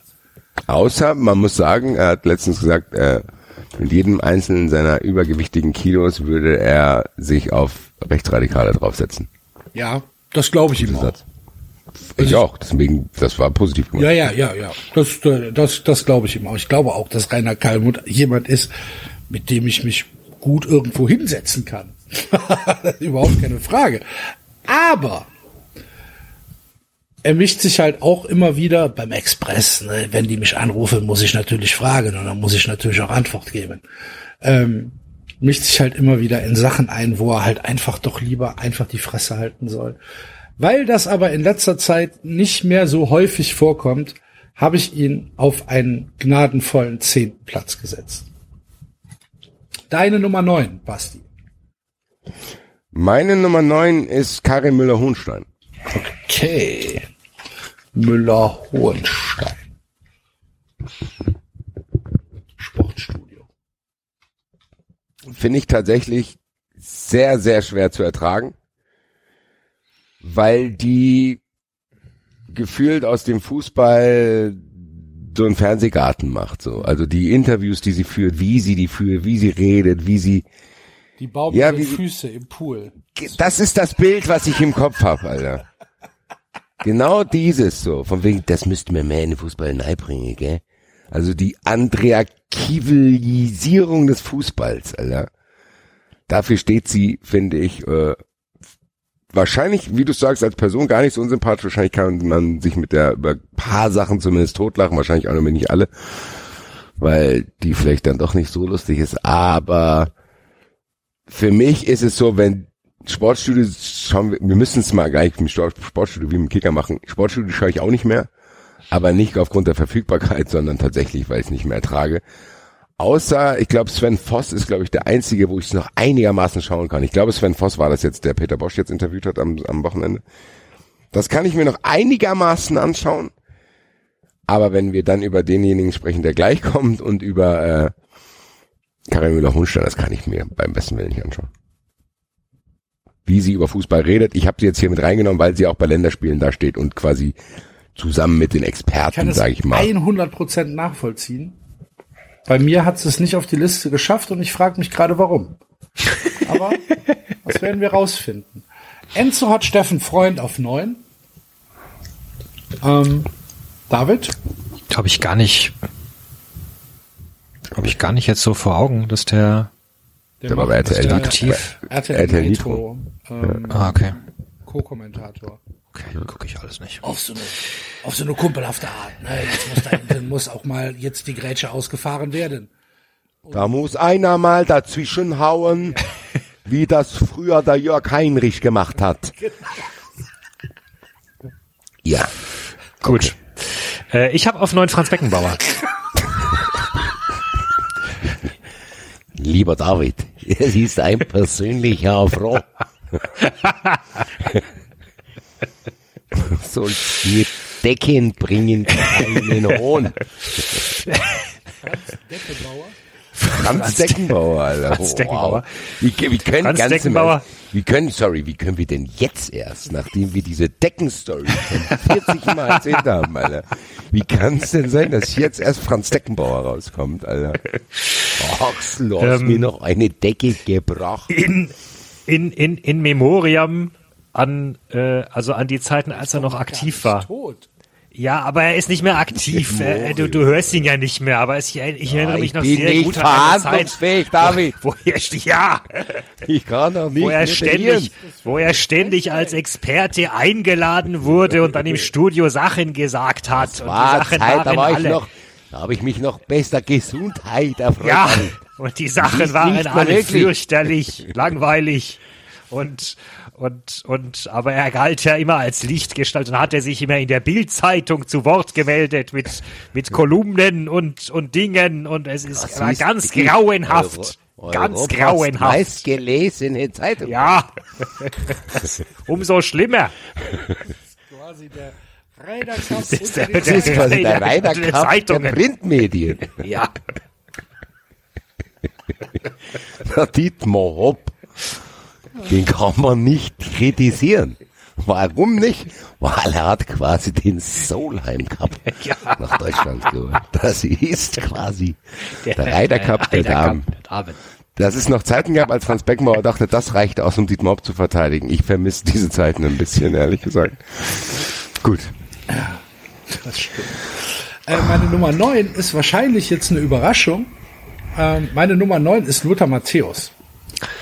Uh, das ist früh. Genau. Ähm, was halt für alle nachfolgenden Kandidaten äh, zu denken geben würde. Okay, Matthäus, man kann ihn, also es ist ganz furchtbar. Aber ab und an erzählt er tatsächlich gar nicht so dumme Sachen, wenn man ihm wirklich die richtigen Fragen, die richtigen Brocken zum Spiel hinlegt. Nee, wenn du wenn, wenn Michael Oenning ihm die richtigen Antworten liefert, das müssen wir, glaube ich, sagen. Ja. Er hat tatsächlich, tatsächlich hat er vor, der hat vor drei, vier Tagen gab es ein Interview mit ihm in der Süddeutschen, eine ganze Seite, und da hat er äh, äh, Stories aus seiner Vergangenheit mit Maradona erzählt. Die fand, das fand ich tatsächlich, also den Part zumindest, fand ich durchaus rührend, muss ich sagen. Das, äh, Ich auch, als sie da zusammen gefeiert haben, gell? So hier ja, und dann ja, ja, ja, ja, und, und, und, und, und mit der, mit der Sache mit den, mit den, mit den Schuhen, dass er, dass er Maradona mal seine Schuhe geliehen hat und so, und äh, das hat er klargestellt, dass seine, also die, die, die die stimmt die Anekdote, die wird nur immer falsch erzählt. Ähm, äh, ähm, das fand ich eigentlich ganz, äh, ganz spannend und ja, irgendwie, also ich glaube, wenn, wenn man ihn erzählen lässt, wirklich von der Vergangenheit von sich, das, das ist, der ist halt kein, der ist halt ein belangloser Kommentator der Gegenwart. So. Ich glaube, was man Matthäus vielleicht auch zugute halten kann, deswegen habe ich ihn ähm, so weit oben gesetzt, ist, ich glaube nicht, dass er in diesem in dieser Blase voller Korruptheit und Lügen mit drin ist, weil ich glaube, dafür ist er ein bisschen zu doof. Ich glaube, Matthäus ist ein bisschen zu blöd, um zu lügen. Ich glaube nicht, dass da viel, dass der, dass der viel Dreck am Stecken hat. Ja, das hat er nun, das hat er aber nicht, weil er, wie du sagst, weil er es nicht will, glaube ich, sondern weil der die Leute, mit denen, die er dazu bräuchte, Die einfach vor den Kopf gestoßen hat. Nein, nein, die haben die, die, hat er vor den Kopf Ja, gestoßen. oder so. Ja. Ich glaube, das Maximum an Korruption, was Lothar Matthäus noch von seinen Buddies erfährt, ist, dass die ihn bei Sky untergebracht haben. Ja, das heißt schon ja, was. Ja, ja. Also ich glaube, wenn der nicht so sich so unklug verhalten hätte teilweise, hätten die den schon in höhere Posten korrumpiert, sag ich mal. Dass das Maximum ist, dass Franz Beckenbauer wahrscheinlich ihn bei Sky noch untergebracht hat, spricht schon dafür, dass er sich, wie du sagst, tatsächlich dumm verhalten hat. Wobei gesagt, war er nicht als Spieler durchaus auch, äh, hat er nicht auch durchaus intrigante Attitüden gehabt? So, Ja, mit Ja, Dietzmann und so. Integrant ist aber, glaube ich, noch mal was anderes, als wenn du irgendwie so, also er ist auf jeden Fall nicht so ein Günther Netzer. Ja, gut, das können wir, glaube ich, festhalten. Ne? Ähm, ja, und wie gesagt, ich habe noch acht andere gefunden, die mir mehr auf den Keks gegangen sind. Das, du hast gut gesagt, das spricht nicht für die anderen. Bei mir wird das ungefähr ab Platz 7 genauso sein, wo ich mir sage, ja, das ist fast willkürlich jetzt. Wer ist denn Sag deine ich doch. acht? Wie bitte? Wer ist denn deine Acht? Meine Acht ist Jens Lehmann. Oh, meine auch. Liebe Grüße. Dann kannst du ja. Grüße.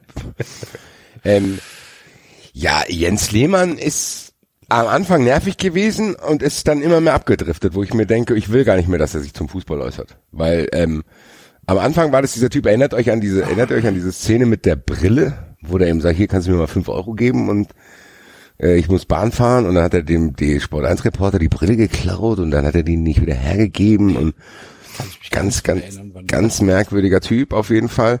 Und mittlerweile ist es ja so, dass du das Gefühl hast, der äh, es ist ein bisschen merkwürdig. Ich habe am Anfang gedacht, hm, wer weiß, der hat dann immer mal so eine Zeit lang erzählt, dass er bei, bei Arsene Wenger, äh, bei Arsene Wengers Trainings immer mitgeschrieben hat und Mappen zu Hause hat. Und ich habe gedacht, meine Güte, wahrscheinlich wird er unter, also unterm Radar, vielleicht in England zumindest in irgendwelche äh, Posten sich reinarbeiten. War dann sehr überrascht, dass er noch nerviger zurückgekommen ist hier äh, mit seinen Aussagen zumindest, also was er jetzt so sagt von wegen hier, Corona ist so gefährlich wie eine Grippe und bla bla. Also ihm hätte ich vielleicht auf einen Hinterzettel gehabt, aber nicht direkt im Bullshit-Bingo, was Corona betrifft. Deswegen hat er sich hier für mich ganz klar äh, qualifiziert für diese Liste, weil du weißt jetzt schon, dass du die Uhr nachstellen kannst, wenn der in Doppelpass sitzt, dass der irgendeinen Schwachsinn erzählt, auf jeden Fall. Also das Überraschende ist halt, dass, dass du merkst, wie, wie sehr man auch früher dann beeinflusst war. Also zum, also Lehmann war immer der, der Positive, weil er in, der Nationalmannschaft gegen Kahn gekämpft hat und so. Und weil Genau. du nicht für Kahn sein wolltest, war es halt für Lehmann und dann war es irgendwie auch cool, Ja, und dass er Arsenal war und so. Da hänge ich lieber mit Oliver Kahn rum, glaube ich. Ja, weiß ich nicht. glaub aber ähm, Ziemlich sicher sogar. Ja, ganz ja gut, als, als Typ wahrscheinlich, ja, rumhängen, ja. Aber ich finde ihn, ich, ja, also ich glaube, Lehmann ist ein sehr unangenehmer Charakter. Finde ich auch. Und Kahn hatte genau die Gegenteilentwicklung gemacht. Kahn war die ganze Zeit dieser vernervige Verbissene, wo du dachtest, der spinnt. Aber irgendwas hat den lockerer gemacht, finde ich, glaube ich. Also ich, ich muss sagen, bei Kahn hat es eine Wendung gemacht, der ist bei mir ganz weit weg auf die, von dieser Liste, muss ich sagen. Also der ist hier nicht, den habe ich nicht mal im Ansatz im, den ich Könnt ihr, euch noch, könnt ihr euch noch an diese, an diese Sommermärchen-Doku erinnern? Ähm, wo die Kanzlerin beim Team zu Gast war? Ja. Wo Jens Lehmann dann seine, seine Steuerfrage gestellt hat? An die Kanzlerin? Irgendwas mit Kinderfreibetrag oder so? Ach so, stimmt, ja, ja. Ja, ja, ja, Da habe ich mir auch gedacht, so Alter, was stimmt denn mit dir nicht? Aber das ist halt, das, das war damals schon so ein Moment, wo ich gedacht habe, wow, wie unangenehm. Ja, ja, das Jetzt ist unangenehm. hier in so einer in so einer Situation, wo die Kanzlerin äh, zum, zur Mannschaft kommt und viel Glück fürs Halbfinale, glaube ich, war es, oder fürs Viertelfinale wünscht, äh, zu fragen, äh, ich habe dann mal eine Frage zum Kinderfreibetrag oder, oder was auch immer es war. Es war auf jeden Fall irgendeine, irgendeine steuerliche Sache. Das fand ich so unfassbar unangenehm. Ja, das ist so ein Fremdschämen-Ding. Ja. genau. Und das beschreibt, glaube ich, Jens Lehmann ganz gut. Ja. Dieses, der kommt sich halt vor, als wäre er irgendwie der cleverste Typ auf der Welt und dabei ist er halt einfach super unangenehm. Ja. Enzos Nummer 8 ist Frau Müller-Hohenstein. Äh, meine Nummer 8 sind alle Altinternationalen. Da hast du es dir aber leicht gemacht. Alle. ja, aber du musst irgendeiner, ich meine, die alle haben keine Zeit, Olaf einer hat Kohn. Zeit. Okay. Toni Schumacher. Wolfgang Overath. Äh, Hitzelsberger. Diese ganze, die Leute, die halt große Verdienste um Vereine haben, die sich alle drei Wochen melden, wenn es nicht läuft. Die dann, ja, hier muss mal was passieren. Äh, da, Schalke muss äh, jetzt das und das machen. Der FC muss jetzt das und das machen. Die halt weit weg von allem sind, die zu Hause auf ihrer Couch hocken und dann ruft halt ihr Buddy vom Lokalblatt an und sagt hier, sag mal was. Und dann haut er seine These raus, ohne irgendwas Fundiertes dabei zu haben. Hauptsache, der Name steht in der Zeitung und Hauptsache, man hat eine kontroverse Geschichte und Altinternationaler schlägt Alarm. So. Die Ja, gehen mir macht, die Typen auf den Keks. Uwe Seeler macht sich Sorgen. Ja, Uwe, genau. Habt ihr Olaf Thon jetzt in den Ruhrnachrichten, Nee. der sich über Schalke aufgeregt hat mit der Schlagzeile, ich frage mich, wie soll da Blut fließen? Okay, Olaf. Alles klar. Wie soll da Blut fließen, Alter? Ja, weil er, weil er die Abwehrleistung äh, kritisiert hat. Da wäre wär, wär viel zu Leidenschaft, leidenschaftslos. Das heißt, Ich frage mich, wie soll da Blut fließen? Ja, okay. muss gekämpft werden. So, Mhm. alle die Fresse halten, Mann. Alle Ja, dazu- altinternationalen. So. Nummer sieben. Basti. Äh, nee, warte mal. Ach so. Ach ja, David, stimmt? Entschuldigung, ja. Nee, wenn, ah, wir hatten die gleichen. Stimmt. Wir hatten, Ähm. Nummer sieben geht in dieselbe Richtung. Von mir kriegt er alleine den Preis, aber das ist Thomas Berthold. Den ich jetzt nicht nur wegen seinem Corona-Kram, das blende ich jetzt hier mal aus, weil das ja völlig abgedreht, hat ja aber eigentlich nichts mit Fußball-Experten-Kram zu tun. Aber das ist auch so einer, der hier immer regelmäßig im HR, im Heimspiel, äh, also in der Sportsendung vom Hessen Rundfunk gesessen hat und genau solche Dinger rausgehauen hat und nicht mir gedacht hat, Digga, du hast nicht mal geschafft, Tickets für die WM in Südafrika richtig zu verkaufen. Du willst jetzt hier erzählen, da muss man mal dazwischen hauen und da muss man Härte ins Kader und das ist auch so einer der Stellvertreter, die mir auch auf den Sack gehen, diese, die es nicht gepackt haben und dann auf diese neue Trainergeneration automatisch immer losgehen, so. Also die, die immer auf diese Laptop-Trainer draufgehen, zu sagen, ja, die haben nie gespielt und da können die das auch nicht wissen und mir habe damals hier und dann, da muss man mal einen Mannschaftsabend machen, da geht es schon wieder. Klar, heißt nicht, dass ich sage, dass da nicht teilweise Funken Wahrheit dran ist, dass du den Fußball nicht zu sehr verwissenschaftlichen darfst, sondern auch mal irgendwie irrationale Dinge tun kannst und dass einfach auch manchmal ausgehalten werden muss, dass der Fußball Zufall ist, da bin ich dabei. Also ich glaube, dass man schon Mix finden muss und ich glaube auch schon, dass es wichtig sein kann, wenn du als Trainer selber gekickt hast, weil du viele, viele Situationen, äh, glaube ich, gut einschätzen kannst. Wenn du dann aber so hohl bist wie so jemand wie Thomas Berthold, kannst du dich natürlich immer noch über Fußball äußern, aber was mich immer gestört hat, ist diese äh, Herabwürdigung von Laptop-Trainern dann. Also immer dieses äh, und dann halt am Thema vorbei. Das ist, glaube ich, was mich am meisten stört. Ich glaube, dieses Ding, jeder kann sich ja zu jedem äußern. Im Endeffekt machen wir das hier auch, obwohl wir keine Fußballtrainer sind, ärgern wir uns, wenn wir das Gefühl haben, der Trainer ist schlecht. Kann man ja machen. Aber immer am Thema vorbei. So, also das ist so, die, die, die Thomas Berthold, glaube ich, abschließend kann ich ihn so hier rechtfertigen auf meinem Platz sieben ist, weil er äh, einmal im Heimspiel gesessen hat, das Eintrachtspiel bewerten sollte und dann wirklich offen sagt, dass er das Spiel nicht gesehen hat. Und da habe ich mir gedacht, äh, also das ist wirklich passiert. Das Und ich mir denke, der, der, der Das weiß doch, aber, dass der, Das finde ich aber super. Das finde ich aber der, sympathisch. der, der weiß doch, dass der montags da in die Sendung muss. Und dann hockt sich der so schnell anguckt, aber die Eintracht, da müssen wir das machen. Ja, schwierig. Jetzt, jetzt fällt mir gerade ein Name ein, den ich vergessen habe, aber ich darf nicht mehr ändern wahrscheinlich. Ja. Ja, Sachen doch. Nee, bei Berthold wird mir halt Basler noch einfallen. Den habe ich halt vergessen. Da wirst du noch die Gelegenheit dazu kriegen. äh, Axel. Ich nehme ihn einfach in die Altinternationalen mit rein und schiebe die Altinternationalen auf Platz zwei. Scheiße, habe ich, Ähm. hab ich original vergessen. Nicht zu fassen. 10, 9, 8, 7. Wir sind bei 7, ne? Ich habe auf 7 Stefan Effenberg. Der Teaser. Ja. Ist ähnlich, finde ich, wie Berthold auch. Weißt du, er hat in Paderborn besoffen Möbel in den Pool geschmissen im Trainingslager Was ich und nicht wundert sich dann. Finde, ehrlich gesagt.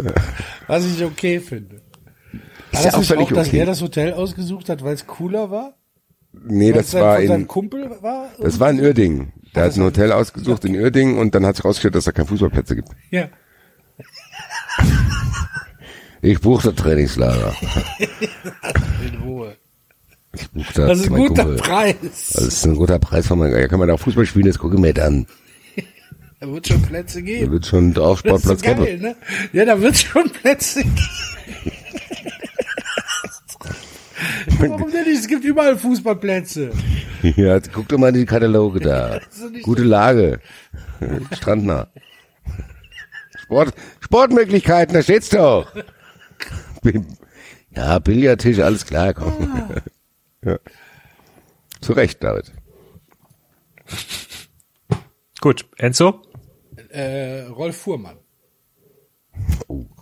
Hat Enzo auf sieben. Wer ist das nochmal?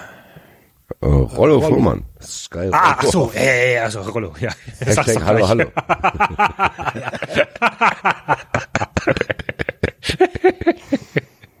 ja, gut. Habe ich mal persönlich getroffen, fand ich eigentlich ganz nett. Ja, ich, Er wollte mir mit einem Whisky in der Hand erklären, dass er eigentlich nichts trinkt.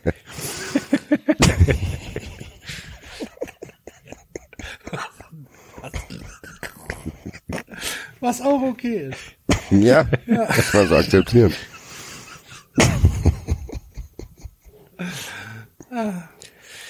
Ähm,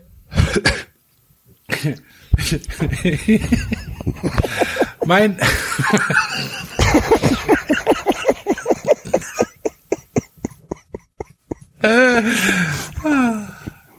Meine Nummer sieben ist, äh, ist ein Duo, Optenhöfel und Scholl. Oh ja. Uh, ja. Ähm, die, die beiden jungen, frechen Länderspielkommentatoren der ARD oder Moderatoren.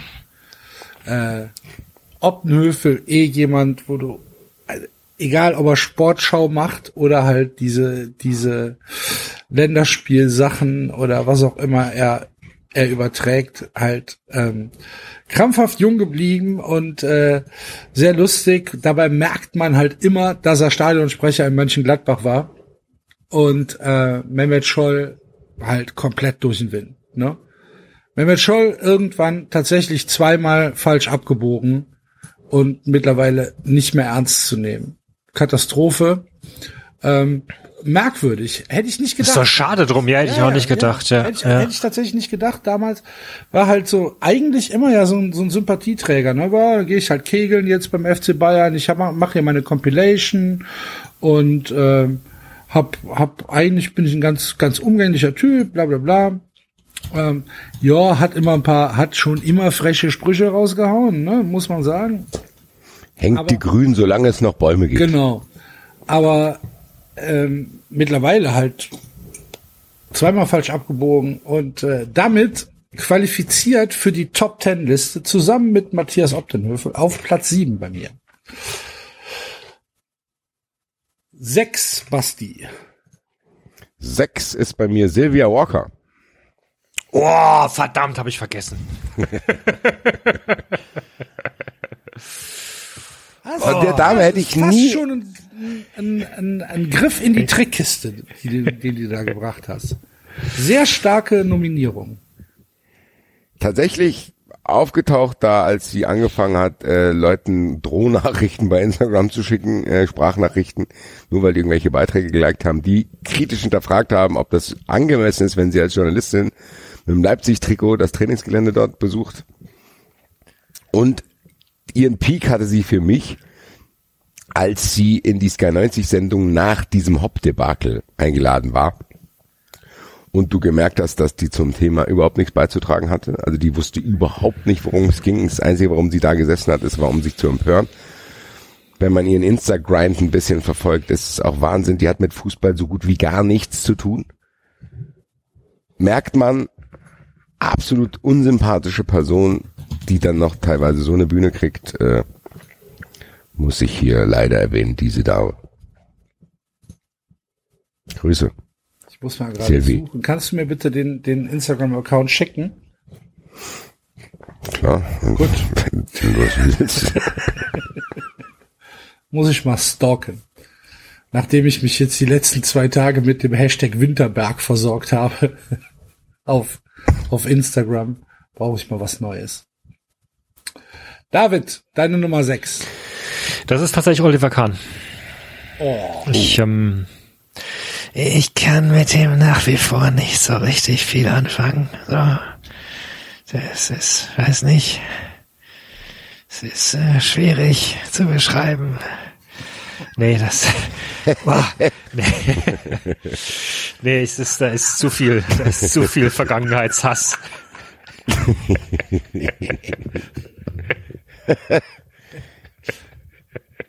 Da muss auch gespielt. Joachim Löw wird wissen. Ganz klar. Ja. Das kann, man, das kann er so machen, aber es ist halt dann auch nicht ganz ideal. Der Olli. Ja, ich, Ja, habt ihr ja schon gesagt. Ihr ich muss den habt- ja gar nicht mehr mögen. Es ist ja der erste, erste Axel. Ich, ich habe den extra nur nicht deswegen eingespart. Ich bin gerade Gut. fass- ich bin gerade fassungslos. Ich bin gerade auf dem Account von Silvia Was? Rock. Ach so, ich habe, wir haben Axel verloren an den Account von Silvia Wort und müssen jetzt alleine weitermachen. Me, Myself and Sky. Ach du liebe Güte. Sitzt hier im Sky Studio. Steh doch um. Ah, hat doch zwei Hunde. Ach du liebe Güte. Ja, ist abonniert. Vielen Dank. Bitte. Ähm, Enzos Nummer 6 ist äh, Markus Merck. Meine Nummer 6 ist Tom Bartels. Ähm, ich kann Tom Bartels als Fußballkommentator nicht hören. Ich habe einmal, das war bei der Weltmeisterschaft, war es, war es Weltmeisterschaft oder Europameisterschaft? Es war auf jeden Fall Spanien gegen, gegen Niederlande, das Endspiel. Ähm, was in die Verlängerung gegangen ist. Naja, egal. Habe ich, weil ich mich vorher in den Spielen so über Tom Bartels geärgert habe, dass die gesamte Kommentierung transkribiert auf meinem Blog Wow. und habe wirklich mitgeschrieben, was der da für eine Scheiße erzählt. Kannst du uns Und- ein paar Perlen äh, noch Ja. nacherzählen oder weißt du nicht mehr? Ja, ich, ich kann es ja mal gerade suchen. Bitte. Ähm, Während du das suchst, kann ich ganz kurze Grüße an Wer wird Millionär ausrichten. ja. Scheinbar wurde uns zugespielt hier, tauchte die Frage auf, wem widmete die Deutsche Post im November eine Sonderbriefmarke zum 50. Geburtstag, auf der ein Fadenkreuz zu sehen ist? A. Krimireihe Tatort. B. Deutscher Jagdverband. D. Bundeswehr oder C. Dietmar Hopp. Kam aber jetzt schon die Meldung, dass das ein Fake ist. Ja, natürlich ist Natürlich ist das ein Fake, Alter. Das sieht man doch an der Schrift, Alter. Aber ich fand es trotzdem sehr lustig. Entschuldigung. Sorry. Nein, ich fand es trotzdem lustig. War das eine aktuelle Frage oder war das eine alte Frage? Ich, ich, also streng genommen äh, kann ich mir ja sogar gut vorstellen, dass sie, dass sie so Fragen stellen, ne? Ja, Wäre jetzt diesem- als, als falsch. Ja, ja, ja, nein, nein, nein, nein, du siehst, dass es ein Fake ist. Ich frage mich nur gerade, es könnte sein, allein, allein deswegen ein Fake sein, weil es eine alte Frage ist und äh, die, die Causa Haupt damals noch nicht aktuell war, weiß ich nicht. Gut, vielleicht haben sie es auch nicht, haben sie sich ja nicht getraut. Ich hätte es gemacht. Ja, was wir gar nicht gemacht haben, wir haben ja eigentlich noch mal äh, den legendären Auftritt von Dietmar im Sportstudio hier parat eigentlich, gell? Den hätten wir da, aber Ja, Nix. an, an andermal, ja.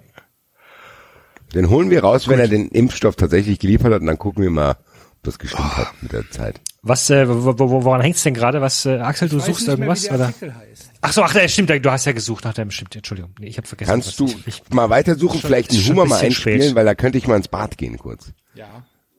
Danke.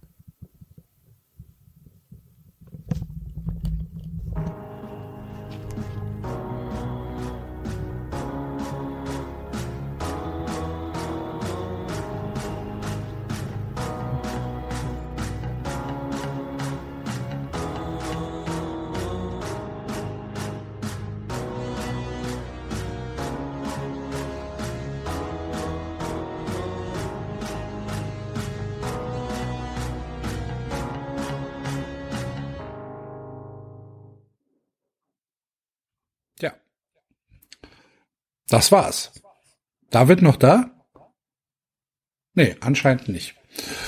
Gut, dann äh, machen wir jetzt mal weiter. Ähm, Artikel habe ich immer noch nicht gefunden. Ich weiß auch nicht mehr, wie er heißt. Ich weiß auch nicht mehr, wann es war. Es kann auch 2010 gewesen sein. Wann war denn das? War, war das, war das, war das Johannesburg? Ich weiß es nicht mehr. Ist halt schon sehr lange her. Aber ähm, ja, das war auf jeden Fall etwas, wo ich mich hingesetzt habe und sehr viel Energie darauf verwendet habe, diesen Blödsinn zu machen. Ist auch nicht schlimm. Ich such's mal raus für die nächsten, für die nächsten Folgen. Dann finden wir es vielleicht wieder. Wir können auch mal den SSV Jahren hören. SSV, SSV. Wir lieben den SSV. Wir lieben den SSV. Wir lieben den SSV. Immer zu und jederzeit. Wir lieben den SSV Jan. Wer ist da wiedergekommen? Ich bin wieder da. Ah, beide. Okay. Hervorragend. Aber noch was, ich schmatze jetzt hier nochmal. Ja, also ich Mikro. habe ich hab, ich hab das jetzt nicht gefunden, keine Ahnung. Ich weiß auch nicht mehr, von wann es war, ist auch egal. Reichen wir nach. Ja, Ja, es war auf jeden Fall grausam. gut. Scheint so zu sein. Äh, wo Respekt. sind wir? Bei Nummer f- Äh, fünf. das war Nummer 6, jetzt kommt Nummer 5, Basti. Uh, jetzt kommen wir in die interessanten Hälften. Jetzt gehen die ersten Preise. Tatsächlich geht's bei mir jetzt so los, dass ich sage, dass er auf Platz 5 gelandet ist, liegt nicht an ihm. Aber er hat auch schon zu viele Preise hier abgeräumt. Kilo Schäfer ist bei mir auf Platz 5. Hui. Ich habe mittlerweile das Gefühl, über ihn ist alles gesagt. Ich finde, es ist noch viel zu wenig über ihn gesagt. Aber Können wir das nachholen? Ist es, taucht er vielleicht noch auf bei einem von euch, oder? ja, Habe ich tatsächlich auch vergessen. Also bei mir taucht er noch auf. Dann machen wir es doch dann. Okay. David? Äh, ich habe auf Nummer fünf jetzt auch jemanden, den ihr sicherlich äh, nicht haben werdet. Das ist äh, Raymond Domenech. Dominik. Dominik. Äh, der Dominik. Richard Dominik.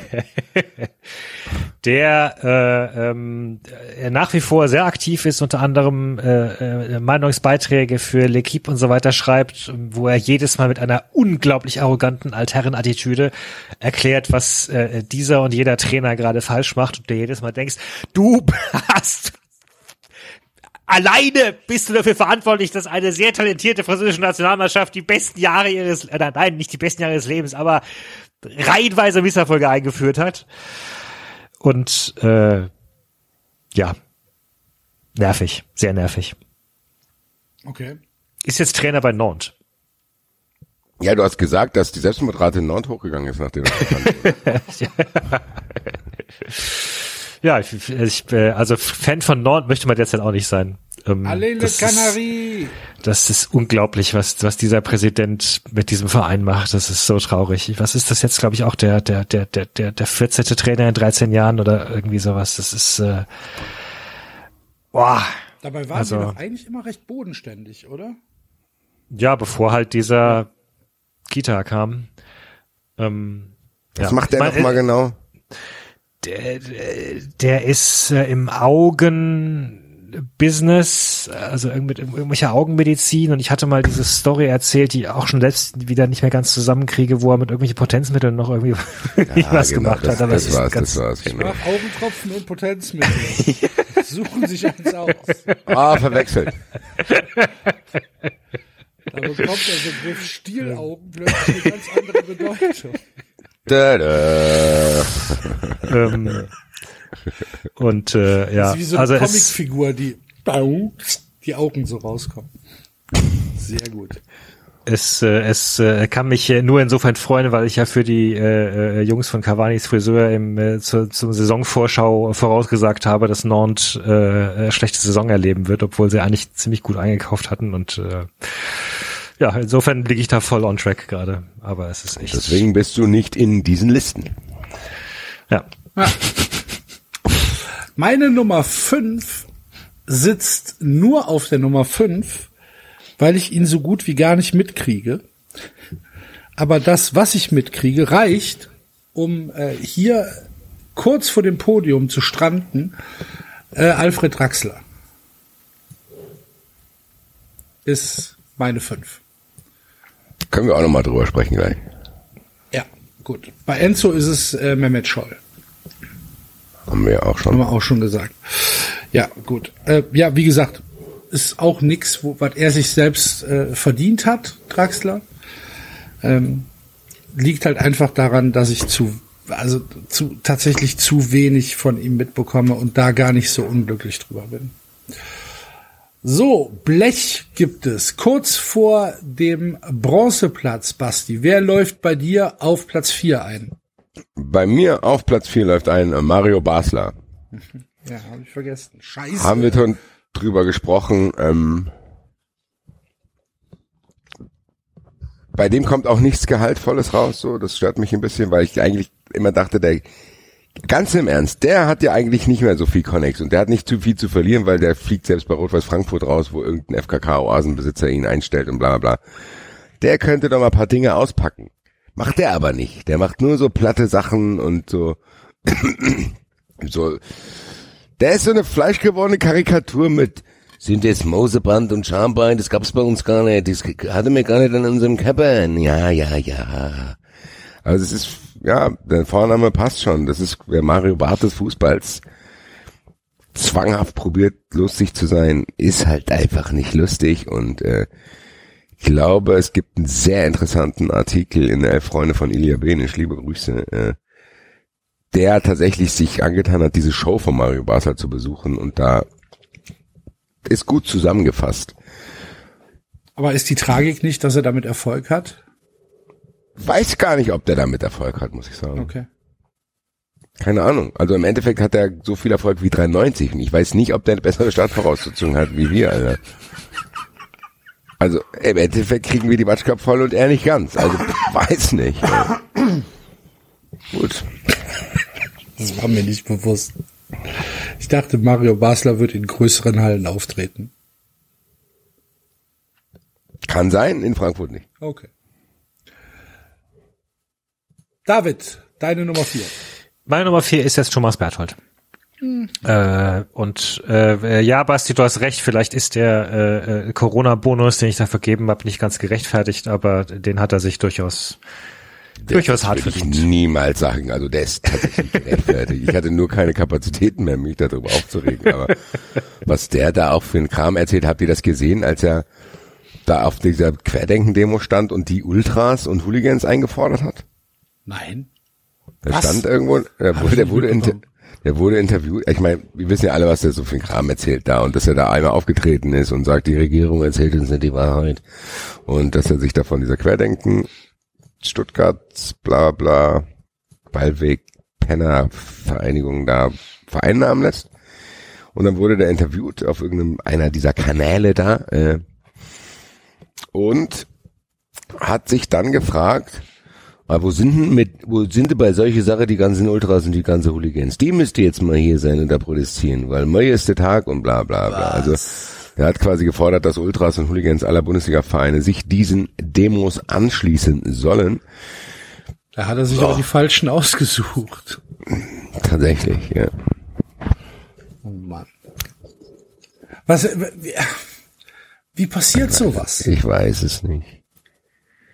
Das frage ich mich ja auch bei diesen ganzen anderen BCD-Promis.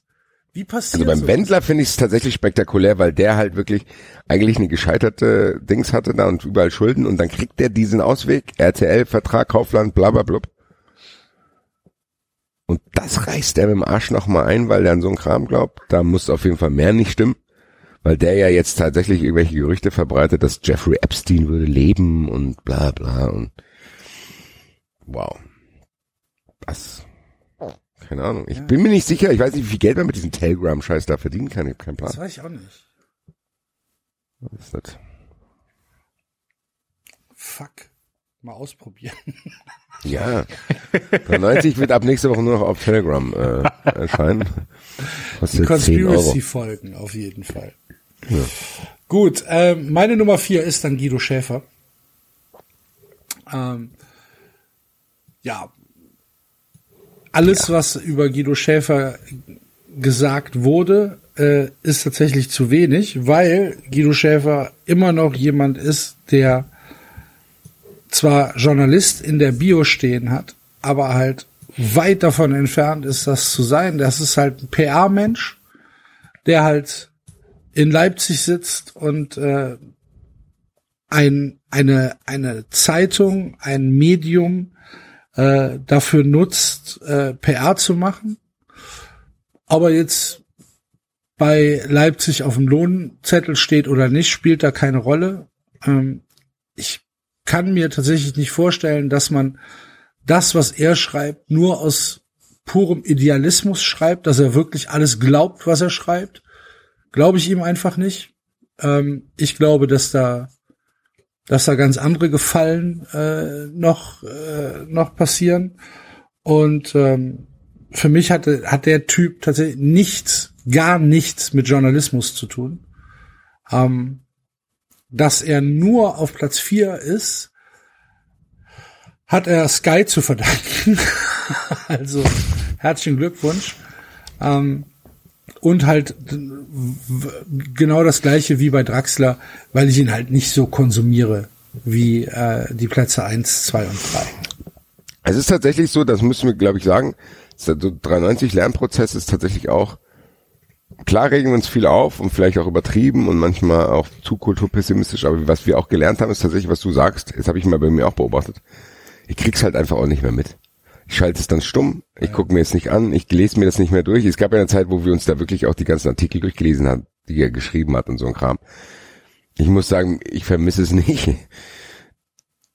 Ist tatsächlich, wie du es vorhin beim Kicker auch gesagt hast, diese Sachen tauchen nur auf, wenn es einem zugespielt wird. Aber so ein bisschen hat man sich davon, äh, wie du es bei Draxler auch schon gesagt hast, Nein, ich lese halt auch nicht mehr. Ich lese mir auch nicht mehr durch, was Franz Josef Wagner da schreibt. Was, ist, ist, am Ende muss man konstatieren, das bringt halt auch nichts. Was soll ich jetzt machen?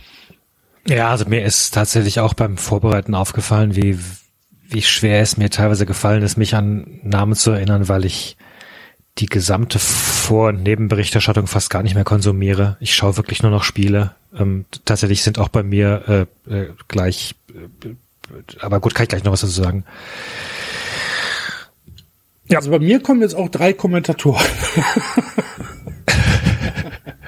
so viel sei verraten. Basti, Bronze. Bronze kriegt eben jener erwähnte Alfred Draxler, bei dem ich immer dieses Golfbild im Kopf habe mit Tönnies Held R. Ich weiß nicht, wer da noch steht. Ich habe immer Intensivrecherche im Kopf. Das ist natürlich das Peak von ihm, äh, zu denken, dass er wirklich, also das war so, wie soll man es sagen, im Endeffekt war das ein erleichternder Moment, wo er das mit der Intensivrecherche gemacht hat, weil ich glaube, zehn Jahre vorher hätte das sogar noch funktioniert. Kann sein. Aber ich glaube, 2006 war es schon so weit, dass das halt, nee, also du kannst, klar, wir haben es bei Trump gesehen, du kannst alle Scheiße machen, aber zumindest glaubt es dir nicht mehr jeder.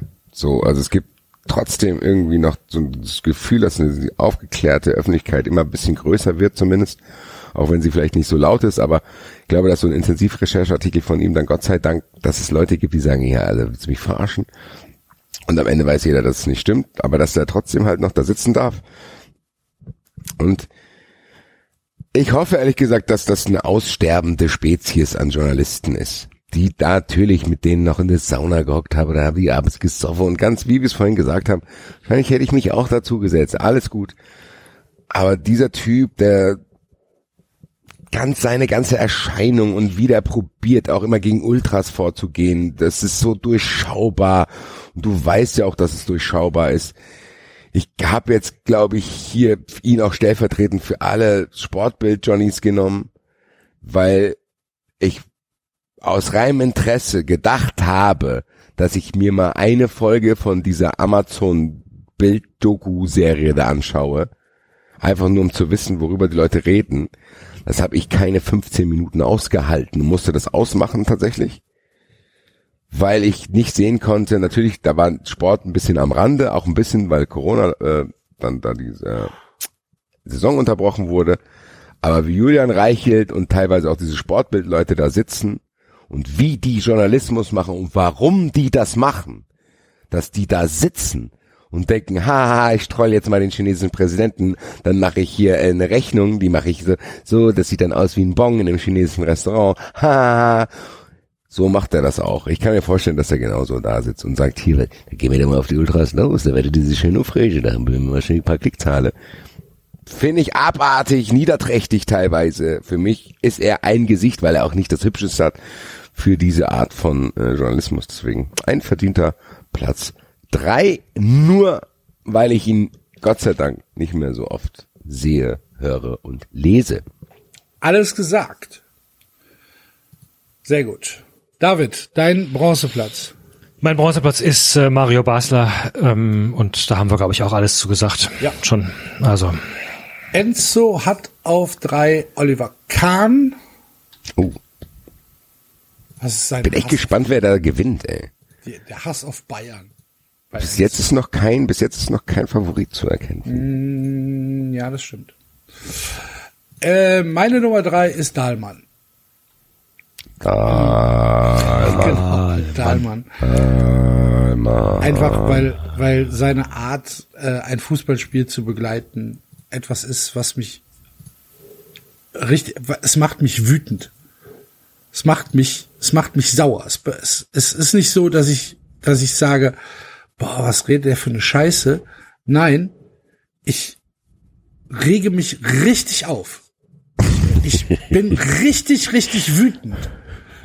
Und was ich am aller, aller schlimmsten finde, ist, dass Dahlmann, also diese, es ist ja so, ähm, es gibt ja, es gibt ja ähm, in der in der zweiten Liga bei Sky gibt's ja keine äh, keine Konferenzkommentatoren mehr, sondern die machen das ja so ein bisschen Goalzone-mäßig, dass also in den Live-Kommentar des Einzelspielkommentators reingeschnitten wird und Dahlmann wird wahrscheinlich aufs Ohr bekommen, dass hier, du bist in zehn Sekunden in der Konferenz oder so.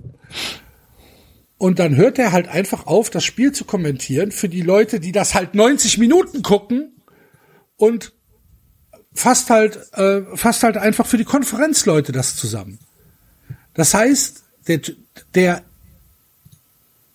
der kriegt diesen Spagat, irgendwie Leute in einer Reportage abzuholen, die jetzt nicht 90 Minuten äh, gucken, nicht hin, sondern kommentiert dann halt einfach völlig aus dem Zusammenhang Dinge, die nicht auf dem Platz passieren. Und wenn du halt Einzelspiel Dahlmann guckst, dann merkst du tatsächlich, wann die Konferenz an, äh, rübergeschaltet hat. Und das finde ich katastrophal. Und dazu halt noch seine lustigen Sprüche. Ja, über diesen Kuschelspruch müssen wir, glaube ich, nicht mehr ausführlich sprechen. Unangebracht, aber teilweise auch zu übertriebene Rezeption des Ganzen, finde ich. Ich finde, Axel, du hast es, glaube ich, mit deinem Tweet gut zusammengefasst. Der Typ ballert irgendeinen sexistischen Kram raus, meint's wahrscheinlich gar nicht mal böse, weil er es halt so gelernt hat. Früher bei ihm in der Kneipe ging das noch. Ja, ja. Gut, dass es da eine Entwicklung in eine andere Richtung gibt, aber ob man den da jetzt so vor den Bus werfen muss, Ja, es ist ja letztlich ist es doch auch schon wieder aus der aus der äh, aus der medialen Betrachtung raus. Redet doch gar Ja. kein Mensch mehr drüber. worüber gar keiner geredet hat. Klar, wie wie wie äh, wie heißt die nochmal? Sophia Tomala das selber aufnimmt. Aber ich wäre als Loris Karius auch nicht begeistert. da würde ich ja schon gerne mal kuscheln hier. Da sitzen die, hä? So, mein, hallo? Ja. Naja, gut. Silber, Basti. Silber kriegt bei mir, haben wir auch schon drüber gesprochen, Mehmet Scholl. Ah, okay. Aus denselben Gründen wie ihr wahrscheinlich, weil man äh, zu hohe Erwartungen an ihn hatte. Was heißt er zu hoch jetzt nicht, aber im Fußball-Business-Kontext muss man immer dazu sagen, dass er nicht die hellste Leuchte ist, wusste man schon immer. Aber ich habe immer gedacht, na, vielleicht ist der. Ich glaube, ich habe diese freigespielt Doku über ihn gesehen. Da war er noch einigermaßen, fand ich das interessant. Auch seine Story, so wie er das alles gemeistert hat und dass er einfach auch dieses, der hat ja auch dieses Unvollendete so ein bisschen, obwohl das ein richtig genialer Kicker war. Und mittlerweile muss ich sagen, ist er der Lautsprecher, der Klassensprecher dieser Leute, die die modernen Trainer kritisieren.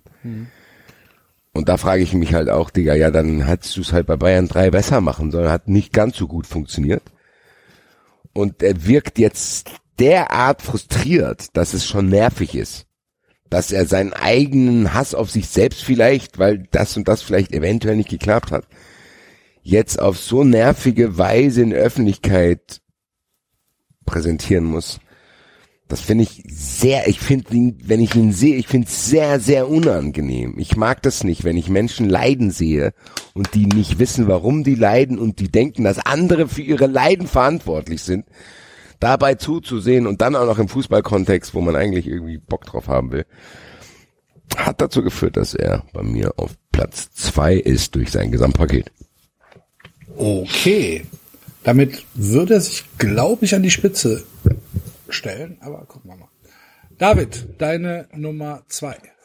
Ja, ähm, bei mir kommen jetzt tatsächlich auch zwei Kommentatoren und das ist äh, das, was ich vorhin angehört habe. Mir ist aufgefallen, dass viele der Typen, die ich jetzt zwar genannt habe, die ich durchaus auch noch vor Augen habe, die ich aber tatsächlich so im Alltag gar nicht mehr so sehr konsumiere, ähm, im Gegensatz zu dem, was mir halt gezwungenermaßen vorgesetzt wird von äh, von Sky, weil ich einfach die die die die die die die Spiele tatsächlich noch gucke. Und auch zwei hat sich äh, Frank Buschmann äh, äh, ge, ge, äh, gesabbelt. Ähm, Interessant, bei mir auch.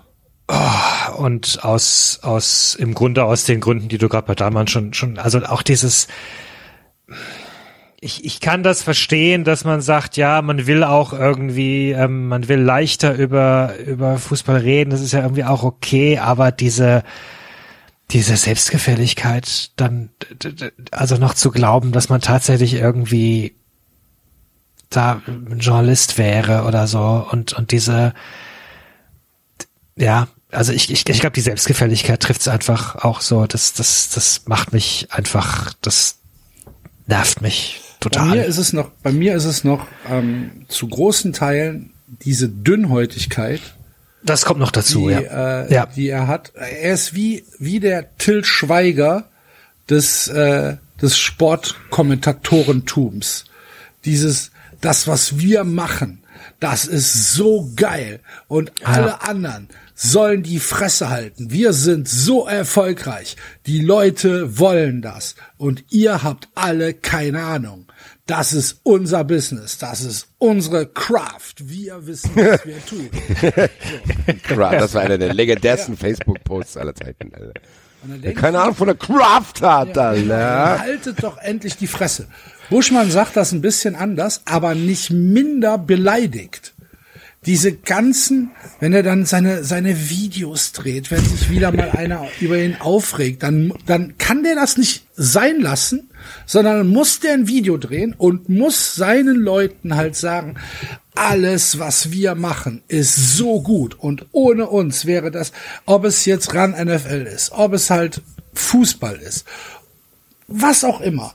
Und ich finde es halt einfach super unangenehm, wenn man merkt, dass Buschmann eigentlich nicht so richtig viel Ahnung vom Fußball hat. Ja. Der kommt halt, der kommt halt aus dem Basketball und ist da wahrscheinlich auch keine Ahnung, da wird er, da wird er halt, keine Ahnung, da wird er wissen, was die Leute da machen. Aber Buschmann hat original nicht viel Ahnung von Fußball. Buschmann hat nicht viel Ahnung von äh, Raumaufteilung, der hat nicht viel Ahnung von Taktik, der hat nicht, der kann nicht erkennen, wenn jetzt äh, vielleicht äh, aus einer Sechs zwei Sechser werden, ähm, dann denkt er halt, die Ketten haben sich verschoben und das ist nicht gut. Und ich finde, dass man das ansprechen darf. Darf man aber nicht, weil es ist ja so geil, was, was gemacht wird. Und dann, Emotion ist alles im Sport. So, ja, weiß ich nicht. Keine Ahnung. Was Geht mir mir auf den Keks, der Typ. Was mir- Wirklich, geht mir auf den Keks. Was mir bei ihm in letzter Zeit im Gedächtnis geblieben ist, was ein bisschen, was ist, kaum was nicht mal ein bisschen untergegangen, sondern komplett irgendwie am, am unterm Radar weggelaufen ist, als ein um Ausschnitt rumging aus seinem Podcast da, wie heißt das da? Wie heißt denn das da mit Schmiso zusammen? Weiß ich nicht. Lauschangriff. Schmiso glaub ist übrigens das Gegenbeispiel von ich. Busch. Genau, Schmiso ist ein geiler Typ. Den so gerne. Ist ein richtig geiler Typ, Ja. genau. Und das Ding ist, die hatten, die machen ja diesen Podcast zusammen und die hatten irgendwann mal, glaube ich, einen Anruf oder einen Gast, ich weiß nicht genau, oder irgendjemand. Und die hat einfach irgendwie einen Witz darüber gemacht, dass Schmiso ein bisschen dicklicher ist. Ich weiß nicht in welchem Zusammenhang, aber es war jetzt, es war auch nichts Schlimmes, aber es war halt trotzdem so, haha, du könntest ja auch mal wieder Sport machen, weil du bisschen zu dick bist, so. Unnötiger Witz, der war jetzt aber auch nicht so unglaublich krass. Frank Buschmann ist danach vor Lachen zusammengebrochen. Ist vom Mikrofon weggegangen. Du hast ihn nur noch im Hintergrund lachen hören, als hätte der, was weiß ich, was gesehen. Als hätte der, wie gesagt, das Lustigste, was er jemals gehört hätte, gehört und hat da ein unfassbar affektiert übertriebenes Lachen gehabt das für mich unterm Strich dann eine unglaubliche Boshaftigkeit auch hatte. So, ha, ha, ha, da hat jemand dir gesagt, du bist Fan, ha, ha, ha, ha. Und du hast mit, ich habe das mit offenen Augen gehört. Ich habe gedacht, ach du liebe Zeit, der kommt gleich ums Leben. Das hat für mich aber irgendwie zusammengefasst, dass ich weiß nicht, wie ich das jetzt formulieren soll. Da ist halt irgendwas. Belassen wir, belassen wir es doch. Also ist das so. Ich habe das von Patrick gelernt. Ja. Patrick hat's gut. Wenn es Patrick geben würde und der wäre öfters hier, könnte ich alles, was ich hier mal ausführlich. geben würde. Haben Nein, wenn es Patrick bei nicht 93 gebe. Ach so. Nein, wenn es Patrick bei 93 geben würde, oder der wäre, der wäre quasi mein Michael Oenning, der neben mir sitzen würde und sagen würde, wie ich das alles sagen soll. genau so. Dann würde 93 aber nur eine Stunde dauern. Ich hier reg ich mich auf. und Ja, okay, genau das. Ja, gut. Wir haben, Was sind- äh, aber ich glaube, wir haben, wir haben verstanden, was du meinst. Gut. Ja. Ich muss aber sagen, es tut mir leid, ich habe jetzt viel geredet, aber ich muss meinen Schock aussprechen, dass ich den nicht in der Liste habe. Und ich kann es mir nicht erklären. Ich kann es mir Jetzt mit nicht, Basler. ich kann es mir nicht, ich bin, das, So geht's ja mit Guido Schäfer. ich kann es nicht fassen, ehrlich gesagt, muss ich sagen. Wie konnte ich denn diese armen Kerls da aufzählen und so auf reintun, Alter? Es ist, Da sitzt ich, hier eine Katrin Müller-Hohenstein. Ja, die Arme, Alter. Es tut mir leid, Alter. Wirklich. Das ist, Wer ist denn deine Goldmedaille? meine Goldmedaille ist tatsächlich Lothar Matthäus. Oha. Ich muss sagen, das ist für mich der nervigste Fußballexperte, weil er für mich wahrscheinlich auch der präsenteste ist. Du kannst ja kein Spiel mehr gucken, wo der nicht ist. Der redet ja sogar in die Spiele rein teilweise. Dass die den da im Spiel fragen tatsächlich, so, hier, wie, Lothar, wie siehst denn du das? Der ist ja das Expertengesicht von Sky, sag ich mal. Also wenn es um was geht, ist er da. Und das macht mich sprachlos, muss ich sagen. Also, der hat ja offensichtlich ein richtig, richtig, richtig gutes Coaching bekommen. Und er kann immer noch nicht richtig reden. Ich glaube ihm nicht, was er da sagt, weil ich Dollar das hört. Das war ein Top-Spiel. Dollar Dribbler.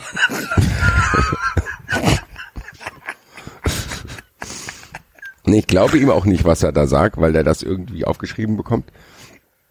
Der kann das immer noch nicht präsentieren. Und ich glaube, dass der Hauptding ist, ich kann den ähnlich wie Mehmet Scholl, ich kann dem nicht zusehen, weil der sich unglaublich unwohl fühlt, frei zu reden. Man muss sich mal das Gesicht von ihm angucken, wenn er redet. Der muss sich so unglaublich anstrengen, normal zu reden. Das kann ich als Konsument nicht ertragen wenn der verzieht das Gesicht, das ist, du kannst, das ist für mich mit anstrengend für ihn, wenn der normal reden muss. Natürlich, du Borussia Dortmund, die ja, bei so dann geht es natürlich nicht um der FC Bayern. Und du denkst, was hast du gerade gesagt? Ich habe A nichts verstanden und B, entspann doch mal dein Gesicht, da kriege ich Krämpfe an der Schläfe, wenn ich dem zuschaue. Wie muss es dem erst gehen? Was heißt, hat der für Wangenknochen, Alter? Wenn der sich so anstrengen muss immer. Und ich finde halt, wie ich es gesagt habe, für mich ist der Platz eins gerechtfertigt, weil der tatsächlich der Top-Pandit in Deutschland ist. Und das sagt sehr, sehr viel aus über diese Landschaft, glaube ich. Ja, wie gesagt, ich habe ihn, habe ihn ein bisschen weiter oben, kann das aber natürlich 100% nachvollziehen, was du jetzt hier gesagt hast. David, dein, deine Goldmedaille geht an. Meine Goldmedaille geht an Klaus Feldmann. Oh, Das hat, jetzt, er, das hat er nicht verdient. jetzt werden hier persönliche Fäden. Nein, nein, nein, nein. Und das liegt einfach daran, dass Klaus Feldmann leider das Pech hat, dass er für mich der, der präsenteste Mod- Moderator, ich kann Buschmann mehr oder weniger ignorieren, weil ich nicht häufig die Konferenz schaue bei Sky. Ähm, äh, aber ich kann Feldmann leider nicht äh, ignorieren, weil er aus Weil- irgendwelchen Gründen offenbar der hauptsächlich für Darmstadt und für Freiburg zugeteilte Moderator ist, Kommentator ist. Und es macht mich wahnsinnig. Es macht mich so wahnsinnig. Der, ah! Es ist doch ganz ruhiger.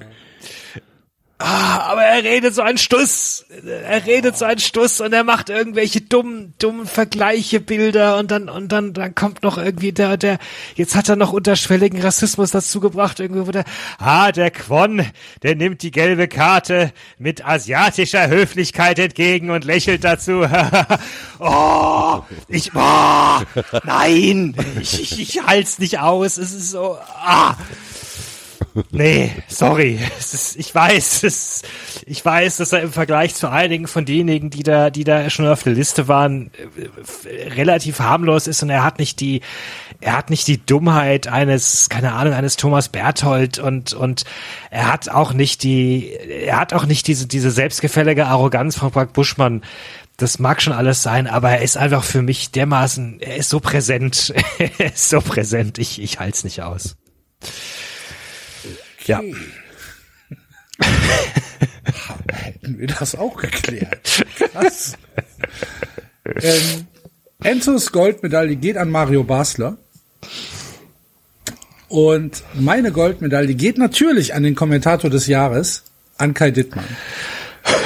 Ähm, Oh, die habe ich auch vergessen. Aber vielleicht ist es auch so, dass ich Kai Dittmann erst einmal in der Talkshow gesehen was mir habe. gerade auffällt, ist, dass sich die Sky-Kommentatoren lesen, als kämen sie von Heiko Lukas.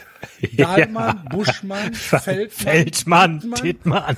Dittmann, Mittelmann. Mittelmann, Untermann. Ernsthaft? Dahlmann, Buschmann, Feldmann, Dittmann, was, da, hallo? Ja, da weißt du Bescheid, wie du bei Sky reinkommst. Alter. Goldmann. Goldmann, Alter. Skymann, Alter. Ähm, ja, nee, äh, Was hat Silvia Walker nochmal? Me, Myself and Sky. Me, Myself and Sky. Ja. Vielen Dank, Silvia Walker, für den Sendungstitel.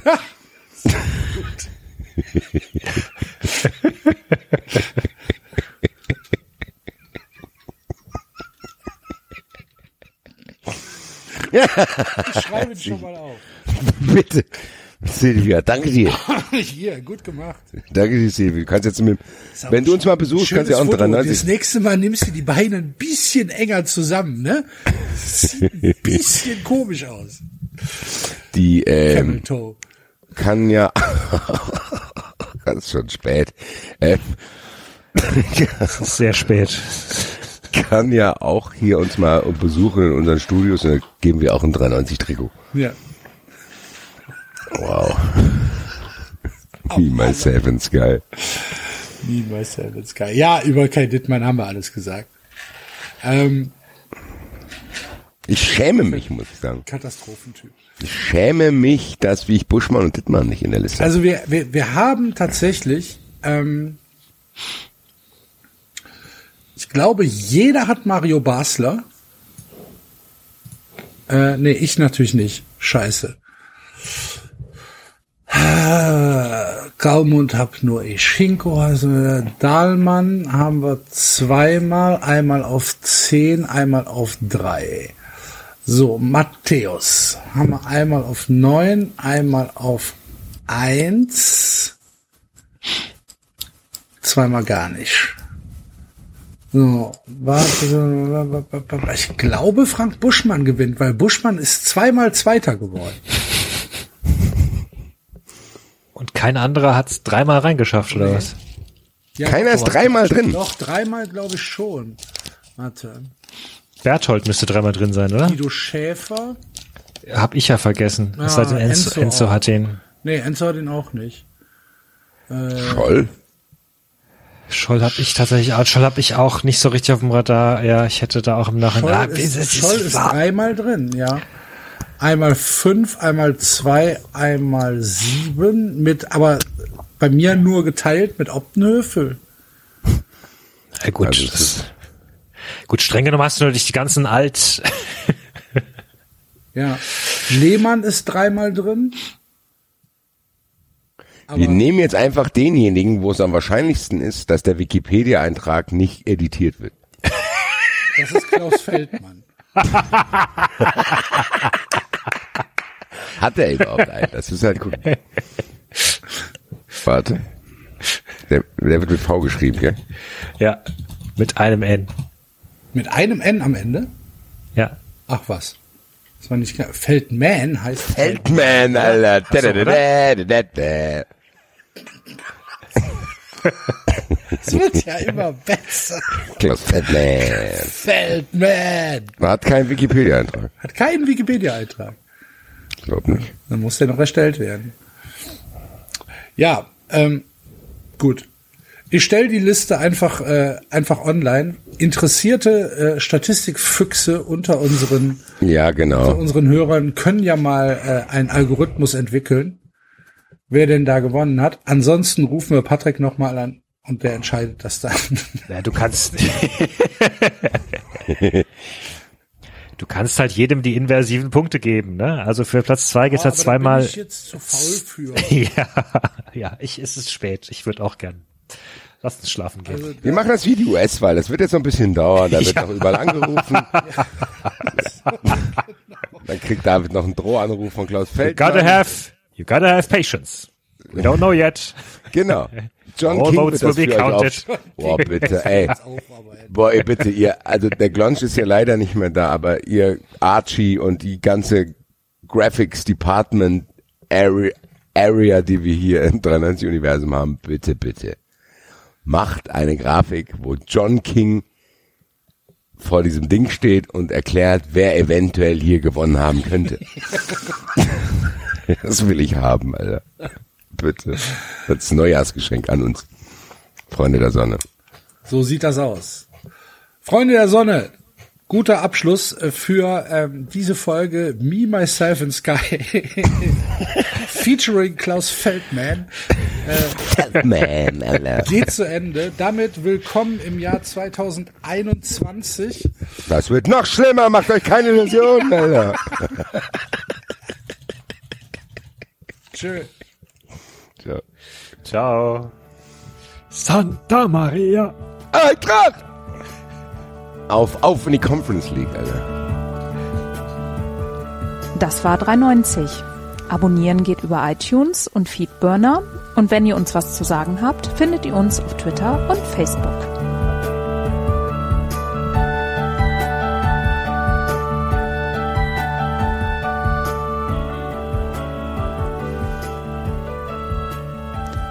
Jetzt mal ehrlich, wer hört sich den Scheiß?